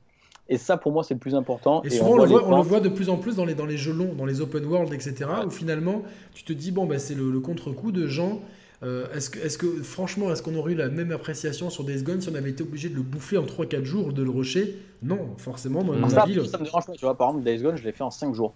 Parce que je savais que avec moi je peux pas ça me moi je pense que je l'aurais beaucoup moins bien pareil, vécu pareil, que pareil. moi j'ai sur 8 jours je crois j'ai pris pour le faire. 8 jours. les, les moi, jeux fait sur plusieurs semaines comme il y a les jeux auxquels je rentre dedans euh, ça me pose pas de souci. Après un jeu alors par exemple si je serais pas rentré dedans bah, je l'aurais fait en 10 jours. Mais parce que je suis bien rentré dedans les jeux dans lesquels j'arrive pas à rentrer dedans par contre je peux pas mais si vraiment euh, je suis quelqu'un qui a pas beaucoup de temps pour jouer mais quand il y a les gros jeux qui arrivent je prends de l'avance tout pour me laisser du temps et par contre, ça ne me dérange pas d'enchaîner de 6-7 heures. est-ce que, peut-être que la presse, avec des journalistes qui sont là depuis 15-20 ans, qui sont de plus en plus mis sous pression, ah.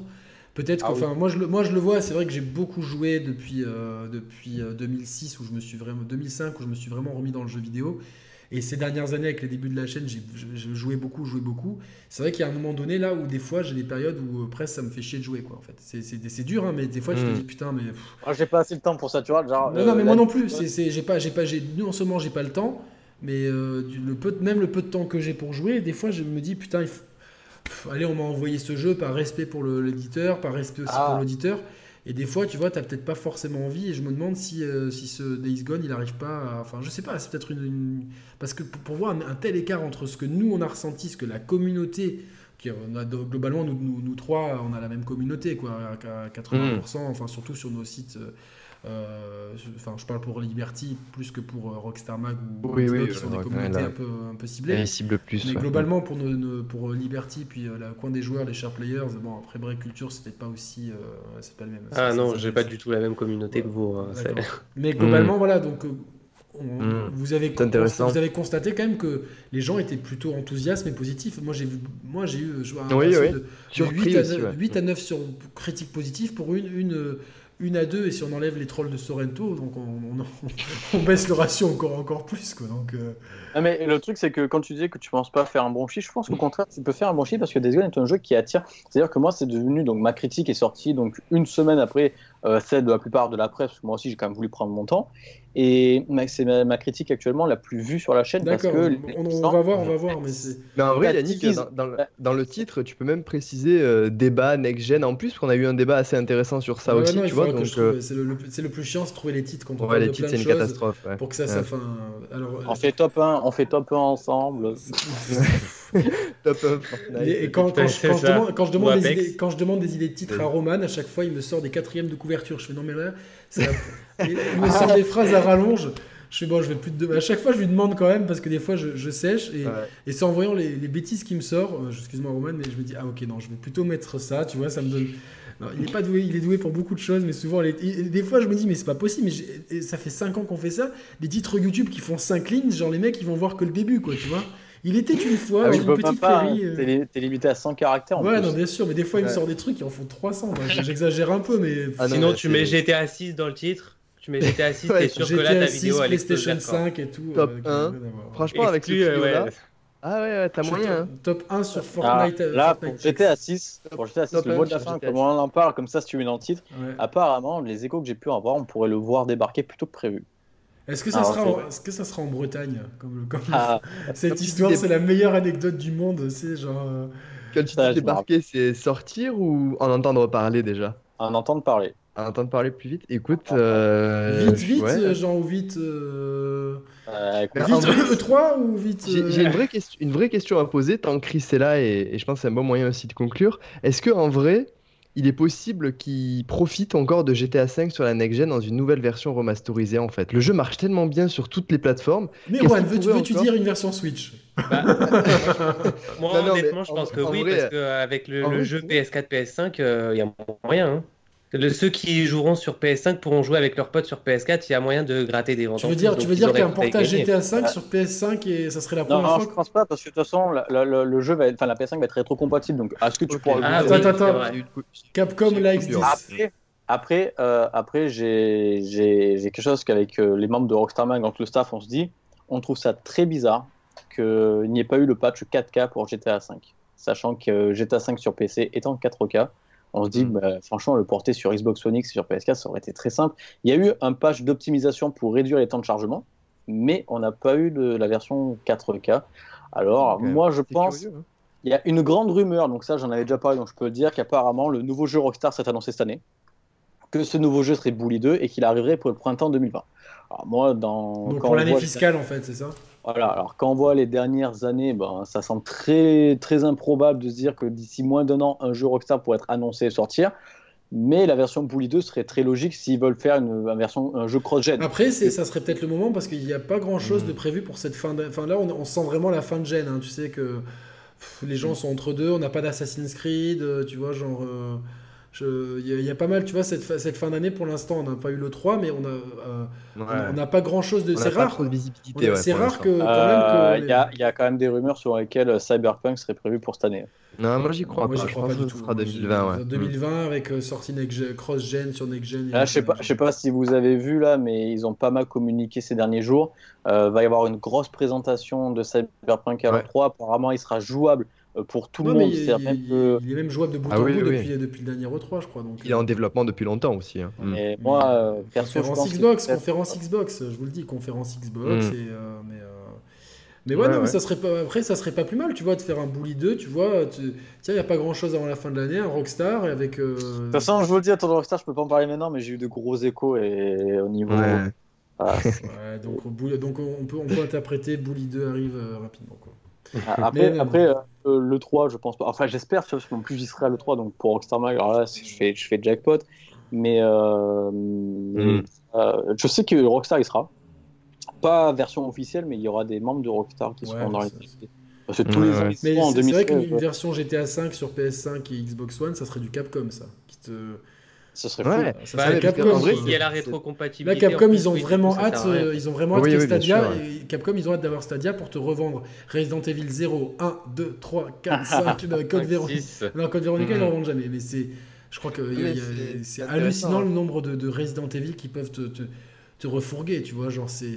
Bah, tu sais, Rockstar, s'ils veulent péter le game, et comme ils ont dit qu'ils voulaient pas sortir vraiment de GTA 6 ou l'ère Trump, euh, si vraiment sur PS5, Xbox, ils se sortent un nouveau euh, remake de GTA V, mais vraiment avec des graphismes améliorés, et ils te balancent un petit DLC solo, mais je pense qu'ils peuvent tout péter. Hein. Ouais, pourquoi pas. Après, ça. point de vue communication. Mais ça, n'arrivera pas. Ça, je pense que ça arrivera. Ça, ça ne serait pas une super bonne image. En tout cas, c'est pas l'écho que j'ai. Moi, au niveau écho, c'est vrai que l'ère GTA V arrive vraiment à sa fin. Qu'une prochaine grosse mise à jour arriverait cet été sur GTA Online et qu'on se rapprocherait vraiment de la fin. Et oui. ouais, pour que... pour que les gens ah, parce que plus. Il n'y a, quand même pas eu de nouveau GTA sur PS4 et Xbox ah. One, parce que c'était le GTA de la PS3 au final. Donc, ah oui, c'est euh, ça. c'est assez, c'est la première fois qu'ils font ça et c'est assez intéressant. Ouais, curieux, après, je pense que le développement de Red Dead a été a, beaucoup vampirisé les, les équipes. Oui, mais ça, a été surtout un, un prétexte, je pense. Je pense qu'ils ont, se sont Ils savaient très bien qu'ils n'allaient pas toucher. Il y, a des choses qui, ça, ça bouge. de toute façon, ils n'ont pas, ils ont pas à se plaindre. Ils ont fait beaucoup, ils ont fait tellement de mailles avec GTA Online, ça rapporte à mort. Donc. ouais, ouais.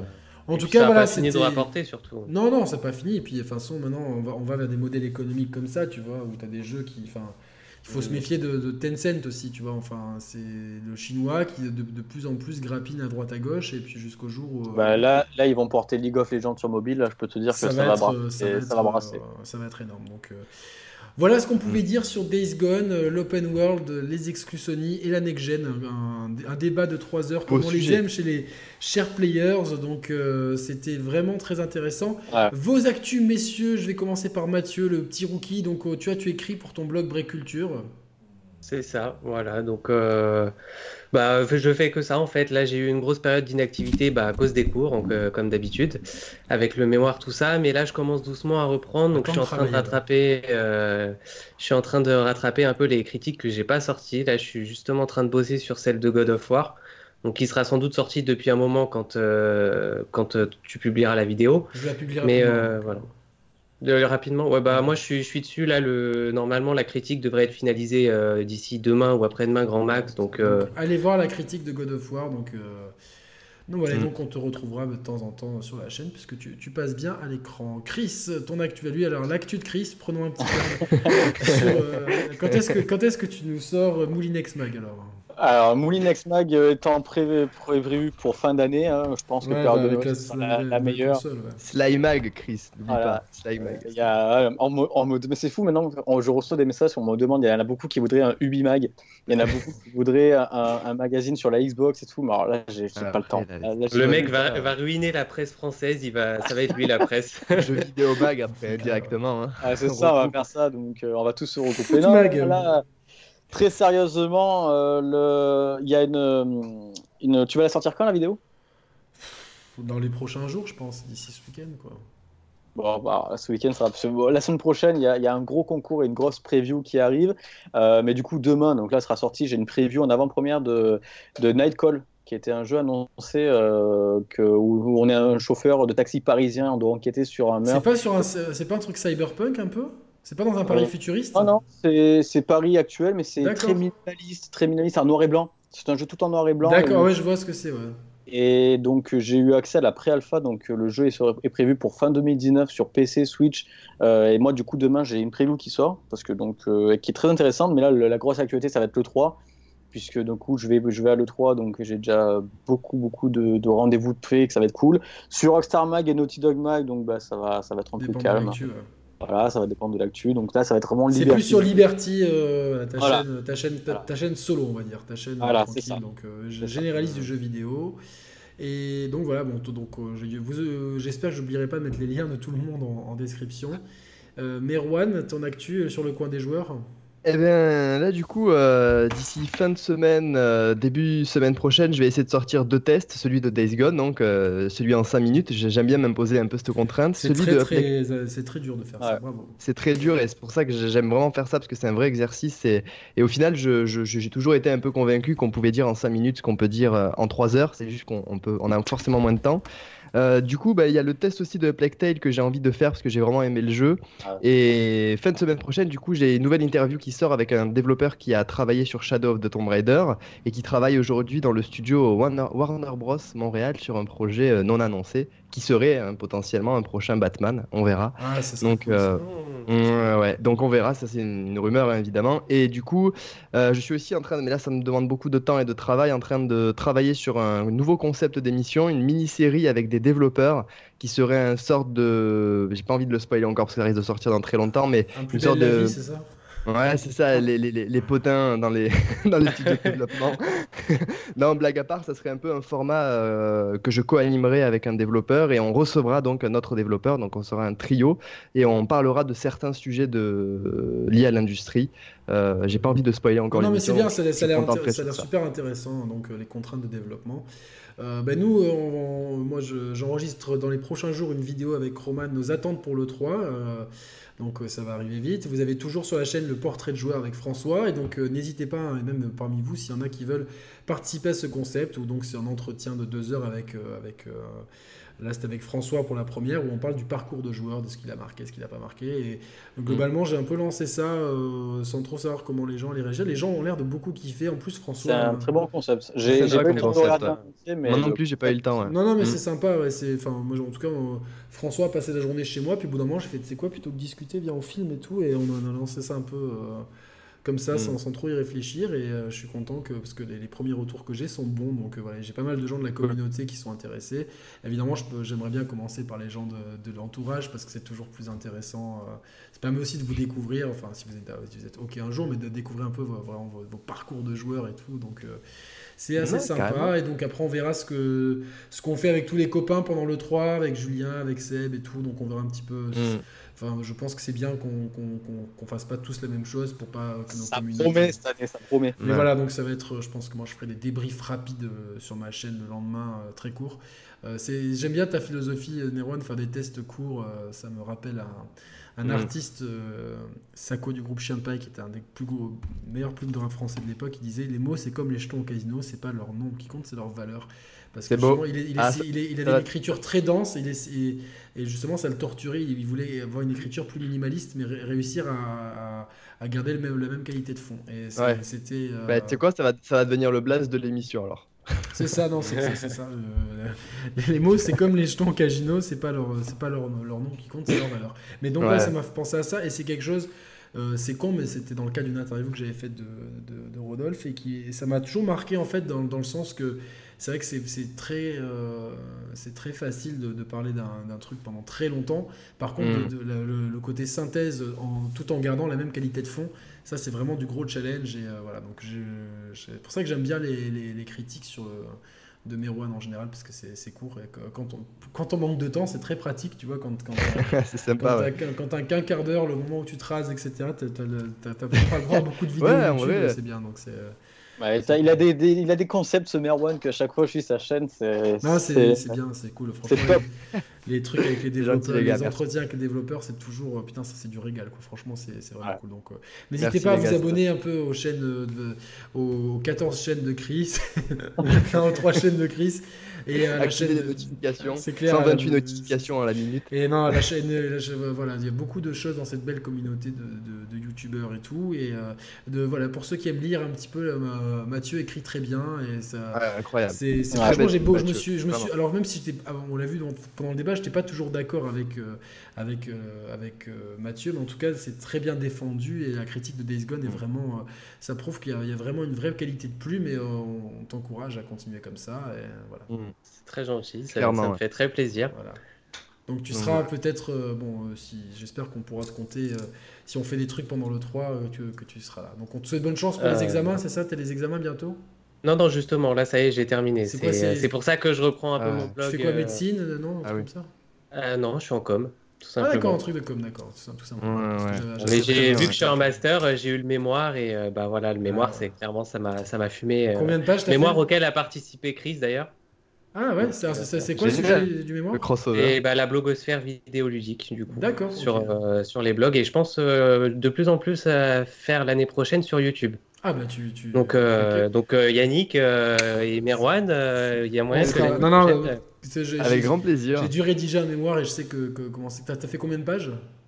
Euh, bon, euh, là c'était 40 pages, mais euh, en tout, j'ai dû faire les retranscriptions d'entretien et ça, ça monte jusqu'à 120 quoi. Ouais, moi, je, mon mémoire, forcément, il m'a choisi moi, je suis, je suis, le plus bavard, tu sais, donc. non, non, je sais, je sais ce que c'est. Putain, nous on avait un, minimum imposé et putain, au début j'étais là, au début j'avais, j'avais peur, donc j'étais les astuces sur Word, tu, montes les interlignes et tout, ces gens, tu, réduis. moi j'ai été, moi j'ai été obligé de réduire. Mon directeur de mémoire m'a dit réduit parce que là il y a trop. Tu vois, moi, je suis trop bavard. non, mais à la fin, c'était au début que j'avais peur de pas tenir, tu sais, pour me donner du courage. Je me disais, allez, et puis au bout d'un moment, j'ai fait merde, en fait, je vais dépasser trop, donc j'avais remis un peu à la normale, mais c'était un peu. Ouais, mais de toute façon, on fait tous pareil, on bidouille un peu pour être dans On a l'impression que les profs ils voient rien, alors qu'à mon avis. Alors qu'ils grillent tout tout de suite. Bah ouais, c'est ça, les combines, ils les connaissent. L'important, c'est que tu aies une bonne note, et en tout cas, bonne chance pour tes études. C'est très important. Et, ben, Courage, ouais.